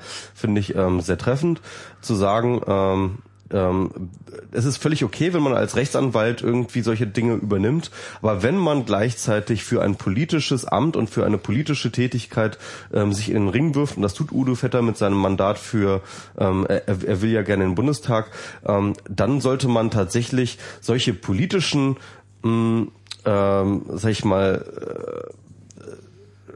äh, ähm, Unsensibelheiten, ja, die sollte man definitiv abstellen, die sollte man, da sollte man definitiv darauf achten. Jemand, ähm, und, und jemand hat das in einem Kommentar sehr schön ausgedrückt, ja, wenn die Piratenpartei ähm, gerne auch äh, sozusagen ein Bündnispartner und ein und, und, und ein glaubwürdiger ähm, äh, ver- und eine glaubwürdige Kraft gegen rechts auftreten will, dann ist so etwas eine Belastung und ähm, äh, das und, und, und damit haben Sie glaube ich recht.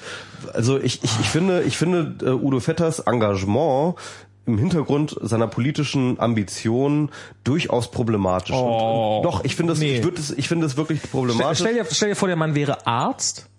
Ja, das ist, das ist ein quatschiges Nee, nee, Beispiel. nee, das ist Sorry. kein quatschiges Nein, Beispiel. Das ist, das ist der macht seinen Beispiel. Job und, das ist das ist ein Nein, das das ist, ist, aber was anderes. Ein Nein, Arzt, äh, ein, ein Arzt kann sich tatsächlich nicht aussuchen, wen er Doch, natürlich kann sich nein, ein Arzt aussuchen. Nein, sorry, kann sich kein Arzt aussuchen. Wenn, wenn äh, das ist das ist der hippokratische Eid. Nee, wenn nee. da jemand zu dir hinkommt und sagt, er äh, äh, er ist krank, dann hast du ihn zu behandeln. die haben dann kann er auch das sagen, ist mal anderes. zu einem anderen Spezialisten. Nein. Geh, geh zu einem Sorry, Spezialisten. So, sorry, also äh, Udo Vetter hätte diese Sache, diese Sache ablehnen Ja, können. aber er und, hat's und nicht. deswegen ist es ein politischer Akt, es ist nicht abgelehnt zu haben. Ach, Quatsch. Ja, sicherlich ist das politisch. Wieso ist das politisch? Natürlich ist das politisch. Vielleicht ist es auch eine wirtschaftliche Entscheidung. So, weil ein Blog Ich glaube nicht, zu dass pflegen, ich glaube nicht, dass kostet ja Udo auch viel Vetter Zeit. ich glaube nicht, dass Udo Vetter am Hungertuch Ja, das müssen wir erstmal Also- auf die Steuer, Offenlegung der Steuererklärung. Das müssen wir jetzt genau. Aber- aber- aber ich- ich- sorry, sorry, das ist eine es ist eine politisch problematische Geschichte. Das kann man Es das ist einfach nicht auch aber wenn, aber wenn, wenn, wenn eine Partei anfängt, Leute auszusperren, weil sie, äh, weil, weil, weil sie etwas machen, was im, im Rahmen dieses äh, des, des Rechtsstaats einfach notwendig ist. Und ich finde, ich finde, ähm, äh, und, und, und an dem Punkt finde ich es doch tatsächlich mal so dieses, dieses, äh, ich, ich, ich kann, ich kann, ich kann Nazis, äh, ich stimme mit ihnen am keinen Punkt in ihrer Meinung überein, aber ich würde mir die, ich würde mir die Hand abhacken lassen, um um ihr Recht, ihre Meinung sagen zu dürfen, zu vertreten. Und und das ist das ist ja was, wo Stefan Urbach auch schon nicht mehr mit mir übereinstimmen würde, wo er sagen würde, nein, Nazis sollte man die Fresse verbieten. Und auch Nazis haben Rechte und und die diese Rechte gelten für jeden in diesem Land und damit auch für Nazis und Auch Nazis sind Rechte. auch Nazis, Nazis auch Nazisinnen sind ähm, Auch Narzissen. Also, also, also, also ganz kurz, um das, um das, um das ganz klarzustellen. Ich bin äh, da absolut auf, mit dir auf einer Meinung und ich glaube auch tatsächlich, dass man da nicht selektieren sollte, irgendwie nach irgendwie, da, diese Gesinnung ist mir genehm, deswegen ähm, äh, wende ich jetzt folgende Me- Maßstäbe an und folgende ist mir nicht genehm, deswegen wende ich folgende Maßstäbe an. Ähm, aber dennoch, ähm, aber, aber ich glaube tatsächlich, dass sich Udo Vetter, indem er ähm, für ein politisches Mandat kandidiert, ähm, aus so einer Neutralitätsposition herausbewegt hat. Dann Und kann er aber seinem Job nicht mehr nachgehen. Ja, genau. Und das ist genau der Punkt. Dann kann er seinem Job jedenfalls nicht mehr in der Weise nachgehen, wie er es bisher getan hat. Also muss, dann muss alles, was er tut, auch außerhalb, äh, auch, auch außerhalb seiner äh, parlamentarischen Tätigkeit als politisch bewertet werden und es legitim, das zu bewerten. Aber sorry, Max, um, dir, um ganz kurz da, da, da ein bisschen den Wind aus den Segeln zu nehmen, ich persönlich Ja. finde nicht, dass das ein Grund ist, für Udo Vetter jetzt nicht zu kandidieren. Ja. Ich habe mich Äh, über Udo Vetters Kandidatur gefreut. Ich glaube, Udo Vetter ist ein guter Kandidat. Ich glaube, Udo Vetter ist auch ähm, jemand, der, der sehr glaubwürdig für bestimmte Dinge eintreten kann, für die wir alle stehen.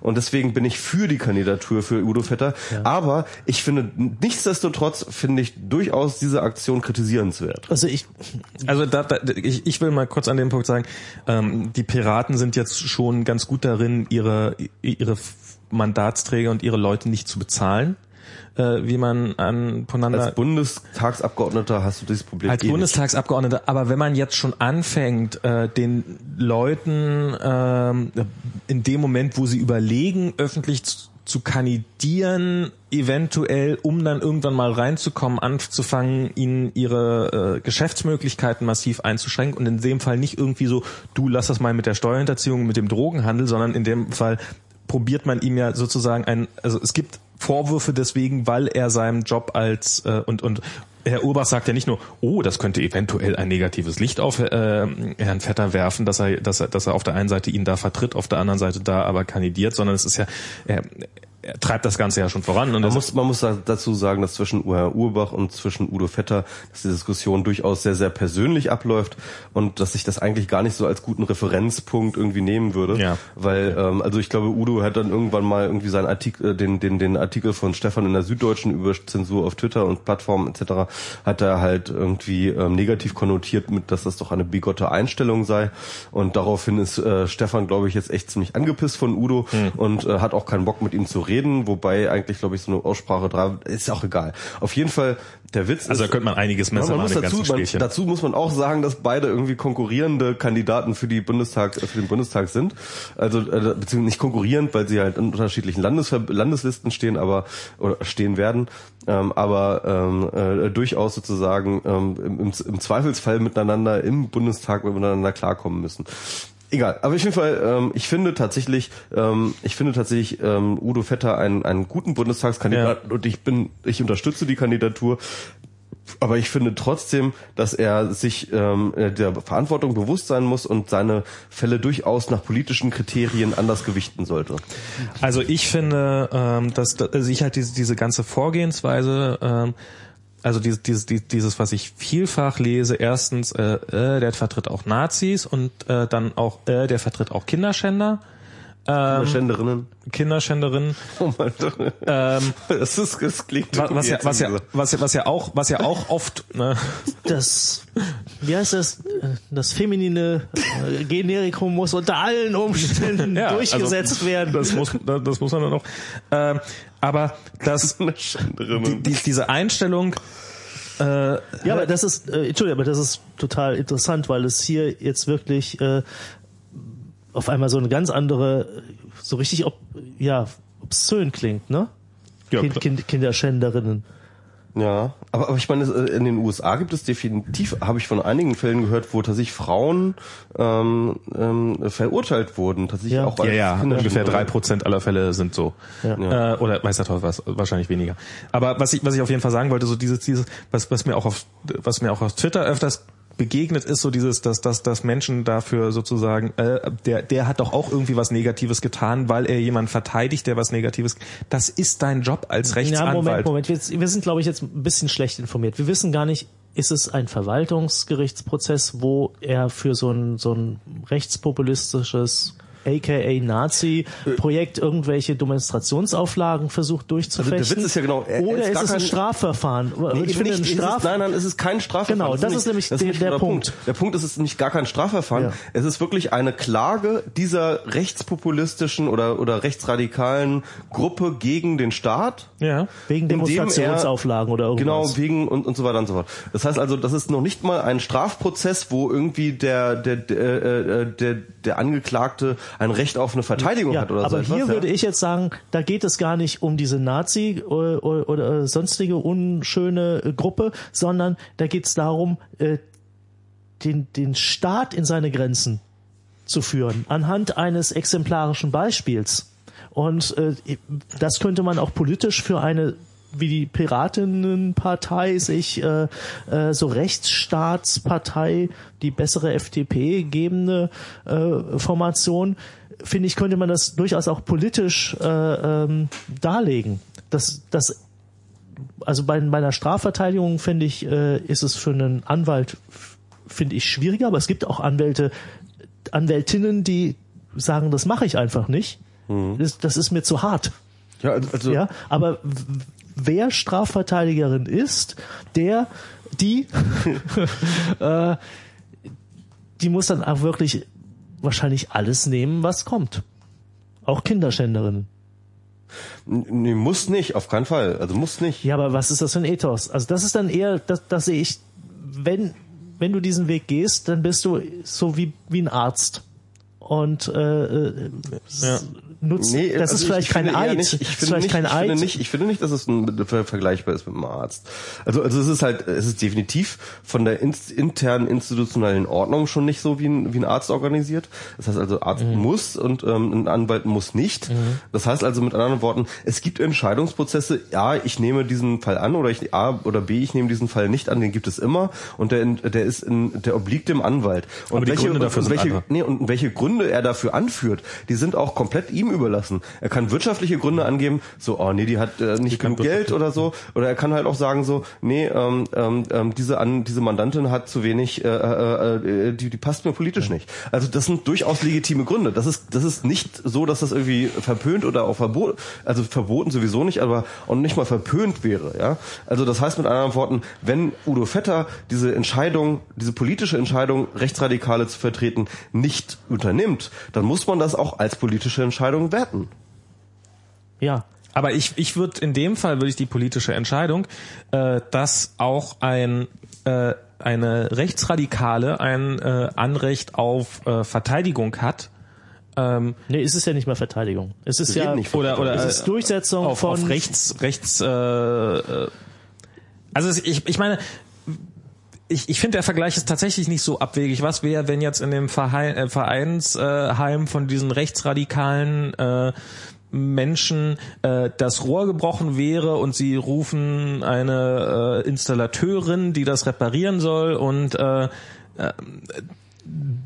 dürft, müsste, könnte man der einen Vorwurf daraus machen, wenn sie äh, dieses Rohr dann repariert. Also das ist ja, das ist, äh, da wird jemand wegen einer Dienstleistung angefragt und ihm wird jetzt ein Strick draus gedreht äh, und ihr wird jetzt ein Strick draus gedreht, dass sie diesen Job angenommen hat und und nicht verweigert hat.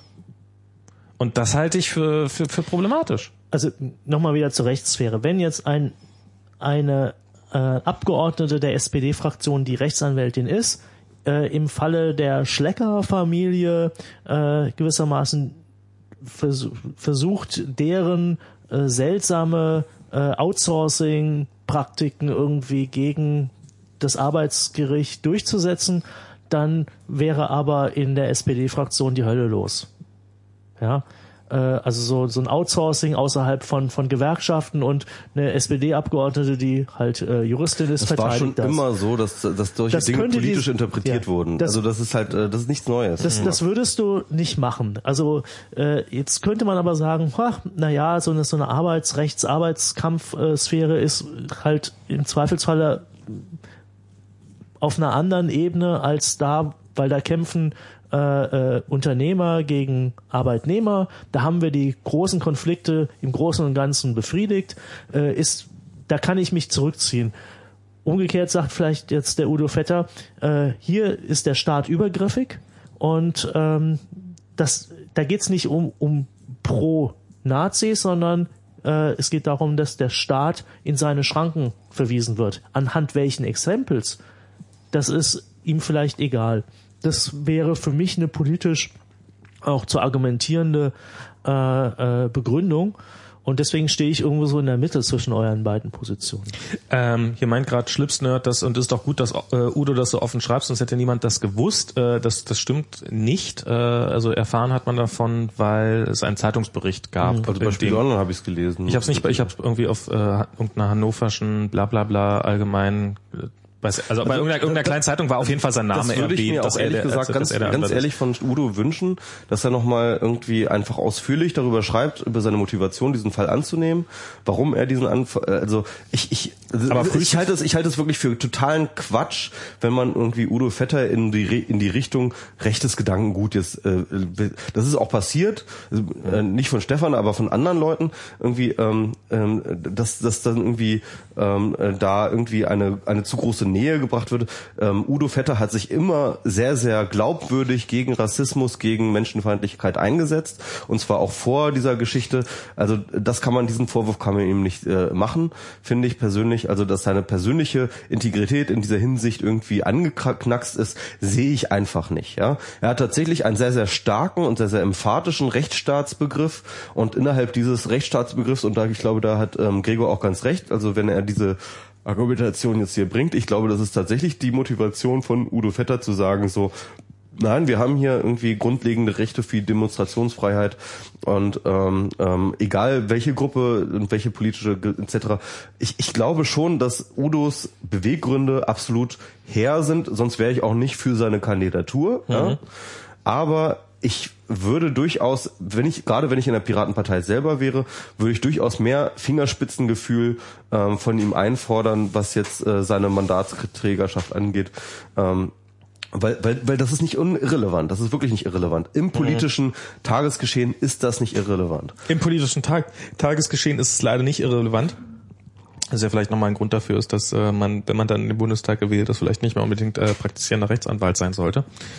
Ähm, Ja, also sogar Schröder war, glaube ich, während seiner Kanzlerschaft immer noch irgendwie eingetragener Anwalt in seiner Kanzlei. Aber das heißt ja nichts. Das du ist- musst ja, ja. nichts. Ja, Das er, heißt hat, ja, er also- hat auch in der Zeit, glaube ich, niemanden vertreten. Nee. also aber hallo, sind meine Haare nicht schön?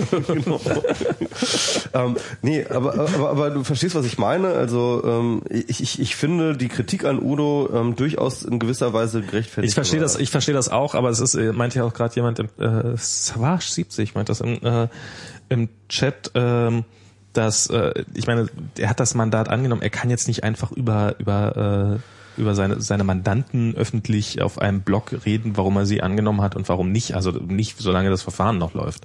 Ist vielleicht ein bisschen ungeschickt. Das stimmt. wäre, also ich glaube, das Ja. wäre der schlimmere Verstoß. Ich glaube, ähm, Harry Liebs ähm, hat das auch schön, er hat in unserem Blogantrag hat er gefordert, dass äh, sich Udo nochmal dann vielleicht auch einfach generell, und Harry Liebs ist halt selber ähm, auch äh, Jurist, ähm, äh, ähm, hat äh, gefordert, dass er sich in seinem Blog und vielleicht auch in seinem Engagement nochmal deutlicher gegen rechts abgrenzt in Form von ähm, äh, halt ganz unabhängig davon irgendwie Aktionen oder irgendwie sowas, dass er halt irgendwie da einfach nochmal seine Linie klarer, klarer zeichnet, irgendwie gegen rechts.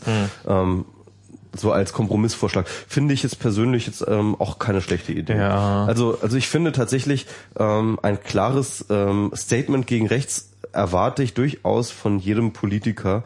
Ähm, Außer den Rechten. Naja, ich, ich, finde, ich, finde, ich finde, das ist eine wichtige Sache. Also jedenfalls, wenn ich sie wählen soll.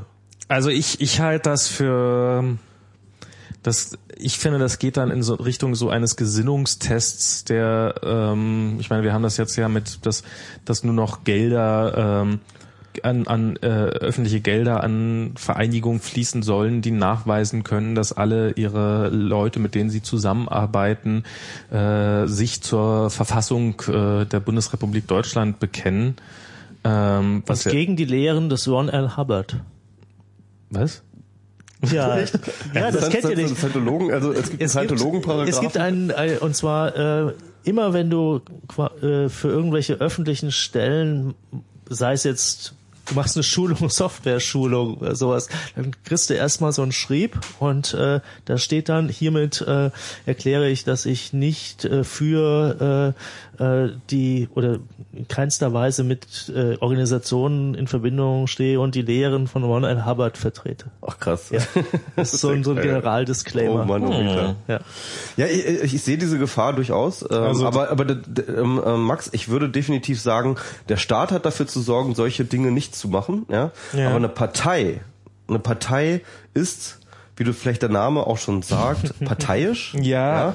Das heißt, eine Partei ist nicht ähm, ist nicht dazu aufgefordert, irgendwie ähm, ähm, plattformneutral zu nein, sein. Nein, oder nein, so nein, etwas, nein, ja? das ist das, das, also das will ich auch damit Ja. gar nicht, das will ich auch damit gar nicht. Da, äh, da, aber das ist das, worum es gerade bei Udo Vetter geht. Nee, äh, ich, ich, also da, da, da, genau darauf will ich nicht hinaus. Also ich möchte jetzt nicht, dass äh, die Piraten, die müssen doch auch Nazis eine Chance geben. Äh, die Piratinnen müssen doch auch Naz, äh, ja, Narzissen. N- Nazi ist eigentlich gut, weil Nazi ist geschlechtsneutral. Das Nein, ist, das ist der Nazi, die Narzisse.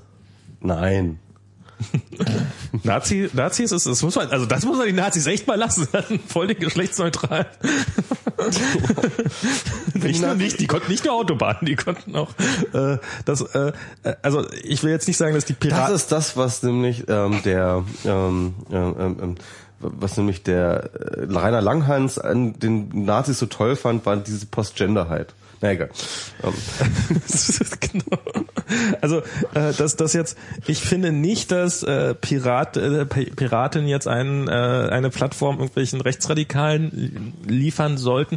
Ich finde aber, dass das quasi ein ständiges äh, im Zweifelsfall, ja, ich habe noch nicht gehört, ich habe noch nicht gehört, dass du dich gegen Rechtsradikalismus, ja, ich bin wirklich gegen Rechtsradikalismus. ja, Also es ist irgendwann so K-Gruppenmäßig, ne? Also ja, und das, stimmt schon, und aber, das finde ähm, ich, das finde ich furchtbar. Ich finde, man kann einfach, ähm, es gibt, es gibt wahrscheinlich mehr Leute in diesem Land, äh, die rassistisch sind oder die, die, die es unterschwellig haben, äh, als, als, als, als einem lieb wäre. Ich finde aber, wir sollten es da nach dieser alten äh, Folge von, äh, wie hieß er gleich? äh, hier diese Ill-Doctrine, äh, dieses, äh, die, die, diesen kleinen TEDx-Vortrag, den er da gehalten hat mit, äh, es gibt ja auch so ein bisschen äh, Rassismus. Also es war also, rassistische Handlungen versus rassistische Personen. äh, genau, also der, der, der hat halt äh, Also, also, also nicht rassistisch als äh, personale Identität äh, aber stark zu machen, sondern halt irgendwie auf die äh, rassistische Handlung hinweisen zu können. Genau. Ähm, oder rassistische Aussage. Das oder war ein Mensch, Jemanden, der, der, der, der, das ist, äh, ich weiß leider seinen, seinen, seinen, seinen, seinen Künstlernamen nicht, ich weiß auch seinen Geburtsnamen nicht, ich weiß, ich gucke mir nur seinen Videoblog gerne an. Ähm, er ist, ähm, ähm, er ist, äh, seine Mutter ist schwarz und sein Vater ist weißer oder umgekehrt. Ähm, und äh, er hat eine äh, Hautfarbe, die nicht äh, hundertprozentig zuordnenbar ist, sodass äh, es für ihn absolut normal ist, dass er äh, mit wildfremden Leuten ins Gespräch kommt Ja. und äh, die und, und irgendwie das Gef Gespräch auf Hautfarbe kommt. Und ähm, er erwischt dabei natürlich unglaublich viele äh, rassistische äh, Vorurteile Ja. und hat sich für sich angewöhnt, also er hat es dann verglichen mit, wenn man beim Essen ist und jemand hat hier irgendwie Spinat zwischen den Zähnen, Ja. dann sagt man, du hast da Spinat zwischen den Zähnen und diese andere Person sagt, oh, danke, Ja. mach den Spinat weg und alles ist gut. Ja. Die Person geht nicht davon aus, oh mein Gott, du hast mir vorge unterworfen, unterstellt, dass ich mich niemals waschen werde. Ja. Und er hat vorgeschlagen, dass man auch Personen, die, die einem mit rassistischen Gedanken entgegenkommt, dass man sagt, du, das war jetzt gerade rassistisch, was du gerade gesagt Ja. hast. Dass man nicht sagt, du bist ein Rassist und du bist auf Ewigkeit verbrannt und dass auch diese Person das dann nicht dementsprechend aufnimmt, sondern sagt, okay, ähm, das war jetzt ein rassistischer Gedanke, den ich jetzt gerade hatte. Stimmt, du hast vielleicht recht oder vielleicht auch nicht recht. Ist ja auch, also dass man, dass man nicht dieses totale Schwarz-Weiß-Denke hat, weil ansonsten äh, hat man wahrscheinlich jeden Menschen irgendwann mal mit rassistischen Gedanken überführt. Aber meine Erfahrung mit so erkennbaren Rassisten sind Rassistinnen äh, sind dann die, äh, dass sie so, ein- so, eine, so, ein- so, ein- so einen kleinen Droppen mal äh, von ihrem Ja, ja. Gift in, in das äh, eigentlich reine Wasser der Kommunikation eigentlich ein ganz all- alles super. Äh, letztens, ich habe mein Motorrad gewaschen oder oder Luftdruck geprüft. Und dann kam ein anderer Motorrad, eine doch es war jetzt ein Motorradfahrer, keine Motorradfahrerin, äh, dann auf mich zu und irgendwann hat er sich dann beschwert, dass halt die, die Ausländerinnen hier ihre Autos so äh, wienern, während unserer einer, weißt du, so Zauselbart mit einem uralten Motorrad halt auf keinen grünen Zweifel. Das sind normalerweise so, sind Motorradfahrerinnen untereinander immer sehr kommunikativ, weil man gehört zu so einer Minderheit überall und äh, da ist es sehr, sehr angenehm.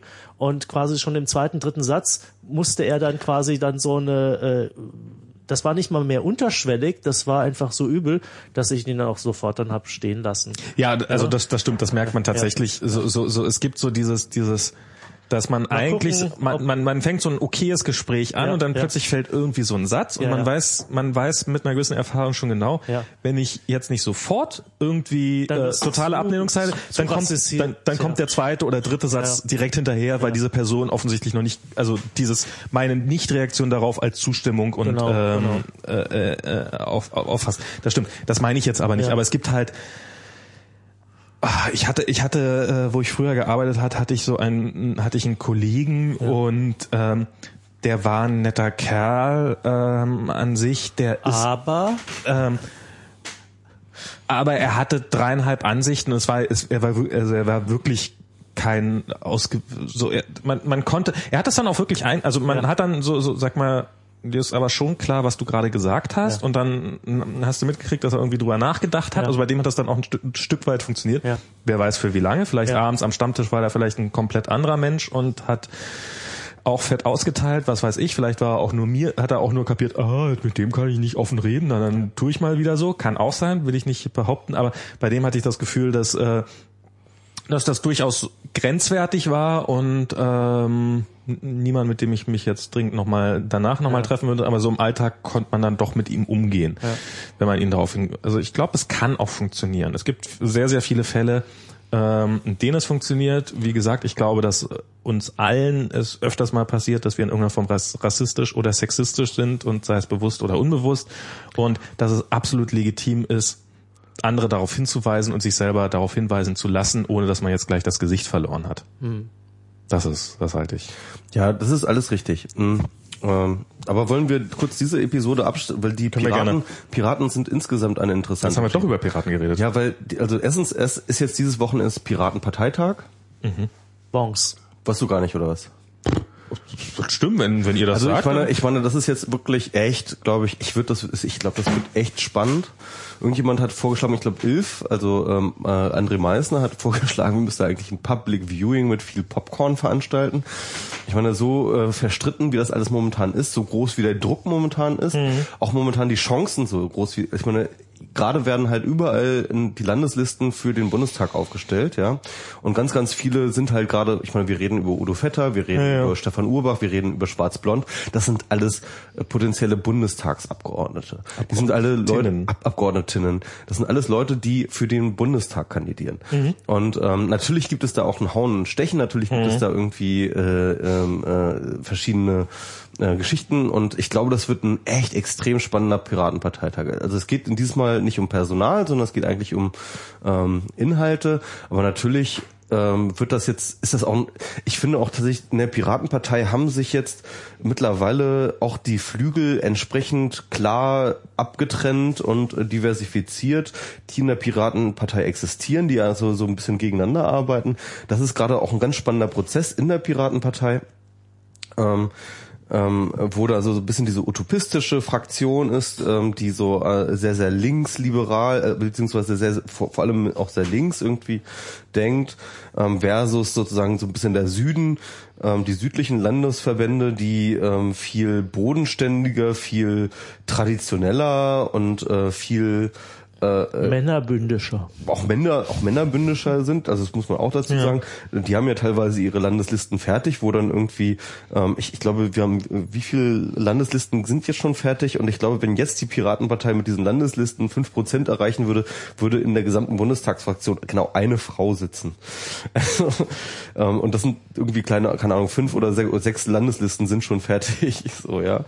Und ähm, also das heißt mit anderen Worten, dass da gibt's irgendwie ganz arge Geschichten. Für in Berlin gibt es jetzt diesen Vorstoß oder zumindest diesen Vorschlag, wir machen jetzt eine reine äh, Frauenlandesliste, also wo die ersten vier Plätze nur von Frauen belegt würden, um so den Missstand bei den anderen Landesverbänden auch ein bisschen auszugleichen. Ähm, und ähm, das sind alles so Sachen. Also beispielsweise Schwarz-Blond, die ja irgendwie ähm, ihren Vortrag über äh, äh, über Post-Privacy und Steuern ges- gehalten hat, die wird die wird definitiv, glaube ich, ganz oben auch auf der Landesliste landen. Ähm, ich glaube Mareike Peter, ähm, die wir auch schon über die wir auch schon geredet haben, die auch ganz viel aktiv beim Refugee Camp war. Ah, das ist die Karit Wenn. Karit Wen, ja, Ja. genau. Ich glaube, ich, soweit ich weiß, äh, äh, wollte die, glaube ich, auch. Und ähm, ja, und ansonsten würden sich, glaube ich, noch Leute finden lassen. Ich glaube, Fiona hat sich, glaube ich, so spaßkandidaturmäßig auf. Jetzt- Also ähm, auf jeden Fall, auf jeden Fall hat Herr Lehmann irgendwie so ein Plakat irgendwie geleakt mit irgendwie äh, Programmieren statt Politik.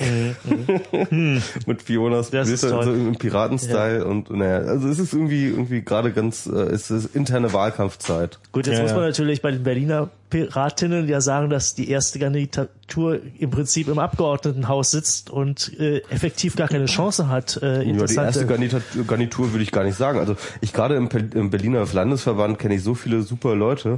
Mhm. Ich okay, ich wohne in Berlin, deswegen. das will ich. Aber ähm, äh, ja. Weil lass uns doch lieber über den nordrhein-westfälischen Landesverband reden. Da ist ja auch Udo Vetter her und die haben ja auch eine Piratenfraktion im Landtag. Und dieser Landtag, äh, diese Landtagsfraktion ist äh, sehr viel größer noch als die Piratenfraktion in Berlin. Das sind 20 Leute, die 20 Piraten Tinnen. und ähm, Piratinnen, sorry, tut mir leid. Und ähm, jedenfalls diese 20 Piratinnen, ähm, darunter ist halt eine der Piratinnen ist Ria, ähm, Birgit Rischewski, Ritlewski, Rid-. Ridlewski, Ridlewski ähm, ähm, mir auch gut bekannt, äh, Ja. sehr nette Person, ähm, die ähm, schon seit immer irgendwie auch relativ freizügig über ihr Leben twittert. Und bei der Spackeria, vielleicht erinnert sich noch der eine, und- eine oder andere, äh, daran Ja, also einen sie hat- Vortrag gehalten hat. Sie, sie hat, sie hat immer, sie hat immer mit der Spackeria sympathisiert von Anfang an. Ähm, sie war aber erst bei der jetzigen Spackeria hat Ja. sie jetzt einen Vortrag gehalten. Genau. Spackeliade. Spackeriade hat sie jetzt einen Vortrag gehalten. Spackiadinnen. Nein. Spackeriadinnen. Na, ja, nein, nein, nein. Ja, ja. Also auf jeden Fall hat sie dort einen Vortrag genau über das Thema gehalten. Also sie hat halt ähm, verschiedene Tweets abgesetzt, die ihr persönliches Leben abbilden und darunter auch ihr Sexualleben. Einerseits hat sie äh, geschrieben über einen Incident, den sie gehabt hat, wo ein Kondom gerissen ist und wo sie jetzt dann einen AIDS-Test gemacht hat. Das hat sie öffentlich getwittert und ähm, das äh, äh, und, und das hat dann tatsächlich zu einem medialen Shitstorm geführt. Ja, wenn eine eine Landtagsabgeordnete von NRW, dem äh, bevölkerungsreichsten größten Bundesland in Deutschland, irgendwie ähm, äh, plötzlich über ihr Sexualleben twittert, dann ist das ein Skandal. Jedenfalls im, im, im Rahmen der Presse. Ja, natürlich. Und ähm, jetzt gab es einen zweiten Skandal darum. Da hatte sie, ich glaube, das war aber so im Zuge eines einer Art Mem irgendwie, das halt irgendwie ähm, ich würde ja gerne mal ein XY lecken. Das war aber irgendwie, ähm, das war jetzt aber tatsächlich irgendwie so ein Spaß. Das war jetzt wirklich nicht mit einer echten tatsächlichen sexuellen Konnotation versehen. Das wurde so aus dem Kontext gerissen und dann wieder ein Skandal und wieder die ähm, äh, äh, die die, Sexria, die da irgendwie rumtwittert. Und dann gab's dann irgendwie diesen Blog-Eintrag von einem Piraten auch noch irgendwie, der dann irgendwie so die Pornoria oder so irgendwie übertitelt hat. Und dann hat sie halt echt extrem viel ähm, Sperrfeuer aus der eigenen Partei auf einmal gekriegt. Und das Krasse dann halt auch aus der eigenen Fraktion. Also es gab dann in einem Fraktionsblock tatsächlich einen Eintrag, wo ähm, die Fraktion sich von ähm, dem, was Ria so tut, äh, distanziert hat und sie ein bisschen zur Disziplin aufgerufen. Dieses Twitter, das können wir ja gar nicht gut heißen. Genau, ohne Scheiß. Also wirklich, das war so.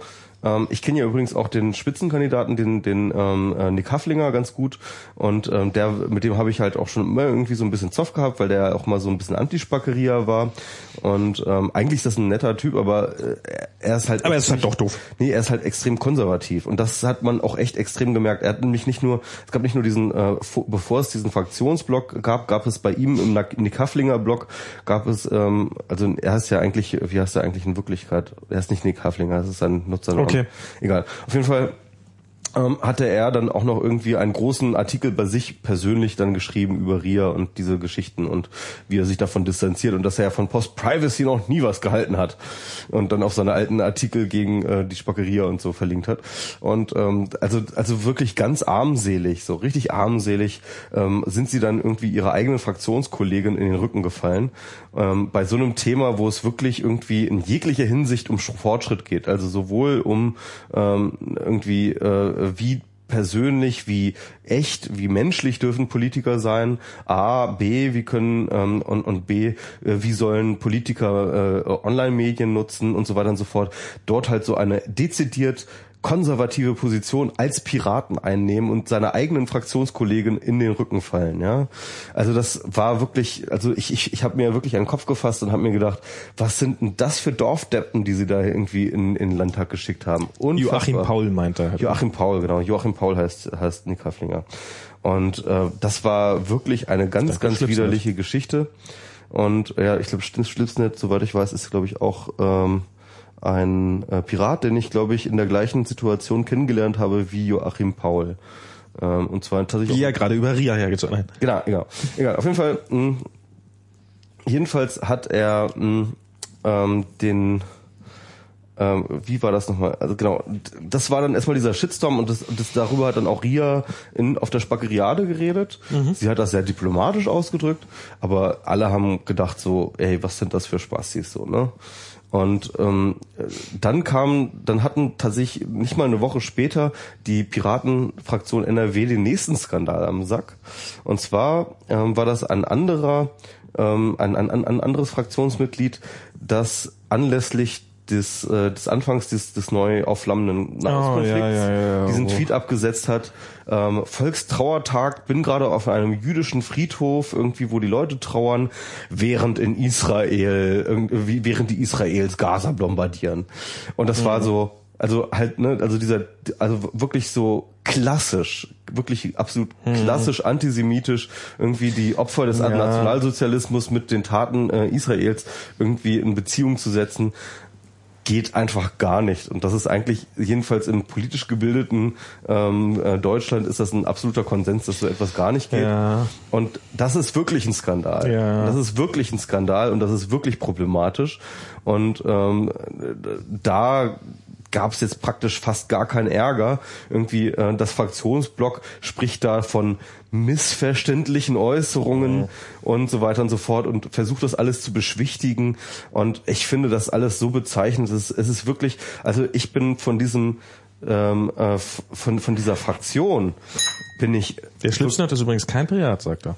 Ist kein Pirat, aber ich glaube, ich habe ihn auf dieser Piratenveranstaltung kennengelernt. Du hast ihn, genau, bei den Piraten hast du ihn kennengelernt, aber ist kein, ja. Ja, und jedenfalls, ähm, also ich bin wirklich maßlos enttäuscht von dieser von dieser Fraktion, die in anscheinend jeder Lage die falsche Entscheidung trifft, die falschen Leute stützt und die falschen Leute angreift.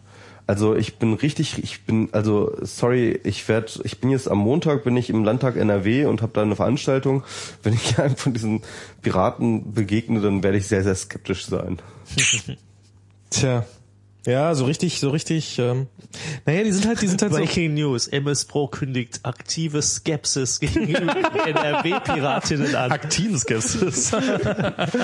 Brutalstmögliche Skepsis. brutalstmögliche Skepsis. Sorry, aber das geht halt gar nicht, ihr widerlichen, komischen Fraktionshampel da. Es ist echt, ihr seid echt total defailed, seid ihr. ja, ach, Genau. ach, ach, ach. Haben wir's langsam.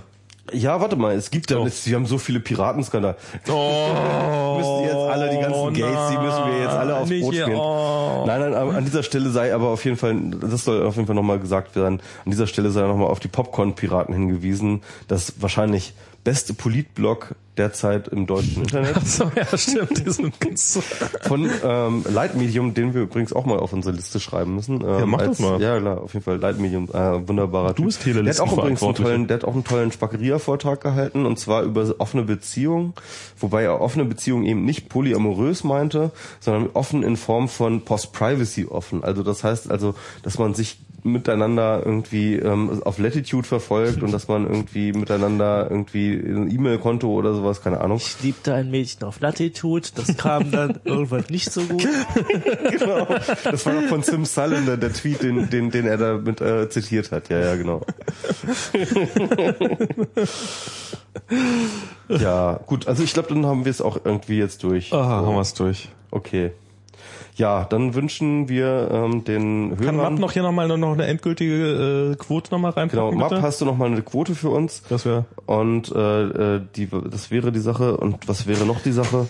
Ähm, Ja, ähm, wir wünschen den Piraten, die jetzt äh, vielleicht zugehört haben oder vielleicht Und noch Pirat, den Piratinnen, Piratinnen. den Piratinnen Mann, einen, einen also- wundervollen Parteitag und äh, seit äh, gute Kandidatinnen. Nee, nee, es gibt ja keinen, es, es ist ja keiner. Achso, nee. Knapp 50-50, sagt äh, Map. Ähm, Das ist besser als 0, 0, 0 zu 100. ja, also es ist ein Anfang, sagen wir mal Das so. ist ein ne? Anfang. Also, We es ist, tried. We, we tried. Ja. Und äh, bitte äh, lasst euch am Leben. Ich glaube, das wird ein wirklich blutiger Parteitag. Ich glaube, das wird ein sehr emotionaler Parteitag. Winter is coming. Ich glaube, es werden es werden Farbbeutel gegen Ohren geschmissen oder sowas. Keine Ahnung. Ich bin gespannt. Ich glaube, ich ich werde mir Ah. Ich bin ja, ich bin ja äh, eher auf die nächsten Jahre gespannt. Ich bin ja eher darauf gespannt, ob sich die Piraten dann anpassen und dann nur in diesem langweiligen Politikbetrieb drinnen stecken werden oder ob sie so einen Hauch von Änderungen tatsächlich noch reinbringen werden. Und ich, ich glaube, noch ist es zu früh, diese Entscheidung zu. äh, Vielleicht, vielleicht ist das die Vorentscheidung. Vielleicht werden sie jetzt, ist, ist jetzt nach dem Parteitag klar, dass die innerhalb von zwei Jahren total langweilige Vollidioten werden.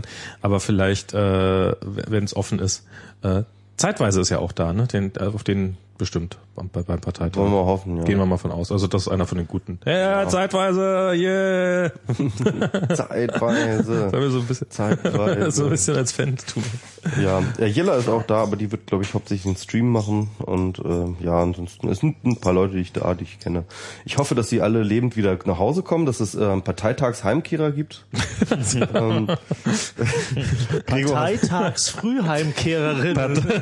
genau. ähm, Gregor, hast du noch was zu sagen? Ja, mir tut das so leid, dass so viele tolle Menschen ihre Lebenszeit unwiederbringlich in dieses Parteien-Train-Wreck, heißt das, glaube ich, Ja, ja.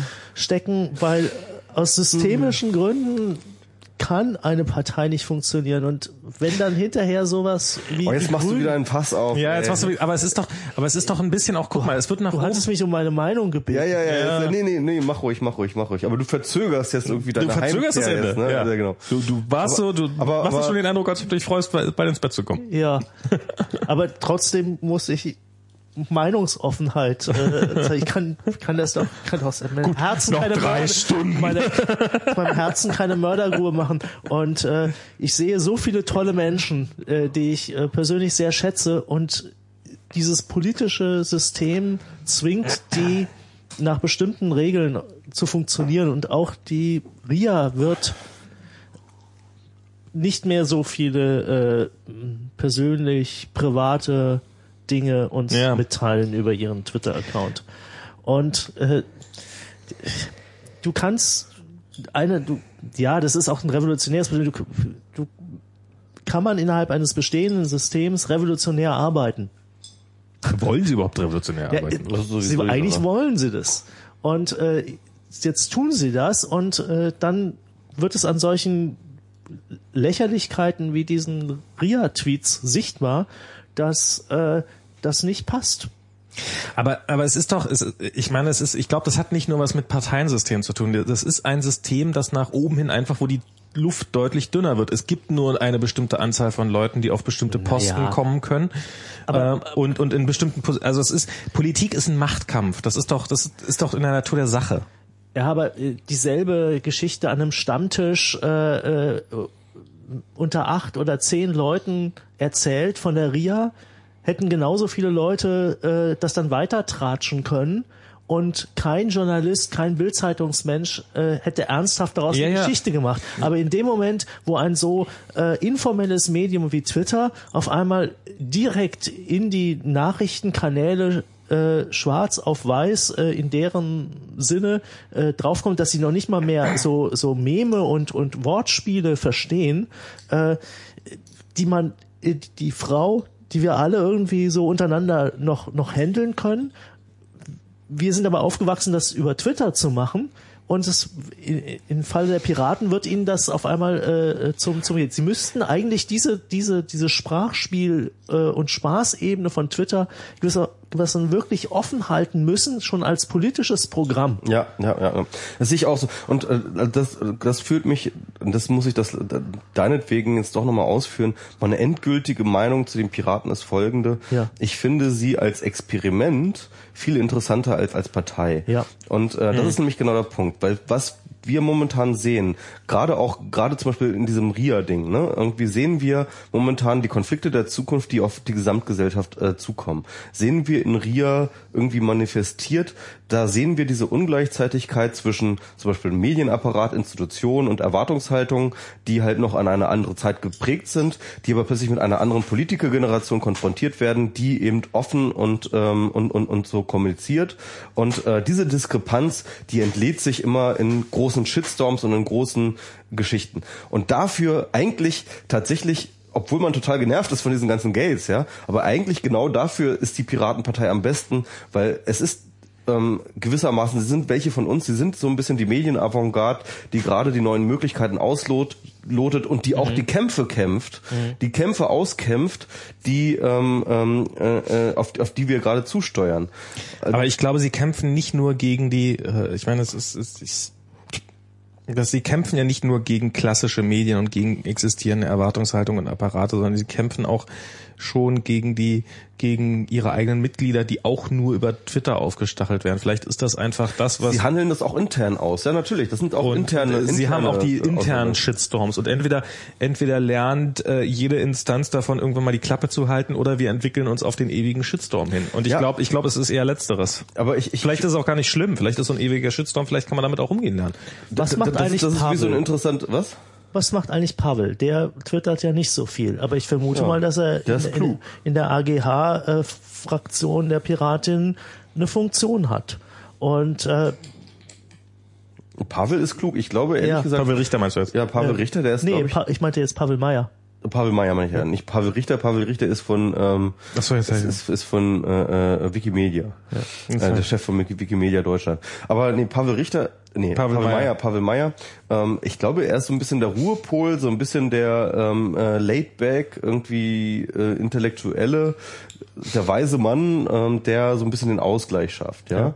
Und ähm, ich glaube insofern auch ein Ruhepol in dieser ganzen Geschichte. Aber äh, also mir, um das ab, abzuschließen, mir ist wirklich tatsächlich fast egal, in welche Parlamente jetzt die Piratenpartei als politisch messbaren Erfolg noch reinziehen. Selbst aus der Asche der Piraten wird noch irgendwie etwas Interessantes entstehen. Zumindest auf Phoenix TV. genau, Phoenix aus der Asche TV. Und ähm, jedenfalls aus, aus, aus ich glaube, ich, ich glaube tatsächlich, dass dieses Experiment, dieses Sozialexperiment, das die dort gerade äh, äh, versuchen äh, umzusetzen, dass das sehr, sehr viele wertvolle Erkenntnisse bringt für uns alle. Und ähm, dass wir das, glaube ich, erst vielleicht auch in späteren Zeiten zu schätzen wissen. So wie bei der NSDAP. Nein. Ähm, äh, bis zum nächsten Mal. Liebe Hörerinnen. Liebe Hörerinnen, genau jetzt nochmal alle Ah. den generischen Femininen. Jetzt nochmal so auf den letzten Meter richtig. Genau, und damit wir noch mal kurz diesen Vorsprung noch mal reinkriegen, 50-50, so. Sag jetzt auch noch mal einmal Hörerinnen. Ja, danke, liebe Hörerinnen und danke äh, fürs Zuhören und danke, dass ihr mich eingeladen habt, liebe WMR. Es war uns ein so großes Vergnügen, lieber Genau, Gregor. auf jeden Fall. Hat viel Spaß gemacht. Dankeschön. Äh, dann bis zum nächsten Mal mit einer Gästin wieder. Jo, bis denn. Tschüss. Tschüss. Ciao.